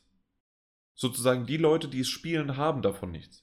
Genauso auch Rise, Rise of the Tomb Raider zum Beispiel, zeitexklusiv, hat nichts gebracht, dass es für die PS4 ein Jahr später kam. Und so, so, äh, so ist es auch dann jetzt bei Crash Bandicoot. Natürlich wissen wir, dass der, die Insane-Trilogie niemals jetzt der reißerische und tolle HD-Titel äh, werden wird, sowieso. Also der dann irgendwie von der PS4-Power ähm, dann profitieren würde. Dementsprechend ist es okay, dass der auch auf anderen Plattformen kommt, aber dann hätte ich ihn von Anfang an überall gebracht. Und die Zeitexklusivität bringt einfach nichts. Ja. Also das ist halt meine Meinung zu, äh, zu solchen Sachen. Auch, auch, wir hatten mal kurz vorher, hatten wir ja drüber gesprochen, dass jetzt äh, Call of Duty den, ähm, den Deal mit Sony eingegangen ist, 30 Tage früher die, die Maps zu bekommen und so weiter, also die Multiplayer-Dinger. Auch sowas. Das ist einfach nur irgendein Deal, der eingegangen worden ist und das war's. Mehr nicht. Das hat nichts damit zu tun, dass jetzt die Xboxler äh, da, ja, dass es auf der Xbox nicht nötig, äh, nicht möglich wäre. Ja, das finde ich eine find ich eine gute Perspektive. So kann man das ganz gut voneinander trennen, wo Exklusivität Sinn macht und wo sie einfach ein, äh, ein, ein ökonomisches Kalkül ist, bei dem der Konsument letztendlich ganz aus dem Blickfeld gerät. Genau. Es gibt vielleicht noch eine Art von Prestige, äh, die man nicht und, und auch mit sozusagen Werbung, die man, die man da mit reinrechnen kann, natürlich, aber mein, mein Blickwinkel und den, ja, den habe ich ja gerade ziemlich äh, genau beschrieben, ist halt aus der redaktionellen und aus der User-Sicht und nicht aus einer Konsumer- und äh, Firmensicht. Und dementsprechend ist, wäre das halt mein, mein wünschenswerter Faktor sozusagen. Was habe ich davon, dass das Ding jetzt exklusiv ist? Weil für einen Crash Bandicoot und für das 30 Tage früher Call of Duty die Maps da sind, kauft sich keiner die, äh, kauft sich keiner die PS4. Ja. Aber eventuell für ein Uncharted 4, für ein Horizon Zero Dawn oder für ein Neo oder Bloodborne. Wobei man sich natürlich auch fragen kann, inwiefern wäre es Horizon abträglich als Spiel, wenn es gleichzeitig auch auf der Xbox erschiene? Da ist es definitiv so, dass ich sagen würde, ähm, das, was ich bisher gesehen habe, das, was ich gespielt habe, dass wirklich die Grafik und äh, diese Grafik wäre nicht möglich und diese Power, äh, die das Spiel benötigt, sozusagen, wäre nicht möglich, wenn es nur ein reiner Port wäre. Weil Hm, dann okay. wäre es auf einem PC oder auf einer Xbox. Ich, ähm, es gibt ja manche Tools, die sozusagen ja, du, du baust das zusammen und dann wird es automatisch geportet und da musst du nur ein bisschen was noch anpassen. Aber meistens ist es ja so, dass es auf dem PC entwickelt wird und dann für die PS4 und für die Xbox geportet wird. Und dementsprechend werden dann da Feinheiten noch angepasst, aber dass dann auch sozusagen der Pro-Modus so gut laufen wird, wie es jetzt tut. Und das kann ich mir nicht vorstellen. Da, da wird halt sozusagen der PC die Masterplattform sein und die Konsolen werden dann okay Ableger haben. Also wenn es auf die spezifische Hardware-Architektur Ja. ange angepasst ist. Hm? Genau. Ja. Und dementsprechend ist dann Horizon Ze- Zero Dawn eigentlich ein gutes Beispiel dafür, warum es exklusiv rauskommen soll. Ja. Ich bin da ganz und, ganz und gar bei dir. Ja, das ist doch schön. Komm, wir hatten frische Luft. Noch irgendwie was zum Thema oder dann lieber äh, weiter? Ich weiß jetzt nicht, wie es bei Peter aussieht, aber ich bin, ich bin Ich habe euch in Ruhe zugehört und bin bei beiden von euch. Sehr gut. Ähm, wie, wie steht ihr denn zu ähm, Schatten von Mordor, also Shadow of Mordor, ähm, den, den, dem Herr der Ringe-Titel von Warner war das? Das habe ich sogar platiniert. Was? Ja, klar. Weil hier geht es mir eigentlich wie dir mit äh, Crash Bandicoot. Also mir ist es relativ egal. Ich habe es zwar hier auf der Platte, aber nur mal kurz angespielt und pff, ja, irgendwie interessiert es mich nicht so wirklich. Und also, ich hatte es noch nicht ganz erwähnt, und zwar ist es ja so, dass jetzt ein, ähm, ja, ein Nachfolger geleakt worden ist. Es wurde noch nicht offiziell äh, angekündigt, aber es soll tatsächlich der neue Nachfolger kommen. Es wurde ja immer wieder gerüchteweise und jeder hat irgendwie sich gedacht, das Ding hatte gute Kritiken gehabt und es soll jetzt äh, Mittelerde Shadow of War heißen. Mhm. Ja, sollen sie mal machen. Ja, ich bin gespannt. Also ich, ich mochte auch den ersten Titel, also den ersten Teil. Ich bin zwar jetzt nicht, äh, also ich bin aber auch keine Platin-Trophäen, ich wollte jetzt Hure sagen, aber äh, so ein äh, Trophäenjäger, das bin ich nicht, aber ich habe den Titel gerne gespielt, auch durchgespielt auf jeden Fall und da freue ich mich drauf, weil das Kampfsystem war schön, ich mag Herr der Ringe, aber auch nicht sofort die altbekannten, sondern so eher Nebenstories oder in dem Universum halt einfach. Das, das war echt schön gemacht. Ja, es hatte halt sowas, ja, ne, so ein bisschen auch dieses Assassin's Creed-Flair, nur dass es halt auch noch eine gute Mechanik hatte. es, es, es, hat sich halt aus verschiedenen Spielen die guten Punkte rausgepickt. Ne? Das Kampfsystem war ja sehr Batman-lastig. Richtig, genau. Und deshalb dann hast du so dieses, ja, dann hast du dieses, dieses Rumklettern auch, was mich auch auf der Gamescom bei den Demos und auch im Spiel in den ersten Minuten, was ja schon, wie du meinst, dieses Assassin's Creedige hat. Und das sind ja schon ähm, halt das Positive aus anderen bestehenden Spielen rausgenommen. Und das ist ja auch durchaus legitim, wenn man die dann zusammen in einem neuen Universum so was Neues zusammenfügt. Insofern vielleicht auch ein bisschen ein Aspekt von Far Cry. Äh, zumindest war, war mein Eindruck diesbezüglich sehr stark, dass man also in ein Missionsgebiet kommt und die Herangehensweise einem relativ äh, großzügig überlassen wird. Das fand ich eigentlich immer sehr toll. Das und hinzu kommt natürlich noch diese, ich weiß gar nicht mehr, wie sie hieß, dieses spezifische hierarchische System. Die Nemesis. Nemesis, genau. Äh, das fand ich auch, also das, das äh, war ziemlich toll, dann irgendwie Orks gegeneinander auszuspielen und sich irgendwie äh, äh, Diener in hohen Positionen ähm, zu ergattern. Ja, doch, definitiv. Ich fand es auch gerade auch dieses Nemesis und wie du dich da herantastest, willst du direkt eigentlich an einen äh, der höheren dran gehen oder willst du erstmal äh, untere dir Intel suchen und die vielleicht die sogar auf deine Seite dann äh, zu, ja, zu überzeugen, also mit Gewalt überzeugen und die dann auf dich, äh, also auf deine Seite ziehen, um dass die dir dann in diesem größeren Kampf dann auch behilflich sind. Also das war wirklich eine schöne Herangehensweise insgesamt. Was mich ein bisschen stutzig macht, weil das wurde nämlich auf einer ähm, Shopping-Seite dann veröffentlicht. Deswegen ist das sozusagen ein Leak und das, da gibt es dann auch eine Gold-Edition und in dieser Gold-Edition wurde dann auch schon mitgeteilt, was da alles drin enthalten ist.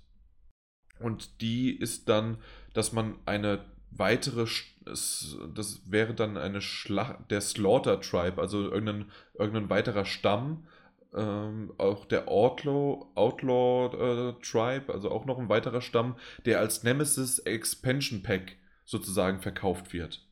Und dann gibt es auch noch eine Galadriel Story und noch eine, eine Mordor Story. Und ja, das ist natürlich wahrscheinlich wieder so eine Art von Season Pass, der in, genau, der Season Pass ist halt in dieser Gold-Edition mit dabei. Aber da siehst du wieder, dass halt mit so einem Stamm, der vorher in dem Spiel dabei war, oder obwohl da gab es auch schon einen Season Pass.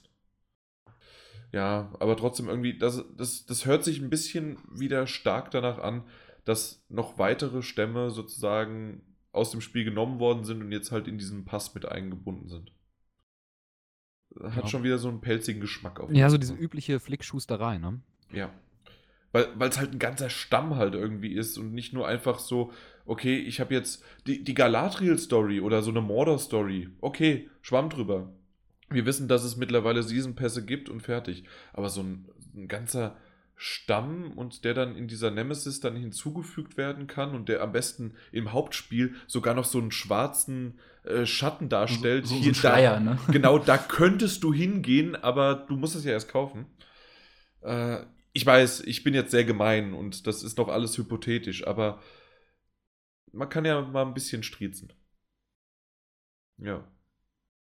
Ich bin, ich bin gespannt drauf. Ich, ich, ich freue mich aber drauf, weil äh, ich, ich mag auch das Kampfsystem, ich mag diese Welt und insgesamt freue ich mich drauf, obwohl so die ein oder andere, äh, der ein oder andere Seitenhieb halt auch mal erlaubt ist und den sollte man auch mal aussprechen dürfen. Unbedingt. Ja. Was man auch mal aussprechen sollte, wir haben, glaube ich, bisher nur ein oder zwei Mal über den Uncharted Film, Kinofilm geredet.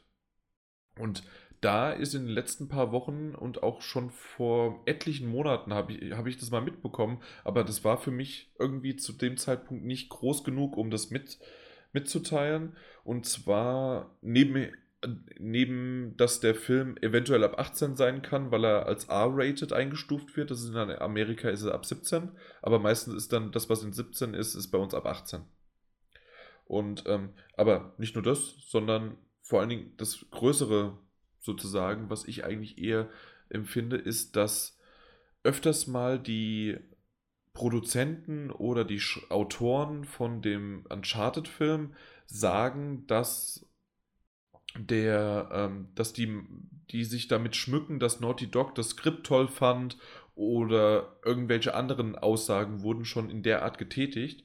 Und Neil Druckmann, das ist ja ähm, von Naughty Dog äh, ein bekanntes Gesicht, der hat jetzt schon mehrmals und jetzt auch wieder so groß, dass es auch einige Zeitungen und äh, Online-Magazine aufgegriffen haben. Die haben dann, da, äh, hatte halt mehrmals gesagt, er wünschte, dass die damit aufhören würden, denn Naughty Dog hat nämlich nichts und aber nichts mit diesem äh, Kinofilm von Uncharted zu tun. Sie sind weder mit dem Skript noch in der Produktion mit irgendwas gefragt worden, was, was er auch vor Monaten schon mal gesagt hat, dass er ziemlich schade findet, dass die nicht involviert sind. Und jetzt wird sogar irgendwie noch damit sich geschmückt. Und das ist schon irgendwie dreist, oder? Warum glaubst du, sind die nicht involviert? Warum? Äh, puh, das ist eine gute Frage. Entweder weil sie halt äh, an The Last, Last of Us 2 rumdoktern sollen und der Uncharted-Film schon irgendwie seine Millionen machen wird. Oder. Peter? also ich, ich glaube, es ist immer das Problem, wenn zwei kreative Menschen aufeinandertreffen oder mehrere kreative Instanzen, dann ist es immer schwer, da auf einen gemeinsamen Punkt zu kommen. Und ich kann mir schon gut vorstellen, dass die halt bewusst nicht involviert sind. Ich meine, wenn man dieses gesamte Statement halt durchliest, was dann dieser äh, Filmmensch da gesagt hat, dann scheint es ja bei Sony ja bekannt zu sein, dass die ja auch da involviert waren und im Boot sind. Er spricht zwar unten halt auch mal Naughty Dog explizit an, aber sonst spricht er eher generell von wegen, ja, Sony äh, hat das gefallen, was wir ihnen denen gezeigt haben. Und dann wäre es ja schon ein anderer Schuh. Aber was denkst du denn, was der Grund sein könnte, Stefan? Ja, also ich finde diese, diese These sehr überzeugend, dass vielleicht dort Sony als Vermittler und Kurator in Erscheinung tritt und dann einfach quasi sagt, okay, also Sony bewertet ja quasi auch die Qualität, also die Qualität der Uncharted-Spiele von Naughty Dog. Insofern mag ihnen die Kompetenz zugestanden sein, auch einen solchen Film in seiner Qualität einigermaßen einschätzen zu können. Wobei ich es natürlich dann immer so, also ich finde es immer halt so ein bisschen schade, denn die Uncharted-Autoren haben ja vielleicht auch eine gewisse Entwicklung im Kopf, haben vielleicht noch ein wesentlich ausdifferenzierteres äh, ähm, Figurendesign, was jetzt nicht unbedingt übernommen werden muss in den Filmen, aber zumindest als bekannte Grundlage vorausgesetzt werden kann, sodass Autoren des Filmes sich darauf beziehen können oder vielleicht auch nicht. Man könnte sich zumindest mal anhören oder sich mal an den Tisch setzen. Ne? Wobei ich auch nicht weiß, vielleicht hat das ja auch stattgefunden. Also angeblich ja nicht. Es ist, ist, ja ein bisschen trotzdem nebulös, dieses Statement. Aber anscheinend, also zumindest laut Neil Druckmann, ich denke mal, der weiß, was bei Naughty Dog los ist. ähm, der hat ja davon, jetzt sage ich mal, dann zumindest nichts gehört. Was halt echt schade ist, weil wie Stefan meinte, es ist ja nicht ein Muss, dass dann Sachen übernommen werden, aber es könnte halt so einfach sein, dass ein bisschen Potenzial auf der Straße liegen bleibt, weil jeder geht ja mit anderen kreativen Scheuklappen an irgendwelche Projekte dran. Und wer ist schon näher dran als Naughty Dog? Niemand. Und jetzt auch vor allem nach dem, nach dem, dem Assassin's Creed-Film, den ich selbst nicht gesehen habe, ich habe nur davon, darüber gehört und gelesen, frage ich mich halt auch, braucht es denn wirklich einen Uncharted-Film? Also ist nicht Uncharted in seiner Verfassung als Werk, im Medium des Spieles, macht es da nicht viel mehr Sinn? Und kann es eigentlich nicht nur so sein, dass als Film es bestenfalls die Qualität des Spieles erreicht, sehr wahrscheinlich aber eher dahinter zurückfällt? Das stimmt, aber da habe ich schon öfters mal davon Abstand genommen, mich oder die, die Spieler des, der Spiele als Zielgruppe dieser Filme zu sehen. Weil die wissen genau, die Macher gefühlt 50 bis 70 Prozent der Spieler der Spiele gehen auch in den Kinofilm rein. Die brauchen sie nicht noch ansprechen. Die wissen, die, von denen haben wir das Geld schon die wollen mit einem Kinofilm natürlich viel größere Massen erreichen und auch einen anderen, äh, ein anderes Klientel erreichen. Vielleicht noch eine ähnliche Alterszielgruppe, aber es gibt ja immer noch genügend, auch in unserem Alter, die gar nicht so sehr spieleraffin sind, wie, wie wir denken. Das ist, finde ich, auch ein ganz guter Punkt. Ich meine, du hast ja auch diese ganzen Indiana Jones-Leute, sag ich jetzt mal, Tomb Raider, das sind ja alles Leute, die Potenzial oder die äh, möglich genau die Zielgruppe sind, wenn, wenn der Film halt dann so wird wie die Spiele oder in, in den gleichen Ton halt schlägt, ähm, die halt auf jeden Fall in, interessant wären als, ähm, als potenzielle Käufer einer Kinokarte. Ja, da habt ihr natürlich recht. Und so, also es spricht natürlich auch nichts gegen ein hochproduziert äh, oder gegen ein gut produziertes, hochwertiges ähm, Prince of äh, Persia Film, fand ich zum Beispiel Film übrigens auch nicht so gut. Äh, nicht so, nicht so schlecht. Da musste ich witzigerweise auch dran denken, aber dann musste ich auch dran denken, was Stefan auch richtigerweise gesagt hat. Der Film wird halt nie besser werden können als das Spiel in seinem Genre. Und das ist richtig. Und wird ja. natürlich sicherlich keine Oscars abräumen und, und Awards und Preise, sondern wahrscheinlich sogar eher Richtung Goldene Himbeere gehen, wenn man ganz, ganz böse das sagt. Ja, du hast halt ähm, halt das Problem, also ich, ich gebe Jan und, und äh, Peter, ich gebe euch beiden durchaus recht. Man hat eine gewisse Gruppe von Leuten, die ohnehin Anhänger dieser Serie sind und die ohnehin ins Kino gehen, sich das anschauen. Das allerdings, also das wird natürlich eine große Gruppe sein, gerade bei Uncharted. Allerdings ist da die Gefahr auch am größten, diese Leute zu verprellen. Ja, aber nur in Kinoform, nicht in dem nächsten Spieleteil ich denke auch, dass gerade diese Leute, die, wenn du meinst mit diese Leute, das meinst du ja die Spieler, die hast du ja gerade angesprochen, die werden das schon, denke ich mal, auch gut differenzieren können. A, dass es halt kein Videospiel ist, sondern ein Film. Und B, wissen die ja auch dann, weil sie sich damit beschäftigen, dass Naughty Dog ja nicht involviert war. Vielleicht können sie sich sonst im Hinterkopf selber sagen, ja, Naughty Dog war ja nicht dabei. Das nächste Spiel wird schon wieder gut. Ja, was das, dann das auch, auch ja. durchaus legitim wäre, absolut. Ja. Ähm, aber ich denke schon, wenn das Ding dann so rauskommt, ich meine, das ist ja auch schon seit Jahren immer so ein bisschen kommt es manchmal so an die Oberfläche der medialen Aufmerksamkeit und taucht dann wieder ab für bestimmte Zeit oder unbestimmte Zeit. Die Frage ist halt wirklich, wie viel Production Value steckt in dem Ding wirklich drin. Wenn ich so an Prince of Persia denke, den Jan angesprochen hat, der ist ja auch wertig, denke ich mal, schon produziert. Da steckt ja. auch genug Kohle dahinter. Aber es war halt auch kein Superfilm, aber er war sehr unterhaltsam. Und so war übrigens auch Assassin's Creed, finde ich. Ich habe beide gesehen und der war auch, da steckte viel drin, es steckte viel Potenzial dabei. Und ich hätte, ich, ich hatte es schon mal im, im, in einem anderen Podcast, hatte ich drüber gesprochen und in einer anderen Folge und da hätte ich halt von manchen Szenen mehr gehabt, von manchen Szenen weniger und dann wäre der Film sogar noch besser gewesen, als er jetzt nur okay bis in Ordnung war oder gut, vielleicht sogar an manchen Stellen. Aber das war eben, äh, so wie Stefan gesagt hat, es war kein äh, Assassin's Creed 2 oder äh, ähm, Brotherhood oder Revelations, ja. Also von, wenn man diese Ezio-Trilogie sozusagen zusammennimmt von der Geschichte her. Aber generell ist ja Assassin's Creed sowieso egal. von der Geschichte ausgenommen.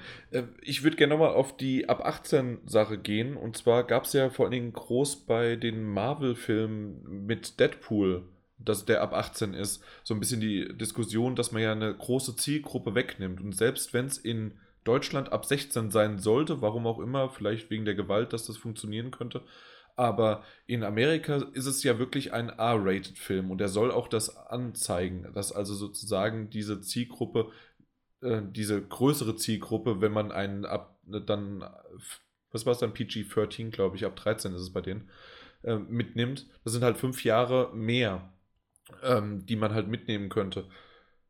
Da wäre es dann auch so die Frage, die der Peter angesprochen hat mit dem Production Value. Ich, ich weiß es nämlich nicht, was gerade reingesteckt werden kann, aber ähm, normalerweise sind meistens solche Titel eher, sehen wir auch bei Tomb Raider, die waren auch alle ab zwölf Jahre hier in Deutschland. Meine ich zumindest. Ich hoffe nicht, dass es, dass es jetzt 16 war, aber ich meine, es waren zwölf, ab zwölf Jahre. Und ähm, dementsprechend einfach, um halt mehr Leute anzusprechen und um mehr Geld wieder einzutreiben. Ja, das ist ja immer so der Grund, weshalb man versucht, diese Wertung möglichst niedrig zu halten. Aber was, genau, aber was bedeutet es dann dann ab 18? Ist das wirklich, sieht man dann eine, äh, eine, ähm, na, Shooter-Szene, so wie man sie aus Uncharted kennt, äh, Deckungsshooter-mäßig, 20 Minuten ballert er, bis, bis er an den nächsten Punkt kommt und dann geht's weiter? Ich kann mir es einfach nur schwer vorstellen. Auch die Spiele hatten ja nie diesen Brutalitätsgrad. Aber stimmt, der erste war sogar, waren die nicht alle ab 16 sogar? Die sind alle ab 16, ja. Also da gab es keine Szene, wo man sagt, oh, die war jetzt ein bisschen heavy für, das, äh, für die äh, USK-Freigabe oder wie auch immer. Und ich denke auch nicht, dass es in Deutschland, es ist ja, es ist ja nicht in Stein gemeißelt, es ist ja noch, der Film muss ja erstmal irgendwann kommen und ich, ich bin mir ziemlich sicher, dass er nicht ab 18 sein wird, weil ähm, die wissen halt auch schon, es ist zwar Uncharted, das ist ein großer Name, aber gerade, ich finde diese ganze Grundprämisse, wenn sie das einfangen, wofür Uncharted steht, dieses Abenteuer-Feeling, ähm, aber natürlich auch mal Feuergefechte, aber trotzdem alles immer noch so mit einem flapsigen Spruch. ähm, da würdest du das mit, einem, mit einer 18er-Wertung wirklich zu stark eingrenzen. Ja. Und ich denke, die wollen gerade diese Leute mitnehmen. Wo ich die ganze Zeit dran denken muss, welches Rating hatte denn zum Beispiel Lethal Weapon? Das ist ja auch so. Es wird rumgeballert, aber es ist immer ein flapsiger Spruch dabei. Und irgendwie sowas, Indiana Jones war, glaube ich, immer ab 12 freigegeben. Ich kann mir schon vorstellen, dass es ab 16 machen, aber 18 halte ich für sehr unwahrscheinlich. Weil einfach Nathan Drake gibt einfach keine 18er-Wertung her. Von der Grundprämisse her nicht. Da müssten sie ja schon wesentlich was in seinem Charakter ändern, dass er einem dann Kopf wegballert oder einstampft oder wie auch immer. Das kann Nee, ich mir nicht vorstellen. Ja, kann auch wegen Sex sein, ne? In den USA. Stimmt, ja. in den USA, die sind da ja Also wenn du da recht prüde, ne? Also wenn du da jetzt Erotik oder sowas irgendwie. äh, Ja, aber ich ja nicht. Uncharted hatte das nicht. Naja, nicht so sehr, aber ich könnte es mir, könnte es mir eher vorstellen noch, dass es aufgrund von solchen Dingen oder irgendwie, vielleicht auch irgendwelchen Sprüchen, die gemeinhin auf irgendwas anspielen, dass, äh, ja. Könnte auch sein, wobei Sex ist ja eh so ein Tabuthema in den meisten Videospielen aufgrund der Inszenierung. Da, da, da gibt ein Film ja viel mehr her als ein Ja. Videospiel. Uncharted war ja maximal nur die, ähm, die Liebesszenen sozusagen, aber wirklich Liebe, nicht von Liebe machen her. Ja, wo sie so aufeinander rumsitzen oder so, das ist ja jetzt nichts Wildes. Eben. Also Ach übrigens, Gott. Uncharted 4 hatte ein Rating T für Teenager. Ja, also auch in Amerika sozusagen. Ich habe mal geguckt, ob es da vielleicht anders war, aber nee. Weiß nicht, ich könnte mir auch schon vorstellen, dass sie vielleicht mit, mit dieser Meldung oder mit dieser, mit dieser Gerücht irgendwie ein bisschen Bass einfach nur kreieren wollen. Das Vielleicht. Jetzt bestimmt voll die, Blu voll die Splatter-Orgie wird das jetzt bestimmt. So Doom-mäßig. genau. Übrigens, äh, Doom in VR, das wäre der Tod. oh Gott. Und dann rennst du auch noch so schnell, weißt du, da bist du auch so wahnsinnig schnell in Doom. Und dann musst du mit den Move-Controllern diese Glory-Kills noch nachmachen. Ja. Oh Gott. Um, und, und es gäbe eine Plastikkettensäge, wie geil wäre das? Aber ohne Mist, kaufen. aber du willst es gerne. Aber ohne Mist ohne, und ohne zu viel zu verraten, äh, teilweise erinnert manche Szene in Resident Evil 7 VR auch an Glory Kills. Nur mal so. Das ist dann der Motion Sickness Simulator. genau. Der ja, Waterboarding-Simulator. Der Water. Sponsored by Donald Trump. oh, das ist super. ja. Also, ne. Na gut. Dann kommen wir zu einem Titel, der ja für bei, wann war es, 2015 für Furore gesorgt hat auf der E3, als Martin Alt und ich vor Ort waren. Was denn? Ich war schon so gespannt. Ach so. Du kannst auch einfach gucken, was als nächstes kommt. Sag's doch einfach. ich habe keine Ahnung. Ich habe die Liste überhaupt nicht offen. Oh Gott.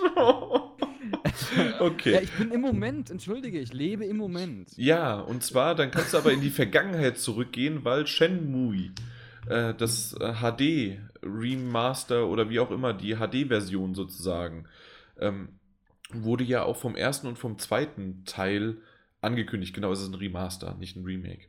Und das soll angeblich eventuell schon dieses Jahr erscheinen. Und da bin ich echt gespannt drauf. Weil ich habe nämlich den ersten wie auch den zweiten nie gespielt. Weil der zweite kam ja auch irgendwie komisch auf der Dreamcast oder sowas raus und der erste noch damals PS1? Ich meine. Waren die nicht PS1. beide Dreamcast? Vielleicht kam auch der, er äh, der erste dann auch auf der Dreamcast dachte, raus, der aber der war auf jeden Fall auch PlayStation. Okay. Ja. Ähm, auf jeden Fall,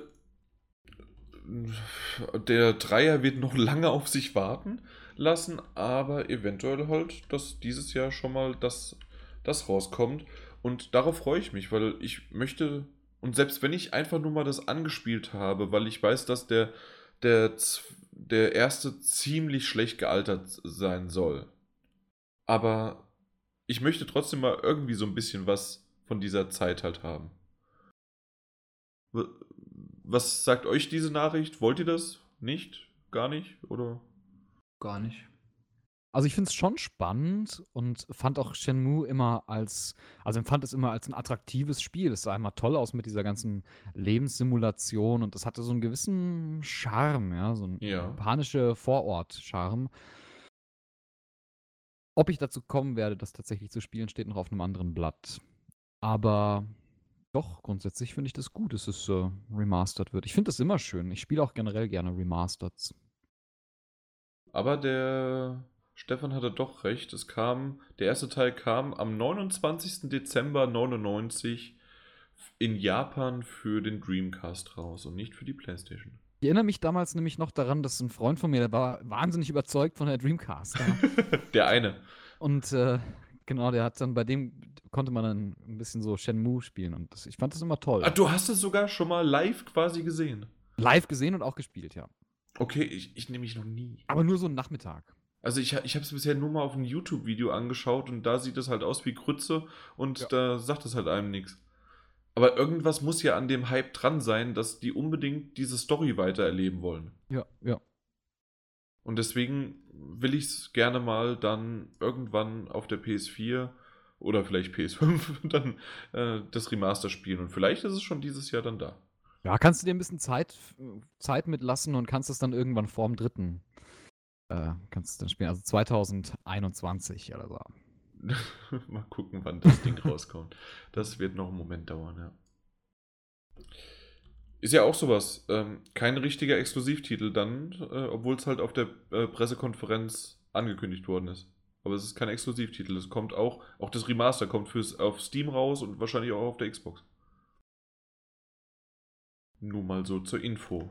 Falls der ein oder andere denkt, nee, das ist jetzt äh, exklusiv. Und dann kommen wir, wir sind gleich durch. Wir haben jetzt die letzte News abgehakt und zwar hat mich der Peter darauf hingewiesen und ich habe dann das in Erinnerung gehabt und habe es dann auch mit aufgenommen, dass Ubisoft ein paar Telltale-Mitarbeiter einstellt. Ja, halt, also ein paar schon, aber vor allem schon durchaus wesentliche Leute. Das sind Creative Producer dabei, das sind Senior Design Directors dabei und äh, der Narrative Director ist auch dabei, Ja. die unter anderem an Minecraft, The Story Mode, Tales from the Borderlands und The Walking Dead mitgearbeitet haben. Und der eine war auch an meinem geliebten The Wolf Among Us mit äh, dabei. Also die haben da wirklich schon quasi Veteranen ähm, vom Storytelling her und vom ganzen narrativen Geschichtenerzählen abgeworben und mal schauen, was da äh, bei rumkommt. Also Ubisoft San Francisco, das sind ja die South Park Leute. Ja, da- das war dann auch nochmal interessant. Das war auch nochmal interessant sozusagen, die South Park-Leute sind das. Ähm, wir, wir haben im letzten Podcast schon drüber gesprochen, was mit South Park da los ist, dass es jetzt ins nächste Fiskaljahr verschoben worden ist und von einer Verschiebung sowieso ja schon. Ich weiß aber nicht so richtig, auch wenn das jetzt Autoren und Designer und so weiter, ähm, ja, ob das was damit zu tun hat, dass die, oder ob das ein Zufall war, dass die sowieso die ganze Zeit die äh, im Auge hatten. Das, das, da bin ich mir noch nicht ganz so sicher, weil eigentlich kann ich mir nicht vorstellen, dass es bei South Park an der Story nicht, also hängt schon, weil das habe ich im letzten Podcast genauso nämlich gesagt, dass, es, dass ich glaube, dass es an der Story hängt und nicht an einem technischen Faktor, dass einfach noch was umgeschrieben werden muss. Aber dass eigentlich die South Park, ähm, ja, jedes Mal wieder, wie heißen sie? Matt, Trey Matt Parker, Stone? Trey Parker und Matt Stone, ja. Genau. Die beiden, dass die eigentlich so ein Wissen haben, dass es, dass die das schaffen. Also die brauchen da keine Hilfe. Das, mein, meine Lieblingsproduktion von denen ist jetzt immer noch das, das Musical The Book of Mormon. Das Kennt ihr das überhaupt? kann ich gerade, das kenne ich Sagt gerade mir auch nicht, nichts. Müsst ihr mal unbedingt nachschauen.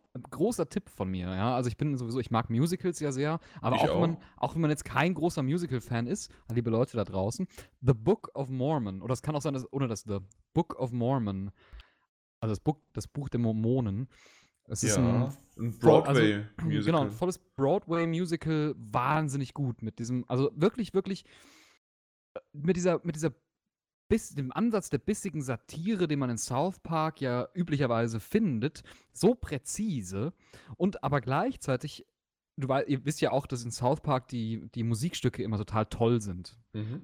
Und so kann man sich das vorstellen, auf ein richtiges, komplettes Musical ausgedehnt. Das ist wahnsinnig gut. Also HTTT, HTTP, Punkt, Doppelpunkt. Und manchmal hast du sogar HTTPS vorgelesen, wenn es Ja, wenn das da eine drin steht. SSL-Verschlüsselung Das ist relevant. Ja, du bist, du bist ja nur um die Sicherheit deiner User und Ja, Zuhörer besorgt. selbstverständlich, selbstverständlich. Nee, aber äh, Genau, es ist The Book of Mormon. Ja, der, Genau, das Book Buch of der Mormon. Mormonen. Hassadiga Ebowai. Äh, wenn ihr euch das angehört habt, dann versteht ihr diese Phrase. Und äh, Robert Lopez hat da auch noch mitge mitgeschrieben. Nicht nur Matt Stone und Trey Parker. Mhm. Die drei. Um nochmal auf, den auf, auf den Ausgangspunkt zurückzukommen. Entschuldige, Entschuldige. ähm, also Jan, du hattest ja so ein bisschen so diese äh, rhetorische Frage in den Raum gestellt, ob das jetzt ähm, generell so war oder halt weil South Park und der Verschiebung. Ja. Und äh, ich würde da auch äh, dir beipflichten. Also ich denke nicht, dass South Park da jetzt diese äh, Telltale-Leute braucht für ein Storytelling oder für narrative Elemente. Ich denke da eher an ein paar andere Ubisoft-Titel, die vielleicht noch mal einen frischen Story-Anstrich äh, bräuchten oder einfach mal frischen, frischen Input, einfach mal was Neues, neue Ideen. Und ich denke, dass halt die Telltale-Leute da schon gewissermaßen ihre Kernkompetenzen haben. Mhm. Und das mit der Ubisoft Power im Sinne von Optik und Opulenz, das könnte ich mir schon ganz gut vorstellen. Ich meine, sie sind jetzt anscheinend ja trotzdem exquisit oder exklusiv für Ubisoft San Francisco angeworben worden. Ist die Frage, welches Projekt bei denen als nächstes im, im, im, im Untergrund am Schwelen ist, weil aber auch sonst Dinge wie Assassin's Creed oder auch ein Far Cry, die könnten schon The, The Division oder auch For Honor sind ja alles zwar tolle Spiele. Oder Watch Dogs, alles einfach. Ja, du könntest es echt fast ewig fortführen. Ähm, da war die Story nie wirklich so, wo man sagte, boah, die war echt geil, ich freue mich auf oder ich warte auf den zweiten Teil. Ja. Sondern immer, das war immer andersrum. Optisch immer opulent, also das erinnert mich immer oft an Michael Bay. Den kannst du technisch zumindest eigentlich selten was vorwerfen. Aber dahinter ist halt nicht viel. Und das ist bei Ubisoft leider auch so. Tolle Optik, tolles Gewand, aber halt wenig Substanz dahinter in Form von einer tollen Story und, und tollen Charakteren etc. Und ich denke, dass da A und B ganz gut zusammenkommen könnten. Jo. Stefan, äh, deswegen war ich gerade so still und ich dachte, wolltest du noch was? Weil du irgendwie. Nee, die sollen mal äh, machen. Ne? und sollen dann, wenn das dann fertig ist, dann Sollen sie die sich sagen, melden. Sollen sie sollen die mal kurz anrufen und sagen, wir haben da was. Und oder auch meinetwegen auch irgendwo posten. Sagen, wir haben da so ein Spiel und das ist so und so vielleicht und könnte gut sein und äh, könnte, könnte, könnte dir gefallen. Und dann sage ich, ja, gucken wir mal. Und dann kannst du es verachten. Genau, dann kann ich es verachten. Ich muss aber auch tatsächlich sagen, ich habe äh, äh, The Fractured But Whole sowieso schon vorbestellt. Ähm, ich muss zu meiner Rechtfertigung sagen, ich bestelle ja nie irgendwelche Spiele vor und hätte es auch in diesem Falle natürlich nicht gemacht. Aber es gab dann ähm, ah, The Stick of Truth äh, gratis dazu. Deshalb Für die ich das PS4. gemacht. Genauso habe ich das genau. auch damals gemacht. Und jetzt wird immer in meiner, in meiner, in meinem Menü wird jetzt immer angezeigt, irgendwie noch 400 äh, Tage bis zum Release von The Fractured But Whole. Ja, genau. Aber dafür, ich, ich sehe es mittlerweile so und ich habe das ja auch schon ein paar Mal erwähnt. Ich habe einfach letztes Jahr das Stick of Truth gekauft und irgendwann wird es kostenlos äh, äh, The Fractured Butthole geben. Meinst du, du Und- bekommst es dann irgendwann kostenlos noch dazu? Ja, so nach dem Motto, also ich, ich bekomme halt den zweiten Teil kostenlos dazu und ich habe jetzt mein Geld quasi nicht als Vorbestellung, sondern ich habe einfach The Stick of Truth gekauft. Ja.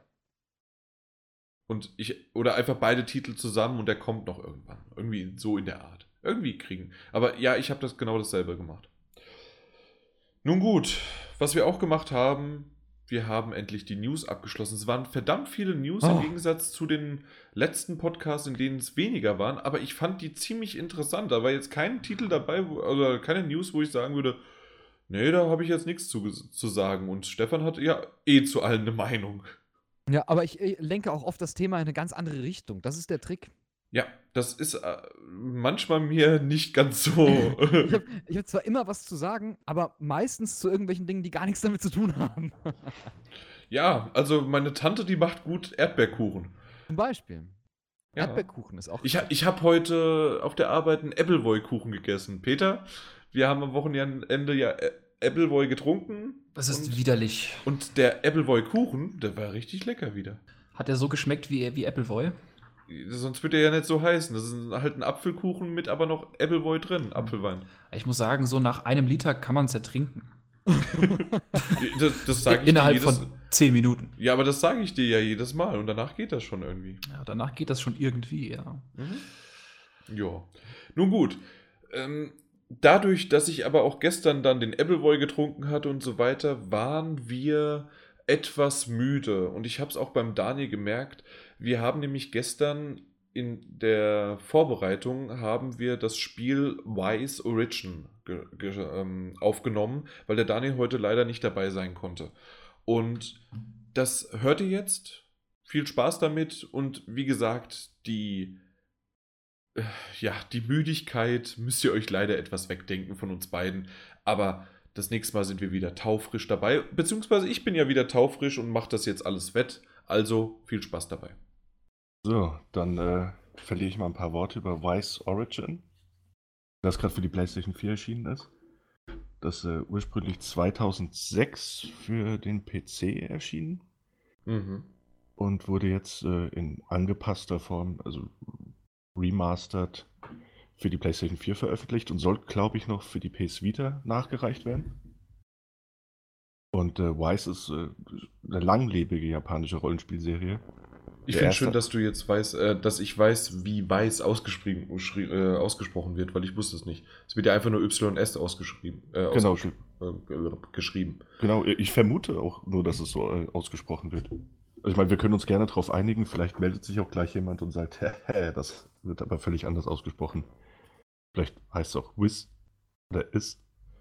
Keine Ahnung. Ich, ich weiß es wirklich nicht. Ja, die Japaner, die machen da irgendwie immer was anderes draus. Ja, aber Wise fand ich jetzt beim Aussprechen klang es ganz gut. Es hört sich auch ganz schön an, ja. Ja, also belassen wir es jetzt einfach mal dabei. Wenn jemand natürlich weiß, wie es richtig ausgesprochen wird oder mir dafür danken möchte, dass ich es von Anfang an richtig ausgesprochen habe, dann darf er sich gerne melden. Exakt. Ähm, ja, 89 der erste Teil. Jetzt Wise Origin, das ursprünglich 2006 erschienen ist, in der Remastered-Fassung für die PS4. Das Gute an Wise Origin ist, dass man keine Vorkenntnisse der Serie haben muss. Und es war für dich gut, weil das auch dein erster richtig Mein richtiger richtiger Berührungspunkt war. Berührungspunkt, genau. Ähm, also bietet sich super an, wenn man mal einsteigen möchte. Jetzt rein storymäßig, ich glaube, der achte Teil soll auch noch dieses Jahr veröffentlicht werden für die PS4 und Vita. Und äh, Wise Origin bietet, wie es der Name auch schon vermuten lässt, halt die Ursprungs- und Anfangsgeschichte. Dazu kann man natürlich kurz grob umreißen, dass es um dieses Land, diese Welt Wise geht, die äh, einstmals sehr schön war und dann von Dämonen überrannt wurde, die dann, äh, um ihre Angriffe auf die Menschen und dort lebenden Wesen zu, ähm, zu planen und Strategien zu entwerfen, einen riesigen Turm aufgebaut haben, in dem sie hausen. Und so ist es auch die Aufgabe des Spielers in diesem Wise Origin. In der, man kann sich die Rolle aussuchen, also zwei Charaktere, die man auswählen kann. Einmal eine junge Frau, einmal ein junger Herr. Mhm. Und äh, dann ist es die Aufgabe, in diesen Turm reinzugehen und äh, sich dort durch die Dämonen zu metzeln, kann man eigentlich sagen. Es ist wirklich ein krasser Dungeon Crawler, bei dem man ununterbrochen am Button smashen ist. Ist aus der isometrischen Perspektive, Okay. in so einem 3D Lookalike, ne? Und äh, während die Charaktere so als, als, als, diese, wie nannte man das früher beim Super Nintendo und irgendwie so Sprite, Sprite-Figuren? Das, das gibt es ja. Ich weiß noch nicht genau, worauf du hinaus willst. Also so sind äh, die Figuren sehen eben so designt aus, wie man das äh, von früher aus diesen ganz, ganz alten Rollenspielen eben noch kennt. Ich glaube Super ja. Nintendo. Also ich meine, es wäre Sprite-Look. Ähm, alles so ein bisschen im Anime-Design. Auch die Zwischensequenzen sind dann Anime-Zwischensequenzen. Mhm. Ist, ist schön gemacht. Bietet jetzt auch äh, deutsche Untertitel. Ich glaube, das ist das erste Mal, dass es auch mit deutscher Sprachausgabe kommt. Äh, mit deutscher, nicht Sprachausgabe, sorry. Mit deutschen Texten. Mhm. Ähm, ist Wie, wie ist das denn? Du hast gerade gesagt, äh, man prügelt sich da so durch. Wie ist denn das Kampfsystem? Ist das Also- rundenbasiert oder? Nee, gar nicht. Also es ist tatsächlich äh, Echtzeit-Kampfsystem. Man hat Viereck, um Attacken auszuführen. Man kann noch springen mit X. Mhm. Und mit Kreis kann man ab einem gewissen Punkt ähm, spezielle Attacken ausführen. Also es geht sehr, sehr locker von der Hand. Mhm. Ist auch ein spaßiges kleines Ding. Also es funktioniert sehr, sehr gut.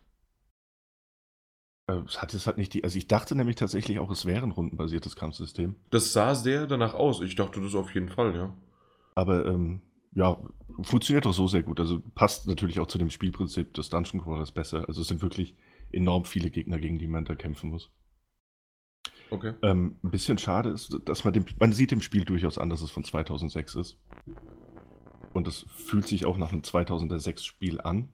Wobei ein paar Komfortfunktionen, von denen ich dachte, dass sie damals gang und gäbe wären, fehlen. Also ich habe zum Beispiel, entweder bin ich zu blöd, ich weiß es nicht, aber ich habe die Karte nicht gefunden. Ich dachte, ich könnte vielleicht eine Karte aufrufen, um rauszufinden, in welchem Raum ich gerade bin.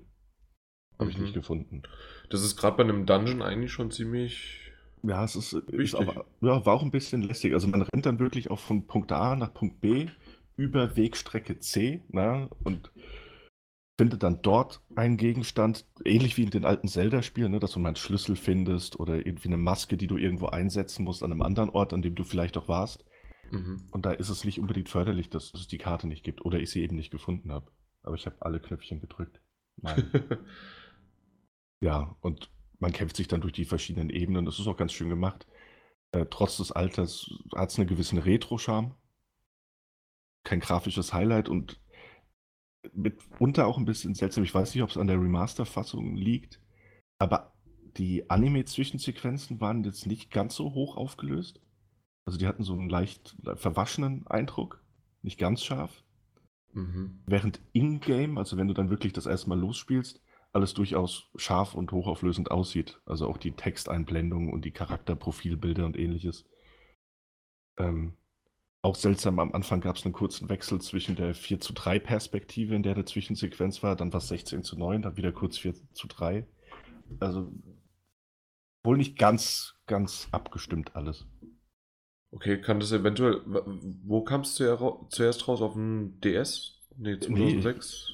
Wo Oder kam's vielleicht, da ich raus? glaube, es ist für den PC tatsächlich rausgekommen. Oh, okay. Und äh, also weiß nicht, woran es liegt. Aber dann ver verstehe ich das nicht ganz, warum auf einmal dieser Wechsel äh, passiert zwischen 16 Ja, zu also- 9 und 4 zu 3. Also es war jetzt auch wirklich nur ganz am Anfang während der Zwischensequenzen späterhin. Ja. ja. Das ist doch kein Grund, jetzt Dinge rumzuwerfen, Jan. Das war eine Glühbirne. Oh, das ist natürlich ärgerlich. Glühbirnen solltest du aber auch nicht werfen. nee, das ist mir irgendwie aus dem. Ja. Vor lauter Handyschreck ist es mir. Ja. Ja. Also es ist äh, ein spaßiges Spiel, das auf jeden Fall. Es ist auch ein guter Einstieg für diejenigen, die sich äh, an dieser Retro-Grafik, also dieser wirklich überholten Grafik nicht stören. Und die mal, mal reinschnuppern wollen, vor allem, glaube ich, in UVP von 1999 im Store. Ähm, kann man reinschauen. Muss aber auf jeden Fall Abstriche machen. Also es ist kein aktuelles Spiel, es ist auch kein sehr gut aussehendes Spiel. Man merkt, den, also der Zahn der Zeit hat auf jeden Fall sehr, sehr an dem Titel genagt. Und da Mhm. hilft es auch nicht, dass es jetzt eben äh, schärfer ist als damals. Ja, ich habe gerade nochmal nachgeguckt, genau, es sind 1999, also 20 Euro im Store. Mhm. Ähm, kam ja jetzt vor zwei, drei Tagen schon raus, am 21. sozusagen. Genau. Und ähm, für euch da draußen, weil da wollten wir jetzt in Zukunft ein bisschen transparenter sein, wir haben diesen Key bekommen und dementsprechend hatte dann der Daniel die Möglichkeit, das anzutesten. Genau. Und, Und es- äh, Es war auch bisher eine gute Zeit. Also ich glaube, ich werde es tatsächlich auch noch ein gutes Stück weiterspielen. mhm. Ich habe zwei Bosse besiegt. Die sind dann natürlich ein bisschen größer als die, ähm, als die Standardgegner, haben ein paar mehr Attacken und Moves drauf. Tatsächlich auch da so ein bisschen vielleicht einfach der, der Zelda-Vergleich. Also wenn man früher Link to the Past gespielt hat, ähm, dann weiß man schon ganz gut, was auf einen zukommt. Sieht allerdings ein bisschen besser aus als der Super Nintendo-Titel. Das auch. Vielleicht, äh, da habe ich doch nochmal so die eine oder andere Frage. Wie ist denn der Jawohl. Stil überhaupt gehalten? Weil du hast jetzt zum äh, Dungeon Crawler gesagt, ähm, durch was für Ebenen und durch Landschaften läuft man denn? Wie kann man sich das vorstellen? Ähm, also ich weiß nicht, wie es langfristig mit der Abwechslung aussehen wird. Also was du jetzt bisher gesehen hast. Genau. natürlich. Ähm, aber man kämpft sich tatsächlich nur durch diesen Turm. Also es ist ein riesiger Turm. mhm. Man steigt natürlich unten ein und man kämpft sich Stück für Stück nach oben. Ähm, es gab ein, zwei Bereiche, in denen ich mal kurz außen war. Also um mal eine, eine, einen kurzen Weg außerhalb des Turms entlang zu laufen, um wieder in den Turm reinzukommen. Ja. Aber sonst äh, habe ich tatsächlich bisher überwiegend grau in graue Dungeons gesehen. Macht es aber trotzdem Spaß, wenn es so äh, immer zumindest das Ähnliche ist? Oder ist auf jeder Ebene auf einmal doch innerhalb dieses Dungeons dann was anderes? Oder ist einfach nur die Gegnervielfalt was anderes? Also die Gegner werden natürlich mehr, klar, es werden auch, äh, die wechseln auch ab. Es ist durchaus Mhm. abwechslungsreich gemacht. Das fängt natürlich mit diesen Standard-Fledermäusen an oder so kleine magische Geschütztürme, die man ausschalten muss, Magier, die kommen. Der erste Boss ist so ein, eine Riesenfledermaus, die sich in viele ganz kleine Fledermäuse verwandeln kann und auch ein bisschen stressig wird dann. Ähm, es ist aber abwechslungsreich genug. Also schon in der, in der ersten Stunde, meine ich, wäre es gewesen, dass, dass neben dem ähm, Schlüssel finden oder Gegenstand A finden, um ihn nach Punkt B zu bringen, dass es auch so Kleinigkeiten gab wie eine Maske, die man aufsetzen kann, mit der man Geheimgänge entdecken kann. Ja. Also es- lädt auch zur Erkundung ein. Umso enttäuschender ist es, dass ich die Karte einfach nicht einschalten kann, weil es wohl keine gibt. Also bisher ist von, vom generellen Umgebungsdesign ist es jetzt nicht so abwechslungsreich, aber es macht trotzdem Spaß. Mhm. Also es gibt auch immer mal wieder kleinere Schalterrätsel, dann äh, kleine Jump'n'Run-Passagen, die dann, äh, die man absolvieren muss. Insofern war es bisher abwechslungsreich genug, um mich zu motivieren, auch noch weiter zu spielen, auf jeden Fall. Ich habe jetzt gerade mal, Ja, ich, ich jetzt mal geguckt, also es war, du hattest recht, es kam äh, 2006 für einen äh, für PC raus Mhm. und jetzt am 30. Mai kommt es dann auch für die Vita raus, noch die Vita. nachträglich sozusagen. da muss ich auch. noch, ja. mal noch das ein oder andere Spiel, das es wirklich noch für die Vita gibt. Ganz wenige. Oder muss ich tatsächlich auch sagen, ich kann mir sehr gut vorstellen, dass es auf der Vita nochmal noch mal besser funktioniert. Also die Art von Spiel. Ja, Äh, wieso? Erstens, erstens, weil es auf der Vita ohnehin leider nicht allzu viele Spiele gibt, die noch rauskommen, wie du ja gesagt hast. Und dann finde ich, also wenn du, wenn du so eine Art von Spiel, also ein 2006 veröffentlichtes Spiel, auch wenn es jetzt ein bisschen remastered wurde, mit diesem isometrischen Animes-Retro-Look Mhm. auf dem großen Flachbildschirm spielst, ja, ne, also da gibt es da gibt's Beeindruckenderes. Aber ich glaube, auf der Vita, so mal für nebenher, ich glaube, da könnte ich, könnte ich mir vorstellen, dass es da noch besser funktioniert. Ich bin nur da nur gespannt, weil ich in letzter Zeit mitbekommen habe, wie sehr die Vita tatsächlich immer wieder an ihre Grenzen kommt. Mhm. Ob selbst ein 2006er Titel das dann schafft, was sozusagen auf der PS4 vielleicht zwar flüssig läuft. Oder Ja. läuft es überhaupt flüssig? Das läuft, läuft sehr flüssig, ja. Okay. Ja gut, könnte ich mir das auch vorstellen, dass die Vita da äh, mit unterkommt. Wirklich ein paar, also ein gutes Dutzend Gegner auf einmal, die auch über den Bildschirm wuseln. Mhm. Kann natürlich sein, dass die Vita da Probleme bekommt, aber rein vom Grafikstil, meine ich, ist es nicht aufwendig genug. Ja. Wenn man sich da anguckt, was es teilweise schon an Spielen gab. Für die Vita eben.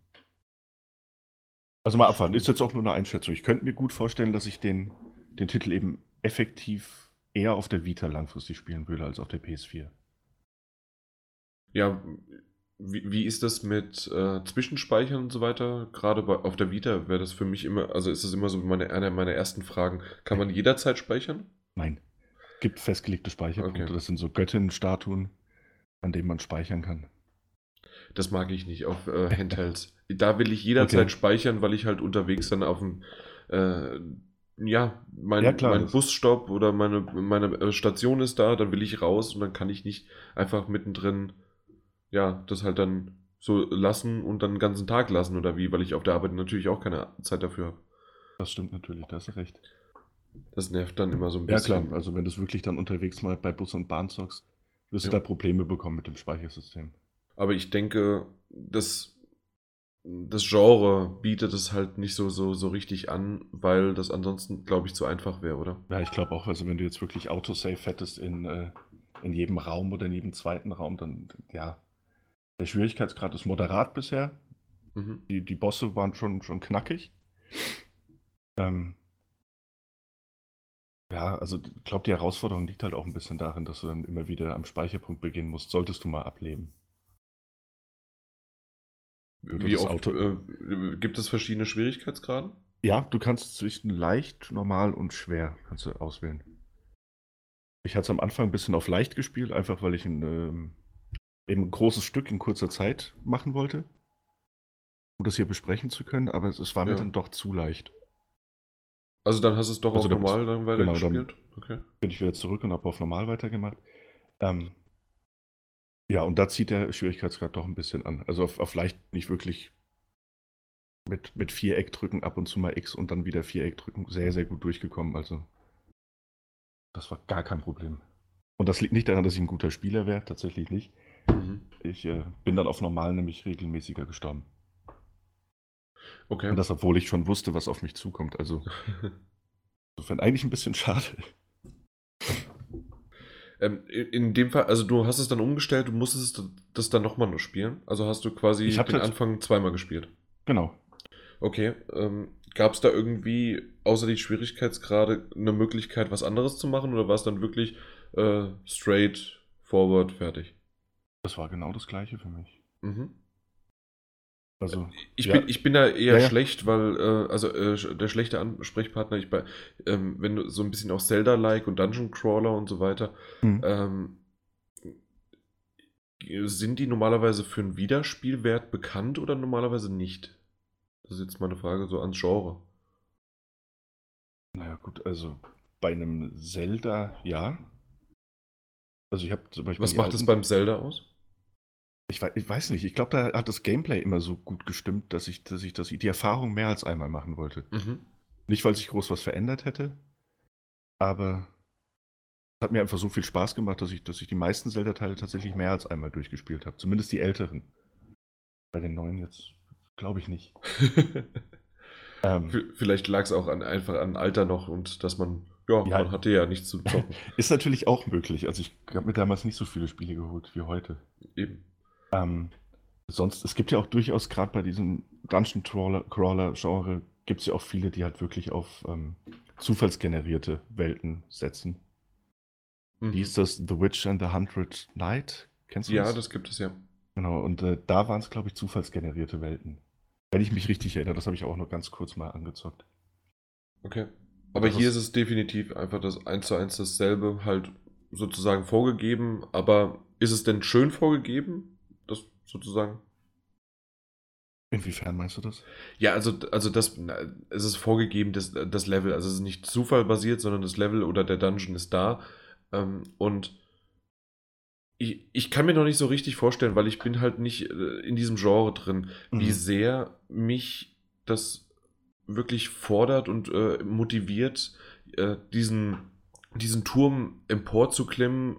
Oder äh, gibt es da eine Story, die da erzählt wird, die es dann, dass mich sozusagen die Zwischensequenzen und die Cutscenes motivieren, weiterzumachen? Was, was ist die Motivation, sozusagen in diesem Spiel voranzukommen?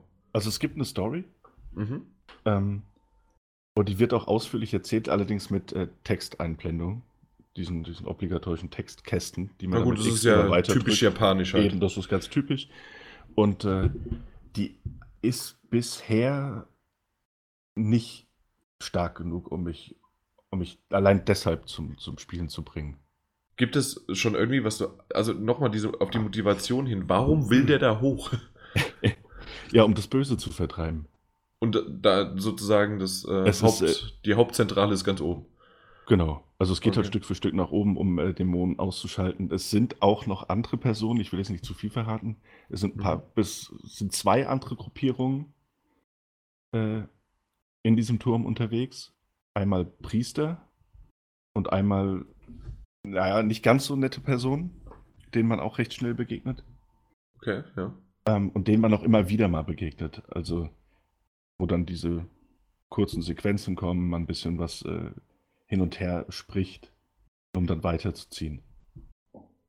Ähm, ja, die Motivation ist es wahrscheinlich einfach Stück für Stück herauszufinden, was es damit auf sich hat, mit diesem Turm. Woher er wirklich kommt.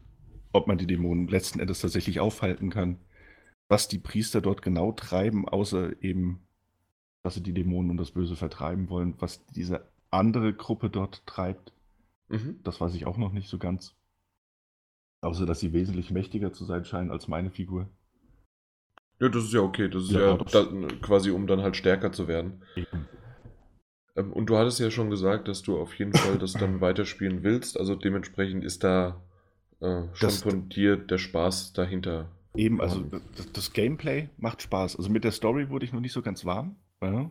Mhm. Auch weil es wird halt schon sehr tröge präsentiert. Wie gesagt, das sind diese Textkästen. Man liest viel. Aber auf dem Bildschirm passiert eigentlich nicht viel mehr, als dass man diesen zwei Figuren eben zusieht, wie sie da in der Gegend rumstehen. Aufgrund des Grafikstils. Aber das, das Gameplay ist stimmig genug und es, es macht schon Spaß. Auch, auch zu erkunden, eben als, wie ich vorhin gemeint habe, mit dieser Maske, mit der man Geheimgänge finden kann. Also das Leveldesign bisher war auch wirklich so, dass es zum Erkunden einlädt. Mal abwarten, wie das so wird, also Mhm. wie es weitergeht. Vielleicht spiele ich auch noch ein, zwei Stunden und denke mir dann, hey, nee, habe ich irgendwie doch schon alles gesehen. Das kann sein, aber dann kann man ja einfach das nächste Mal, wenn wir im Podcast sind, äh, nochmal drüber reden. Sehr Aber so gerne. die, ähm, für die jetzige Zeit sollte das dann eigentlich erstmal abgeschlossen sein. Okay, ja, passt, denke ich. Ich denke das auch. Bevor du noch mehr Glühbirnen rumwirfst, dann. die war aber schon vorher kaputt. Achso, ja, dann ist Ja. es okay. Ich dachte, du hättest die vielleicht während dem Gespräch rausgedreht und weggeworfen. vor, vor, vor Ärger, weil eventuell auch noch mein Mikrofon kaputt ist und alles mögliche. Ja, mal gucken. Ich, mittlerweile geht's aber, oder? Ja, tatsächlich, es ist wesentlich besser geworden. Okay, weil dann kann man für die Zuhörer mal noch so ein bisschen im Vorgespräch, dass es nicht gibt von dieser eingeschobenen äh, Szene sozusagen hier während des Podcasts, was wir ja einen Tag vorher aufnehmen. Da ist anscheinend irgendwie am Anfang mein Mikrofon, ja, so ein bisschen, äh, ich weiß nicht, es hat auf einmal von alleine Geräusche gemacht, aber nicht gute. Ja, es war ein bisschen bockig. Ja, äh, momentan geht's, aber ich glaube, ich werde trotzdem jetzt gleich mal gucken, ob ich da irgendwie ein Ersatzgerät dafür bekomme. Das ist nicht so Ja. schön. Es hat sich aber normalisiert, also mal schauen. Ja, aber, Hit. aber ich traue dem halt einfach nicht, dem Ganzen. Aber, da, das habe ich davon, ne? Gebe ich das einmal dem Peter in die Hand, ist schon ist kaputt. Ja. Ja. Ja, weil das, das kann man vielleicht auch noch kurz so als äh, in diese kompletten Zeitdifferenzen reinbringen. Wir, wir nehmen ja heute einen Tag vorher auf, bevor wir den eigentlichen Podcast aufnehmen. Ich habe aber, bevor das hier aufgenommen worden ist, vorhin zwei Sachen mit dem Peter aufgenommen, die wiederum dann aber erst nach dem Podcast äh, veröffentlicht werden, wenn, ja, wenn der erst morgen aufgenommen wird. Es, es ist verrückt. Es ist total verrückt. Und vielleicht, wenn jetzt sozusagen, ich, ich habe das in jeder Podcast-Folge irgendwo jetzt äh, reingestreut. Mal gucken, ob sich die Leute, wenn das jetzt später dann in der Reihenfolge ist, äh, ein großes Puzzleteilchen sozusagen zusammenfügen können. Ja, und ich Ja. bin gespannt, ob das jetzt morgen mein Mikrofon dann hält oder ob ihr vielleicht auch mittendrin noch ein Klingeln hört und ich dann ein neues Mikrofon bekomme oder ich mit äh, iPhone-Kopfhörern aufnehmen muss. Mal schauen. Ich hoffe nicht. Wäre ärgerlich. Mhm. Ich würde ja meins für morgen leihen, aber das. ja, das geht nicht ganz. nee. Da ist der Weg dann doch ein bisschen zu weit auseinander. So weit sind wir zwar nicht, aber immer noch weit genug. Ähm, ja, du bist ja morgen leider nicht dabei. Äh, dementsprechend hast du das jetzt vorein, haben wir das voreingeschoben. Deswegen danke ich dir dafür. Ja, immer gerne. Und äh, wir denken morgen an dich. Das wäre sehr nett. Ja, der ist selbstverständlich. Und dann bist du einfach das nächste Mal wieder äh, als komplettes, großes äh, Ganzes dabei. Ja, das verspreche ich dir. Alles klar. Dann sag du Tschüss. Ähm, tschüss, ihr lieben Leute. Genau, und bis äh, sozusagen, ihr hört jetzt irgendeine super Überleitung von mir, die ich irgendwie mir jetzt dann aus dem Hut gezogen habe. So, stellt euch einfach jetzt mal die schönste und beste Überleitung der Welt vor und am besten, dass sie nicht von mir geschrieben worden ist. Ähm, ich habe jetzt nämlich noch, ich dachte eigentlich, ich hätte eine Überraschung für den Stefan, aber die Überraschung ist sowieso jetzt vor allen Dingen für jedes Thema, weil er hat ja gar nicht den Plan vor sich. Ähm, dann hätte ich es gar nicht wegstreichen müssen, denn ich habe noch einen weiteren Punkt dazu getan. Mhm. Und, und zwar machen wir jetzt ein spontanes Quiz.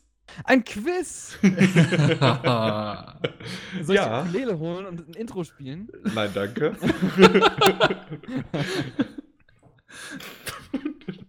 Ich weiß, bei dir machst du das und du machst auch immer dieses.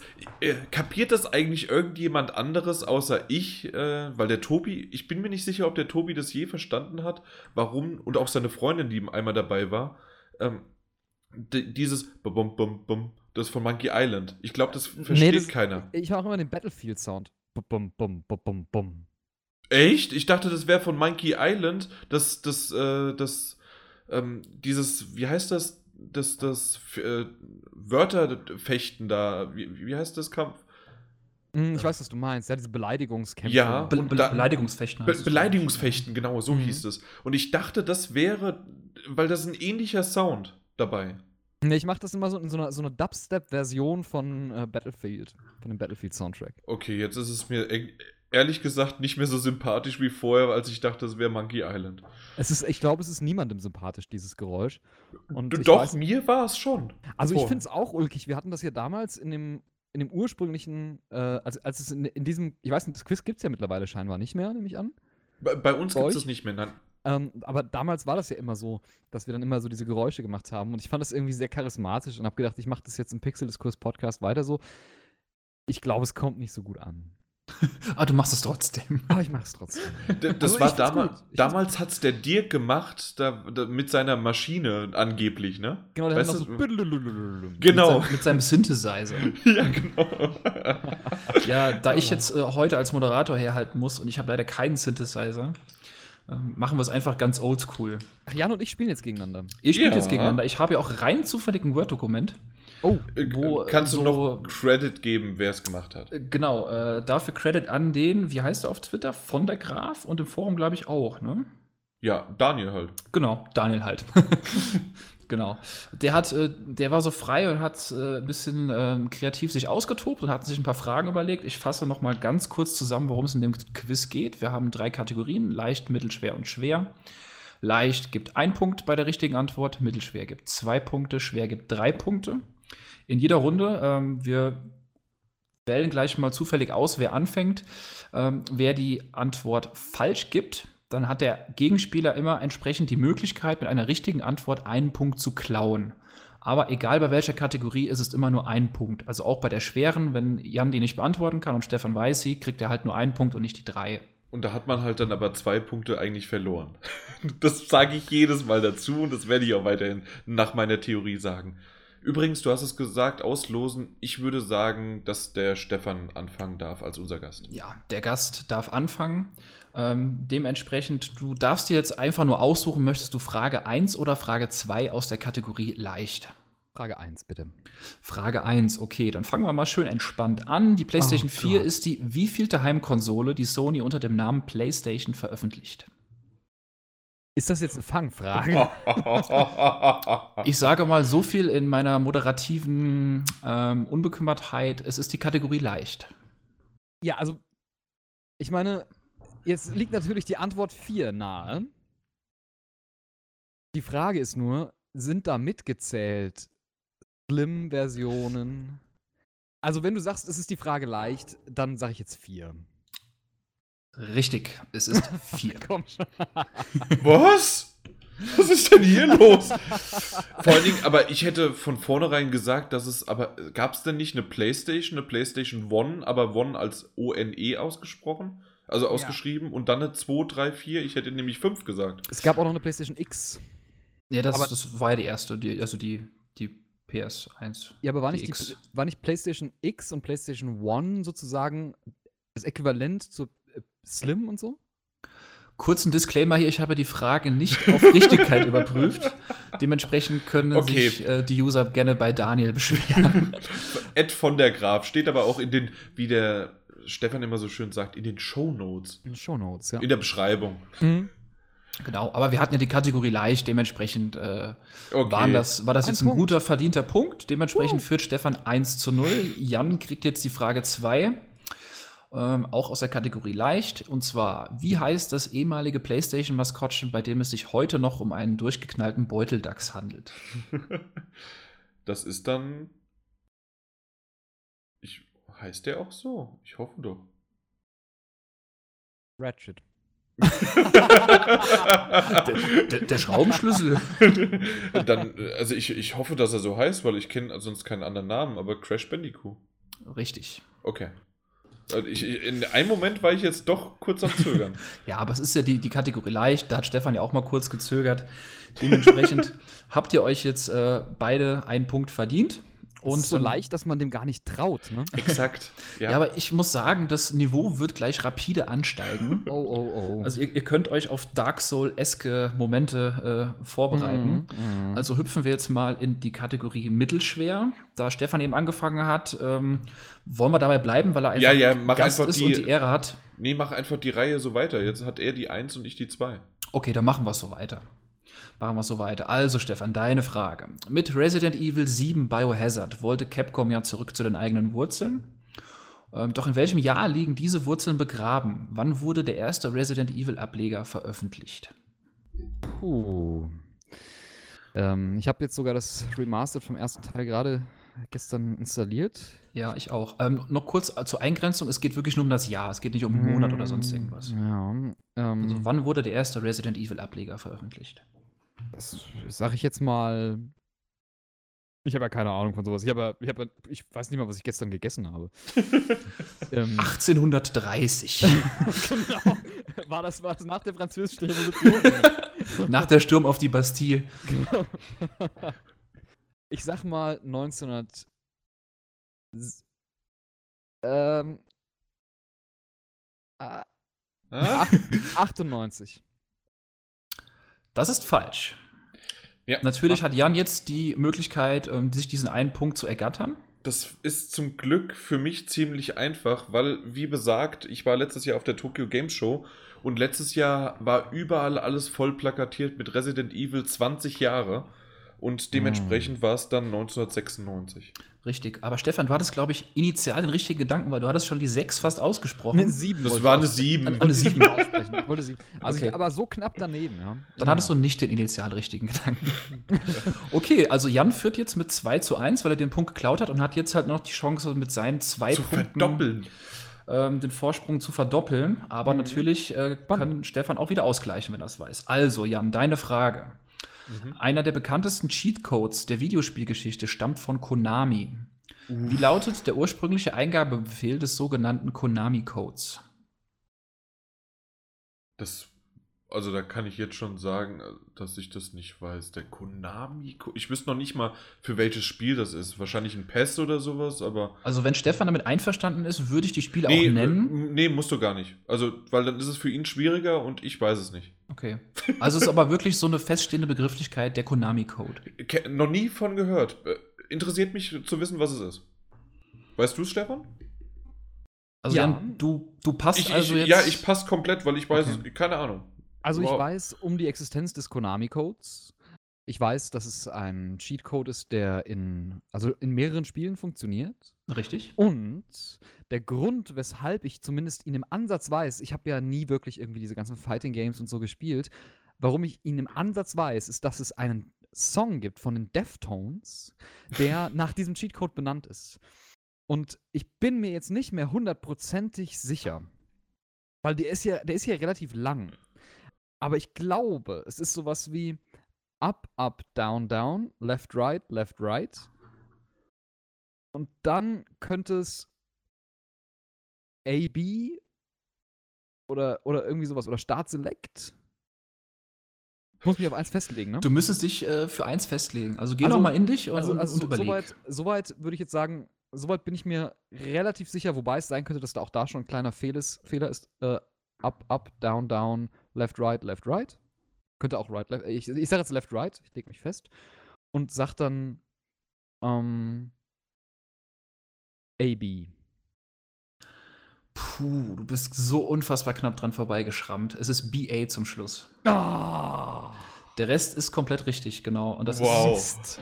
Also, das war echt, also aus, aus dem Song gut hergeleitet. Gerade dieses Up, Up, Down, Down, Left, Right, Left, Right. Und dann ist es halt BA. Also als, Ah, als, als Tasten der, der Controller der damaligen NES-Konsole. Und das Okay, war für fair enough. mehrere Spiele, oder was? Genau, also die bekanntesten Spiele sind eigentlich, äh, das heißt Contra zum Beispiel ist das eine. Das Klar, ist, Contra. Ähm, ja, kennt man vielleicht.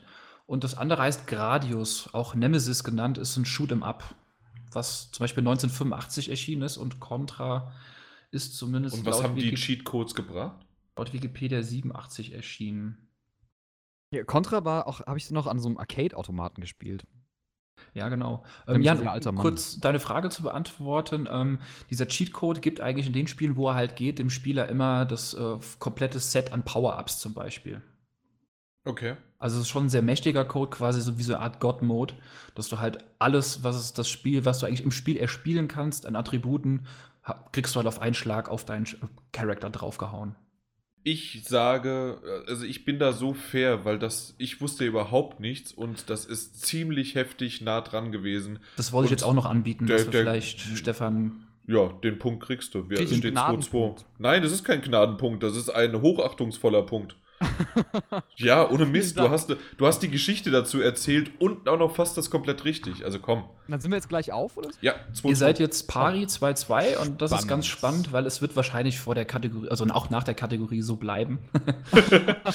Aber schauen wir mal. Also, Stefan, deine Äh, kann Frage. Ich dazu, kann ich dazu Ja. eine ganz kleine Anekdote erzählen? Sehr gerne. Und zwar er, er ähm, lenkt ab. aus dem, aus dem, aus einer Episode des äh, äh, PlayStation 4 Magazin Podcasts, äh, als du, Peter, gedacht hast, du könntest mich voll in die Pfanne hauen und mich nach dem richtigen Namen von David Cage fragen. Ah, da klingelt was. Ja, stimmt. Ja. Das war gedacht- echt gemein. Du ja. hast gedacht, du hast so eine richtig gemeine Frage in der Hinterhand und ich habe sofort die Antwort gewusst. Weißt du es noch heute? Ja, natürlich. Und zwar? David de Grotola. Richtig. Wer zur Hölle kennt den, außer wir zwei? Ich weiß auch nicht, warum. Okay, Entschuldigung. Ja. Das, das ist eine schöne Anekdote, das stimmt. Da habe ich gar nicht mehr drüber nachgedacht, ja.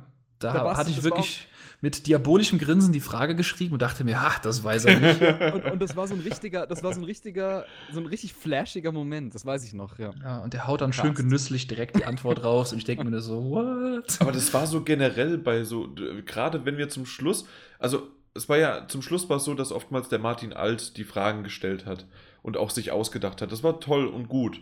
Aber so dieses, was, was gerade der Stefan beschrieben hat, mit dem, so sich beim Überlegen zu denken, ah, das wird der nicht wissen, niemals weiß der das. Und, und dann in die Frage halt reinzugehen und ihm die zu stellen, das, das war schon schön, ja. Das ist halt echt schön, wenn man halt zwar nicht äh, physisch vor Ort miteinander arbeitet, aber halt schon immer am Wochenende oder nach der Arbeit abends, ne, man tauscht sich aus, ist in Gruppen und meint eine Person langsam etwas mehr zu kennen und, und freut sich schon auf das Quiz und dann hau- haut er halt die, diese neue Schicht raus, die man noch gar nicht kannte. Ja. Das war auch dann der Grund, warum wir ihn dann entlassen haben. er hat zu viele Fragen richtig beantwortet. Dankeschön und weiter. ähm, Da gab es aber noch, jetzt muss ich auch noch kurz, obwohl Ja. ich der Moderator bin und dir das Ganze eigentlich moderativ leiten sollte, abschweifen. Ist schwierig, ne? Ähm, äh, Stefan, dir ist auch mal eine Frage gestellt worden. Ich glaube, da hatte das Jan hat die Frage gestellt. Und da ging es darum, er hat einen Moment in einem Spiel beschrieben, den du er äh, erkennen Ja. solltest. Und da ging es um Final Fantasy, glaube ich. Zehn. Und er hatte irgendwie, da ging es um diesen Ball am Anfang. Irgendwie sowas. Und das war so gut, weil er hatte noch nicht halb zu Ende erzählt, nur schon, ich weiß es, ich weiß es. Ich habe den ersten Satz noch nicht mal zu Ende gelesen. Und er sagte Final Fantasy X. Und ich war so wirklich voll von dem, äh, voll vor die Brust gestoßen. Ich, so, ich wollte aber noch die, letzten, die nächsten zehn Sätze meiner so Kurzgeschichte. gegeben. Nee, Das war ja, echt also, fantastisch. äh, damals habe ich mir viel Mühe gegeben. Das war ja, also ich habe es ja irgendwann mal geschrieben, ja. Ich habe es dann zu Ende gelesen. Stimmt, das Blitzballspiel. Da habe ich eine Eins mit Sternchen bekommen für die tollen Namen meiner Charaktere, die ich einfach von Final Fantasy X übernommen habe. Sorry, ich war nicht kreativ, ich bin ein Kack-Nerd. Ja.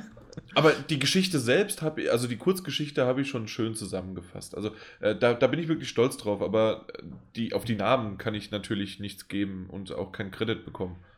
Okay, aber jetzt Kontenance. Wir müssen die letzte Kategorie abschließen, damit wir zu einem Ergebnis kommen.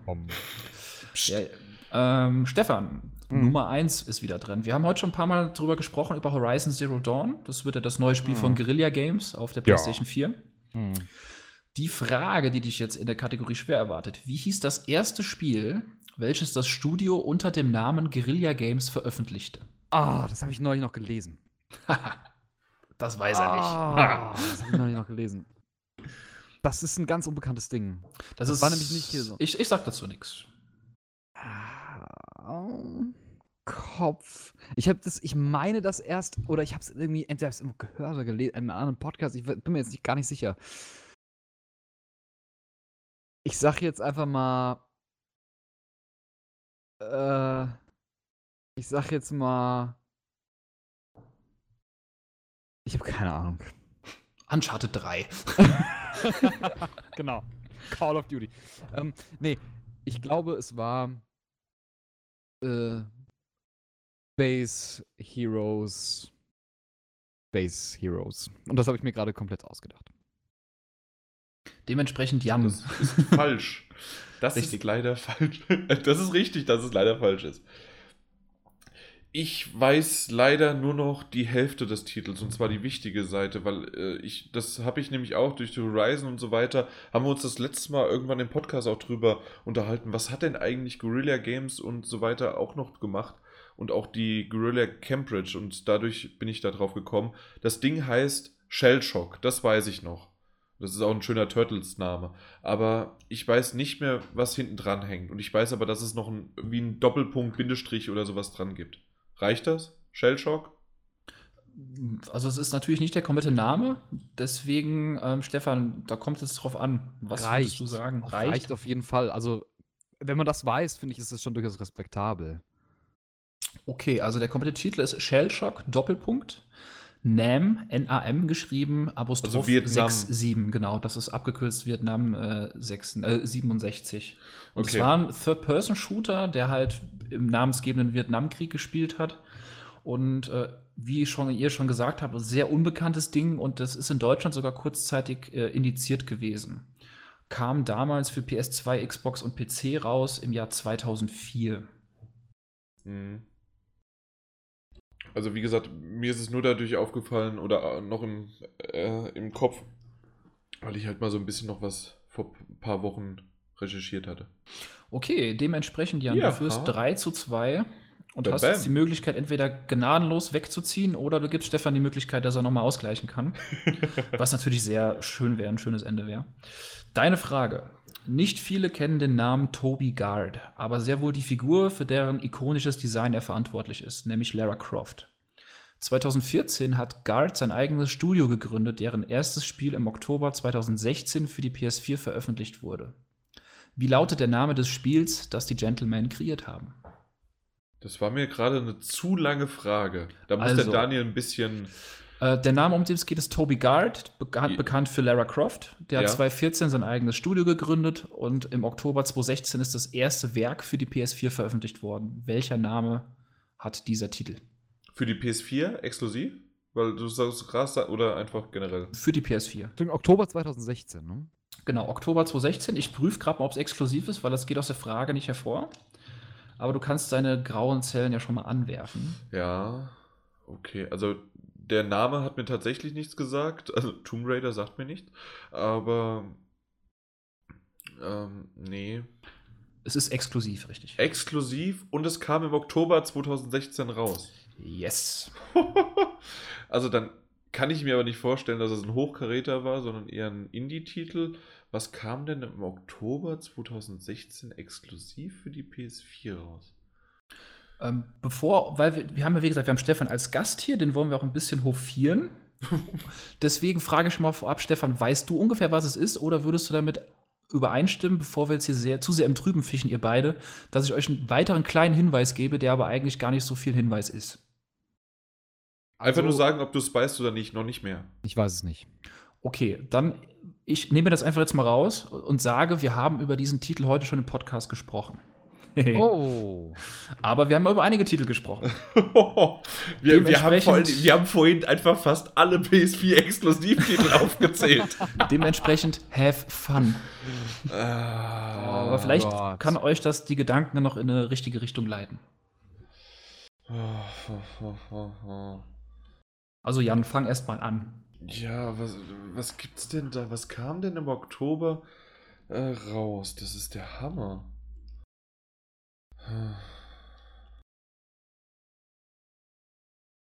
Ich kann euch auch schon mal jetzt ankündigen, ihr werdet euch beide gleich mit der, mit der flachen Hand auf die Stirn klatschen. Mehr sage ich nicht mehr. Okay. Ich weiß es nicht. Ich weiß es nicht. Kam überhaupt was im Oktober exklusiv raus? Das ist doch.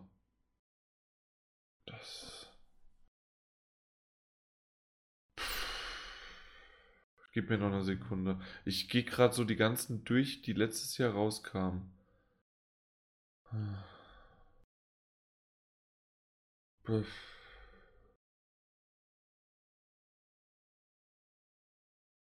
Was? Ka okay, eine, eine, eine Minute noch. Die, die, die gebe ich mir jetzt einfach mal als eigen. Nee, du bist zwar Moderator, du musst halt irgendwann sagen, wann es genug ist, aber. Du hast noch 10 Sekunden Zeit. Oh, du. Äh, The Last Guardian wäre ja im Oktober erschienen. Äh, Wir machen jetzt wie im Film, du hast noch 5 Sekunden Zeit. ich, ich weiß es nicht. Ich bin. Oh. Nee, keine Ahnung, nee. Entscheid dich. Hab nix. Nee, keine Ahnung. Stefan, wie schaut's bei dir? Ich. Gott, ich. Ich. Äh, ich äh. Richtig. das war die richtige Antwort. Richtige Antwort. Also, äh, also hast du den Schlaganfall gerade oder ist also, also okay? Ich, ich, ich, ich grüble und ich. Ich grüble und ich. Keine Ahnung. Weil. Äh, Im Oktober 2016. Das muss ja noch. Das war doch noch. Wann war denn PlayStation VR? War, war November, ne? Oder wann war das? Nee, Mitte Oktober. Mitte Oktober. Das heißt, es könnte theoretisch sogar ein VR-Titel sein. Rein theoretisch. Rein theoretisch. Ähm, da ich da, also ich habe wirklich keine Ahnung. Ich weiß es nicht. Ich, deshalb sage ich jetzt einfach mal Here They Lie. Ich weiß aber nicht, von wem das ist. Richtig.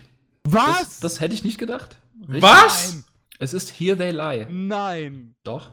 Nein, ernsthaft? Es, es ist richtig. Oh also, Gott. Das, das, das Witzige wow. ist, wenn man an Sony ich, ich exklusiv. Will, ich will jetzt denkst, nicht mehr. Du, du denkst einfach nicht an VR, ne? Man denkt immer oft an die normalen Titel. Aber oh, wir haben yeah. uns, wir haben uns das, drüber unterhalten. Das ist ja wohl der Hammer. Wow, wow, wow. Das war jetzt, das war jetzt wirklich, wirklich ein Glücksgriff. Das ist echt der, der, Hammer, wie gut Google funktioniert, Stefan, oder? Google vor allem. Wie soll ich denn sowas ergoogeln? okay, ist ein valides Argument. Ste Stefan, High Five, es steht 3 zu 3. Digitales High Five. Ich muss sagen, nach dem Ende hat Stefan schon die Nase vorne, ne? Schnauze! Das war schon stark. Also hier der Leih ist komplett richtig und das Studium, das vielleicht. Shellshock war nicht stark, ja. 96 war nicht stark. Hallo, up, up, down, down, left, right, left, right. Das, das war auch super, natürlich. Das waren alle klasse. Sogar deine PS4, dass es vier Playstation war. Also, also es ist, ist, schön, dass man sich nach einem digitalen High Five direkt an die Gurgel gehen kann. Das hat der Stefan gemacht, ich nicht. Der hat angefangen. Nee, aber um nochmal kurz auf die Frage zurückzukommen, und zwar der Daniel hat noch einen kleinen subtilen Hinweis versteckt. Und zwar fragt er zum Schluss ja, wie lautet der Name des Spiels, das die Gentlemen kreiert haben. Das Studio heißt nämlich ja. Tangle Gentlemen. Ja. Also, oder mm. Ten Gentlemen. Ja. Okay. Das war noch als Hinweis, aber der ist wirklich sehr subtil gewesen und äh, gerne mal überlesen. Ich dachte, das wäre einfach von dir und du drückst dich eh komischer. Mm. Bitte was? dachte, da, da, ist mir ja mein Monokel runtergefallen. okay. Also, nee, Gott, äh, su super schön, 3 zu 3. Besser kann es nicht enden. Ja? Und ich finde es richtig schön. Aber besser als so zu enden, ist eigentlich noch mit einem schönen Feedback. Und zwar haben unsere User da noch ein bisschen was dazu gesagt. Äh, Ricky Bu hat sich dazu geäußert, als wir über GTA 5 gesprochen haben, dass er meinte, GTA 5 ist ja an sich interessant, aber die Fahrzeugsteuerung, die mag ich so gar nicht. Hat mich bereits im ersten Auto genervt, dass ich fahren musste, als ich die Story begonnen habe.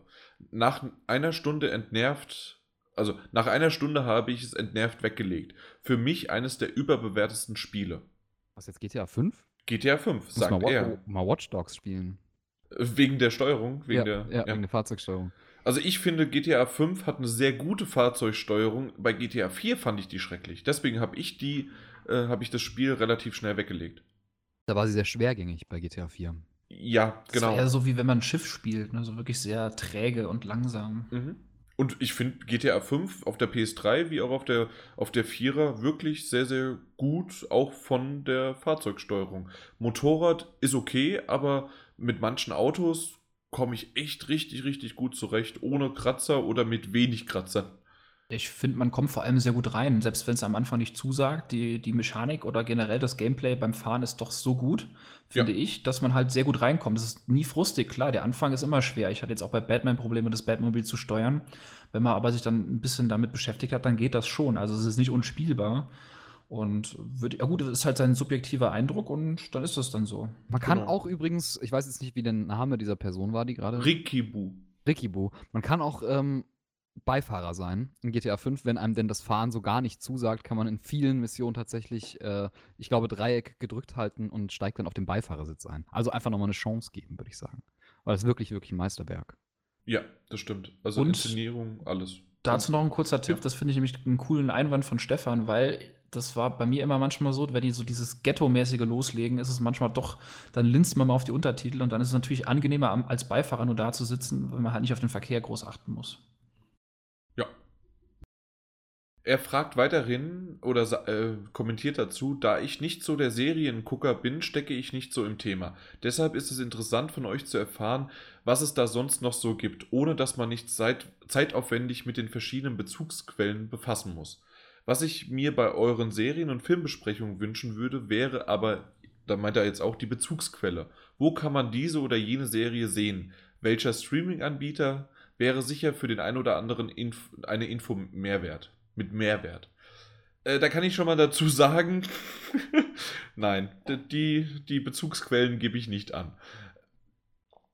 Äh, nee, Spaß beiseite. Es gibt ein paar Bezugsquellen, die ich wirklich hier nicht nennen sollte und ich glaube, der ein oder andere wird das heraushören, wie schnell und wie aktuell ich Serien gucke. Aber ansonsten bin ich auf jeden Fall bei Amazon Video und bei Netflix immer unterwegs und da gibt es ja jede Menge auf Deutsch und auf Englisch.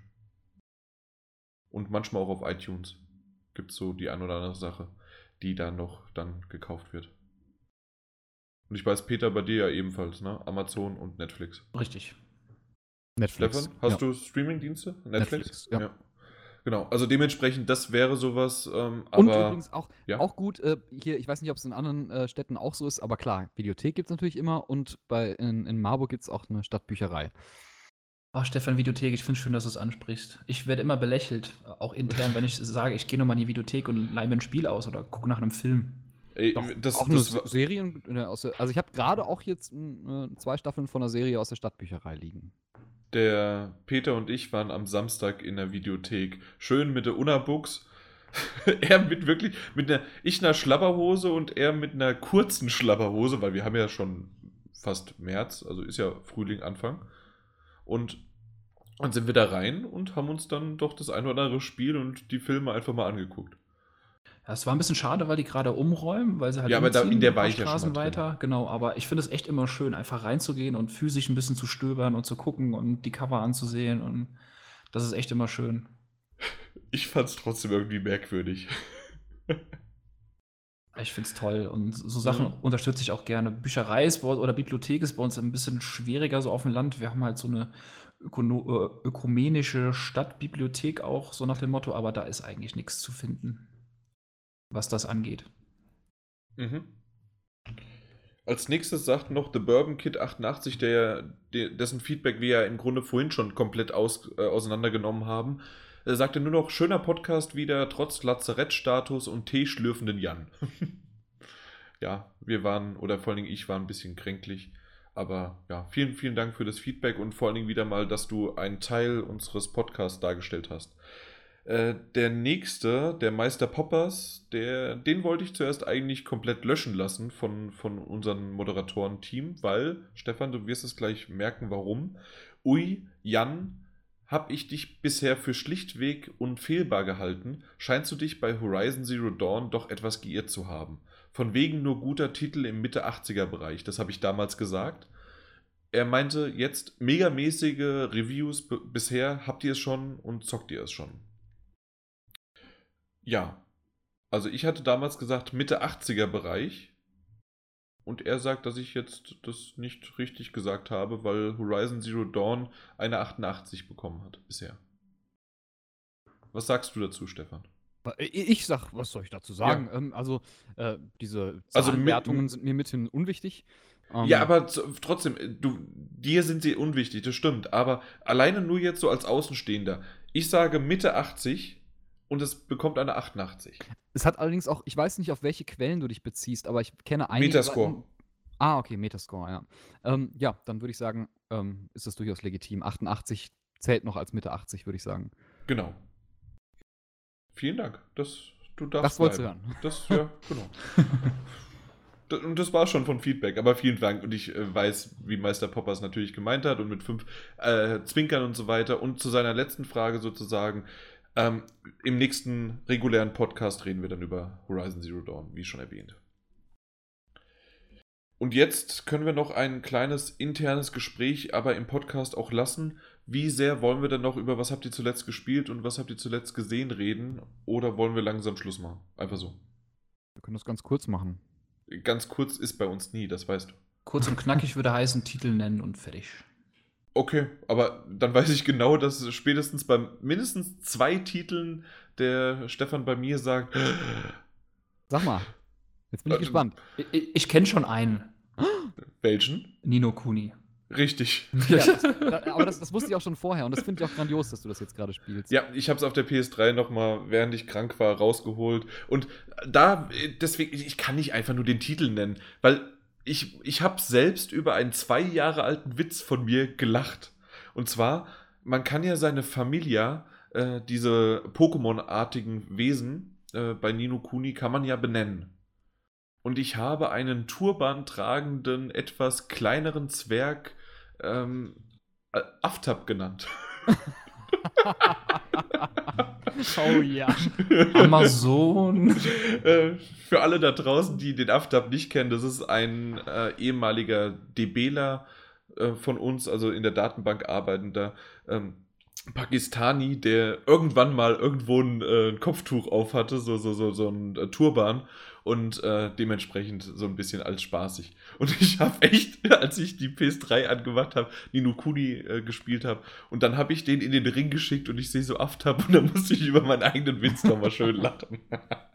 Weil ich es nicht mehr wusste. Das war schon, ja, war schon schön. Und das nächste wäre Steins Gate. Mhm, auch grandios. Also Ja. du, das sind so, das sind so zwei Sachen, die ich auch, ähm, also äh, wie sagt man, voraussetzungslos empfehlen. Ähm, ja, uneingeschränkt empfehlen würde. Ich nicht. Also weder Nino Kuni, weil das nicht jeder mag äh, Rundenstrategie. Äh, nee, ist nicht Runden, äh, aber es ist auf ein, jeden Fall ein, schon ein ziemliches RPG und dann auch mit einem japanischen Touch. Und äh, Steins Gate ist ja eine Visual Novel. Also Ja, klar. Also ich sag mal, jeder, der ähm, also kreative, kreative Stoßrichtung von Games zu wertschätzen weiß. Ja. Und den nächsten Titel, den, den dritten sozusagen, und dann schließe ich das ab, den habe ich dir über Twitter schon empfohlen, und zwar Dead Synchronicity. Mhm. Das war ja, ähm, war eine, ja ein modernes Adventure. Das hatte ich auch hier im Podcast schon mal erwähnt und ich habe es jetzt endlich auch beendet. Und ich denke, dir gefällt die Prämisse und die Geschichte dahinter. Und auch was das ein oder andere das Spiel wirklich ziemlich hart aufgreift. Mhm, Ich bin gespannt. Ich werde es mir anschauen. Dead Ja. Synchronicity. Mhm. Genau. Und bitte nicht googeln. Ich kannte den Begriff nicht und oder auch nicht mehr drüber nachdenken, sondern einfach das Spiel spielen, sozusagen. Erklärt sich dann daraus. Das ist ein Begriff daher, das ist sozusagen schon. Für mich war es halt einfach nur ein Titel, aber dann, wenn du das Spiel gespielt hast, ist es auch ein Begriff. Und ich hoffe, dass der dir jetzt vielleicht so nichts sagt. Sagt mir nichts, nee. Okay. Da- Dann danach nicht mal erst suchen, weil sonst äh, spoilerst du dir vielleicht ein bisschen was. Mhm. Was hast du denn gespielt? Ich jetzt. Ja. Ich habe zuletzt Titan Souls gespielt. Titan Souls. Das ist, ähm, glaube ich, auch irgendwie ein Jahr alt oder so. Isometrische Perspektive, eine Mischung aus äh, Dark Souls und Shadow of the Colossus. Reduzierte Optik, man ist so ein kleines Wesen, das ein kleines Menschlein Und man hat nur die Möglichkeit, also man kann sich bewegen, man kann, sich, man kann rollen, sich auch zur Seite rollen und so. Und man hat nur Pfeil und Bogen und in dem Falle tatsächlich singulär, nur einen einzigen Pfeil. Und den Pfeil kann man abschießen und kann ihn wieder zurückholen. Und Mhm. äh, das ist im Prinzip alles, was man hat an Mechanik. Es kommt auch nichts dazu. Und man ist schon, läuft dann durch eine relativ leere ähm, Welt, sehr reduziert, minimalistisch und äh, auch ein bisschen melancholisch gestaltet und kämpft gegen insgesamt 13 Bosse, glaube ich, die äh, bezwungen werden durch, äh, ja, ich sag mal, konsequentes Sterben und wieder versuchen. Okay. Ist ganz okay. Es ist äh, Für welche Plattform? PS4. Okay. Also es hat nicht die Brillanz von, Sha also weder die Brillanz von Shadow of the Colossus noch von Dark Souls. Ähm, ist aber ganz nett und vor allem auch relativ kurzweilig. Also wenn man da, wenn man einigermaßen spielerisches Geschick hat oder darüber verfügt, dann kann man da nach fünf Stunden durchaus durch sein. Gab es jetzt Okay. bei PS Plus diesen Monat. Ah, deswegen sagt er mir der Titel doch irgendwie was. Hm. Ja gut, also wenn er kostenlos ist, ja dann. Ja, hopp. bitte, immer zu. Ich weiß, jedes Mal wieder wird sich der eine oder andere drüber aufregen, äh, kostenlos. Äh, Du hast ja trotzdem dafür bezahlt für das Abonnement, für den Service sozusagen. Richtig. Ja. Aber Titan Souls, okay. Also den fandst du ganz gut und vor allen Dingen für das, dass er kostenlos war. Richtig, genau. Ich Jetzt weiß ich es wieder, aber nee, der war nicht dieses Jahr, äh, diesen, diesen Monat, der war davor irgendwann mal. Das kann aber auch sein, ja. Das Ding, ja, das habe ich mal angespielt. Ich fand's nix. Also ich würde es jetzt auch nicht, ich würde es jetzt, da würde ich keine uneingeschränkte Empfehlung geben. Ich mag die Atmosphäre, ich mag die äh, Kreativität der Bosskämpfe, aber es ist wirklich so, dass man, äh, also es hat einfach keine wirkliche Lernkurve und Nee, nee, du, du musst es nicht entschuldigen. Das ist wirklich eher für mich halt sozusagen, dass ich das nicht wollte. Und gerade auch das, was du gesagt hast, also es ist wirklich so ein bisschen äh, Dark Souls-mäßiges oder halt zumindest von der Schwierigkeit her. Genau, Dass du immer wieder probieren musst und das ist einfach nicht was, was ich unbedingt möchte. triggerst den Bosskampf und stirbst nach einer Sekunde und das nächste Mal überlebst du vier Sekunden und das steigert sich dann so lange hoch, bis du ihn irgendwann relativ flott besiegst. Klingt nach Mhm. Super Meat Boy. Ja, auch so die Kategorie, ja, genau. Hast du da weitergespielt, Peter? Ähm, ein bisschen habe ich es versucht, aber dann hatte ich keine Lust mehr. Weil er hat jetzt äh, am Wochenende Super Meat Boy das erste Mal gespielt. Habe ich auch abgebrochen. Ja. Also ich, ich werde dem Ganzen noch eine Chance geben. Ich habe ja wirklich das war eine Viertelstunde oder so in, in Summe jetzt mal reingespielt. Hat schon ein bisschen seinen Reiz, aber bei mir ist es halt so, dass ich immer relativ wenig Zeit habe zu spielen in der Woche und die wenige Zeit, die ich dann habe, möchte ich halt nicht mit, mit so frustigen Dingern verbringen. Deswegen drücke ich mich auch nach wie vor vor Dark Souls oder Demon Souls oder allen anderen Soul-mäßigen Souls. Spielen, allen anderen Souls oder Bloodborns äh, und, und wie sie alle heißen. Neos. Laws of the Fallen und so. Deswegen, ähm, ich habe es aber trotzdem generell ein bisschen einfacher und klassischer gemacht als ihr, weil ich habe weder Text Adventures noch sonstige PS Plus Dinger gespielt. Ich habe mich ausführlich mal in Battlefield 1 ausgetobt. Mhm. Ähm, zwar primär im Multiplayer, ich habe in der Singleplayer so ein, zwei Missionen mal gemacht. War auch sehr angetan eigentlich, sowohl von der Optik als auch von der ganzen Darstellung. Ähm, der Multiplayer macht halt wirklich Bock. Da hatte ich nochmal richtig Lust drauf und da ich ja noch im Krankenlazarett hier zu Hause bin, habe ich auch noch ein bisschen Zeit gehabt und auch morgen noch ein bisschen Zeit und werde dem ausführlich weiter frönen. Habt ihr es schon gespielt im Multiplayer oder Singleplayer? Weder noch, nee. Und bei mir weiß man es ja. Ja, Singleplayer es, habe ich ja. ja letztes Jahr schon gemacht. Aber Multiplayer niemals. Doch, ich war wirklich sehr, sehr angetan, auch von der ganzen Präsentation, auch allein die, diese erste, die ersten Momente der Singleplayer-Kampagne, Jan, die hat, hatten wir ja kurz mal zusammengespielt. Ähm, das ist schon echt stark gemacht. Ja. Ist wirklich schön gemacht und bietet mal was Frisches Neues, auch wenn es natürlich immer noch irgendwie oberflächlich ist und so.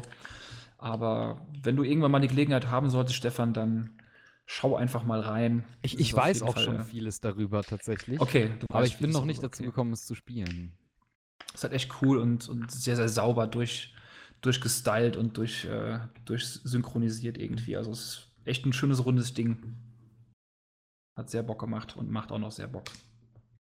Mhm. Habt ihr noch was? Weil ich weiß, dass der Peter äh, sein Pulver quasi gestern schon für, bei mir verschossen hat. Das hört sich äh, schweinischer an, als es war.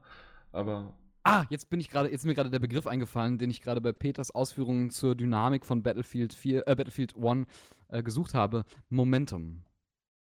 Mhm. Momentum, also Schwung. Ja, ja, genau. Gut. Das wollte ich nur nachtragen, Entschuldigung. Ja, nee, nee, äh, aber äh, hast du sonst noch was, Peter, was du noch nicht erwähnt hattest? Nee, nee, das war's. Gut. Stefan, du noch ein letztes? Ein Spiel? Nö. Okay. Dann, äh, zu, was habt ihr zuletzt gesehen? Dann Stefan. House of Cards, ähm, die BBC-Serie. Also nicht das mit Kevin Spacey. Hä? Was ist denn die BBC-Serie von House of Cards? Also du weißt ja, House of Cards ist ein Buch, das weißt du wahrscheinlich. Ja. Von Michael Dobbs. Und das wurde erstmals zu, in, zu einer Serie verarbeitet von der BBC. In 1990. Genau, 97, irgendwie sowas, glaube ich, war das. 90. In 90? Rund 90? Neun, rund dachte- 90. 18. November 90 kam die erste Episode. Ah, okay, ja. Genau, das äh, habe ich geschaut. Und es geht dann halt um das äh, britische Parlament, das äh, Genau. Prime Minister. Francis Urquhart. Und die Geschichte ist auch sogar ähm, ziemlich, ziemlich nah dran an. Also es ist, es ist fast eins zu eins Okay. Mhm. zu der von dem Netflix House of Cards. okay. Da hat noch nie was von gehört. Sehr interessant, sehr interessant. Ich mache jetzt ein, das würde dir gefallen, Jan. Ich mache nämlich jetzt ein, äh, ein Forschungsprojekt zu politischen Serien.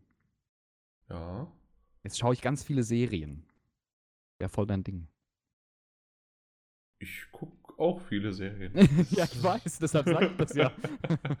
ja, nee, doch. Äh, Okay. Und, und zu was zum Beispiel? Halt House of Cards, klar. ja. House of Cards. Im Moment schaue ich gerade Veep. Mhm. Und was gibt's noch? Dann äh, Deutschland 83, Kanzleramt, West Wing, äh, alles sowas, ja. Okay. Ist halt kein Big Bang Theory und Family Guy dabei. Nee, nur, nur, nur politische Serien. Ja, ja, schon. Obwohl, Family Guy ist ziemlich politisch manchmal. Ja, aber ich meine, es ist parteipolitischer, also Sch- Schon klar. Sphäre schon klar. der Politik. Nee, hört sich interessant an. Für was man seine Zeit in Anführungszeichen sogar noch offiziell nutzen kann. Ja, klar. Natürlich, ist Ja. mein Hauptberuf jetzt. Ja, ja, ja. Das, die geistlichen Wissenschaften werden nie an. Äh, werden mich nie irgendwie so richtig überzeugen können. Ich ich, ich, ich kann es nicht sagen, warum. Also, ich mag gerne hier stundenlang jetzt mit dir darüber zu reden. Im Grunde ist es ja auch auf einem niedrigeren Niveau auch eine Geisteswissenschaft über Spiele zu reden. Ganz, auch wenn wir das nicht so spezifisch machen hier in diesem Podcast. Nee, aber wenn du dir zum Beispiel mal die Game Studies anschaust, da ist es ja so, also da hat man ja noch ein, eine, eine ganz starke theorielastige Seite, sodass man sich wirklich spezifisch damit auseinandersetzt, was ist ein Spiel beispielsweise. Und äh, dann das irgendwie interpretieren lernt und so. Das ist schon nochmal was anderes, würde ich sagen. Ich kann dir Mhm. auch mal was dazu empfehlen, wenn du mal irgendwie so ein, so ein Game Studies Einstiegsding lesen möchtest, einfach so mal einen Eindruck zu bekommen, wie das so ist, aber das können wir dann ein andermal machen. Nee, danke. Dieser Nee, Podcast bleibt so. Ich will ja nicht den Podcast verändern. Ich bin ja auch. Doch, du, ja du willst aber privat. mich, du diesmal, du wolltest ja immer den Podcast verändern und jetzt willst du mich verändern, dass der Podcast verändert wird. So weit geht's schon. genau, du hast gemerkt, das schaffst du nicht mit dem Podcast, aber na gut, vielleicht Kann ich wir jetzt vielleicht Jan. als Mensch manipulieren. Ja. Genau, eben. Selbst als Gast unterwandert er. Das ist super. Subversivität ist mir eigen. Richtig. Gut. Dann, Peter? Ich würde jetzt eigentlich nur noch sagen, dass es mir sehr viel Spaß gemacht hat, Stefan, dich nochmal zu hören. Nein, nein, nein, nein, nein. My pleasure. Was du zuletzt gesehen hast, Pastewka, komm. Wenigstens Ach das. so, ja gut, wir haben Pastewka geguckt, äh, Jan und ich, als er am Wochenende hier war und ich habe die siebte Staffel von The Mentalist angefangen. Ja. Weil, da, ganz kurz, das würde ich nämlich noch erwähnen wollen, auch wenn das wahrscheinlich jeder da draußen schon weiß. Habt ihr das, äh, und ihr auch wahrscheinlich mit den Oscars, falscher Name, mitbekommen? Yes. Ihr- Habt ihr es auch euch angeguckt? Ja. Weil, Also in, in so einem Twitter-Wein-Video von weil ich fand, ich fand das ziemlich cool. Also das ging ungefähr so sieben, acht Minuten. Wir standen ja schon auf der Bühne, dass das La La Land gewonnen hat. Und dann irgendwann halt, nee, nee, es ist falsch. Und der, ich glaube, der Regisseur war es, der dann ähm, sozusagen gesagt hat, nee, das ist, ähm, und hier Moonlight Guys äh, kommt hoch, ihr habt gewonnen. Ja, vor allem von wegen, that's serious, that's no joke, you won. Also er muss Ja. das richtig noch überzeugen. Ja, ja, genau. Äh, Und ähm, ja, anscheinend ist ja da wirklich was vollkommen falsch gelaufen, dass die falsche Karte eingelegt worden ist. Und dass halt sozusagen da immer noch Emma Stone mit, äh, mit La La Land dran stand und der, der Laudator, ich weiß nicht, wie er heißt, aber der, der die Laudatio gehalten hat, der hat das gemerkt und das ist ein richtiger Arsch gewesen. Der hat das einfach seiner Kollegin zugeschoben und sie hat dann La La Land gelesen. Also er hat sozusagen wirklich das übergeben und das sieht man auch im Video, wenn man das nochmal, äh, nachdem man weiß, dass die falsche Karte drin ist, dass, dass er guckt, er stockt so ein bisschen, das Publikum lacht, weil er denkt, weil die denken halt, das gehört irgendwie dazu oder er macht einen Witz und dann gibt er ihr so die Karte rüber.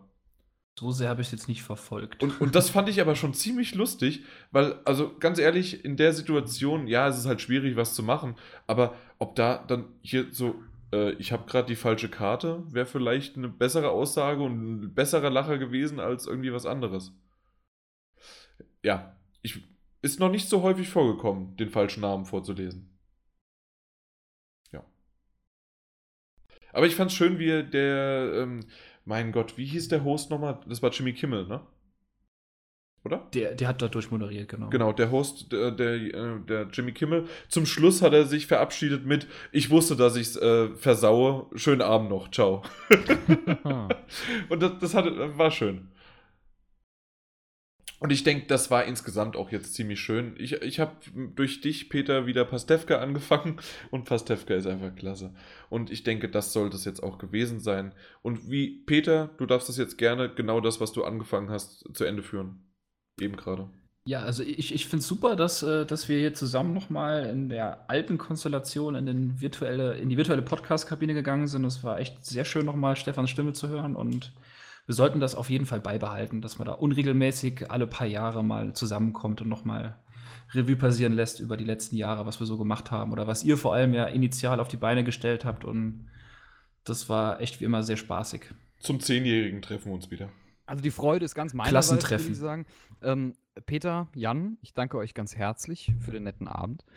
Und ähm, ja, und bedanke mich vor allem auch bei allen Zuhörerinnen und Zuhörern Hörern da draußen, die uns gelauscht haben bei dieser etwas nostalgisch angehauchten Episode.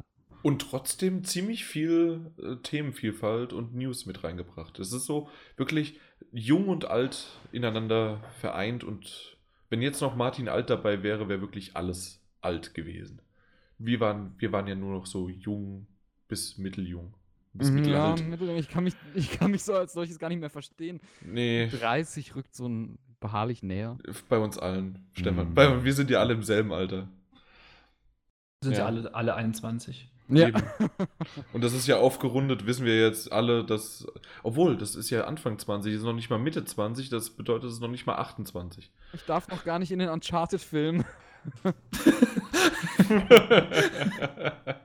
Ah, dieses Ende hätte, hätte Naughty Dog nicht besser schreiben können, wenn sie denn Ja. involviert wären in diesem Podcast. Genau. Also, und damit vielen Dank und vielen Dank für die Aufmerksamkeit im Namen von GameStop Power to the Players. Ciao. Tschüss. Tschüss. Fertig. Feierabend. Mein Schritt tut weh. Ja, das hat, das hat man gemerkt. So lange Podcasts. Boah. Ja. So lange Podcasts. Aber vielleicht, weil ich, äh, ich möchte es jetzt gerade drin lassen, Peter, sag doch bitte, dass du eine Operation an deiner Hüfte hattest. Ich hatte eine Operation an meiner Hüfte. Genau. Und jetzt ist das auch okay, dass dein Schritt wehtut und dass du dir vorhin auch Eis äh, dahin gepackt hast. Ja, mir ist der Kühlbeutel auch eben runtergefallen, aber das hat man, glaube ich, nicht gehört. Also Doch, zweimal, das, zweimal das hat man runtergefallen. gehört. Das hat man gehört. Okay. Ja, Ja. Im April kommt dann die andere Seite, dann können wir noch mal ein bisschen Lärm im Podcast machen. Genau. Aber in diesem Sinne, ich bin wirklich müde. Es war Ja. lang. Es Ja. war wirklich, ja. Trotzdem, es hat echt sauber gemacht, Stefan. Schön, dich nochmal gesehen oder gehört zu haben. Und Ja, vielleicht bald wieder, wer weiß. vielleicht bald wieder. Das glaube ich nicht. Okay. In diesem Sinne, Ja. habt einen Macht's schönen gut. Abend. Ja. Lebt Ciao. wohl. Tschüss. Danke, Stefan. Oh, danke, Jan.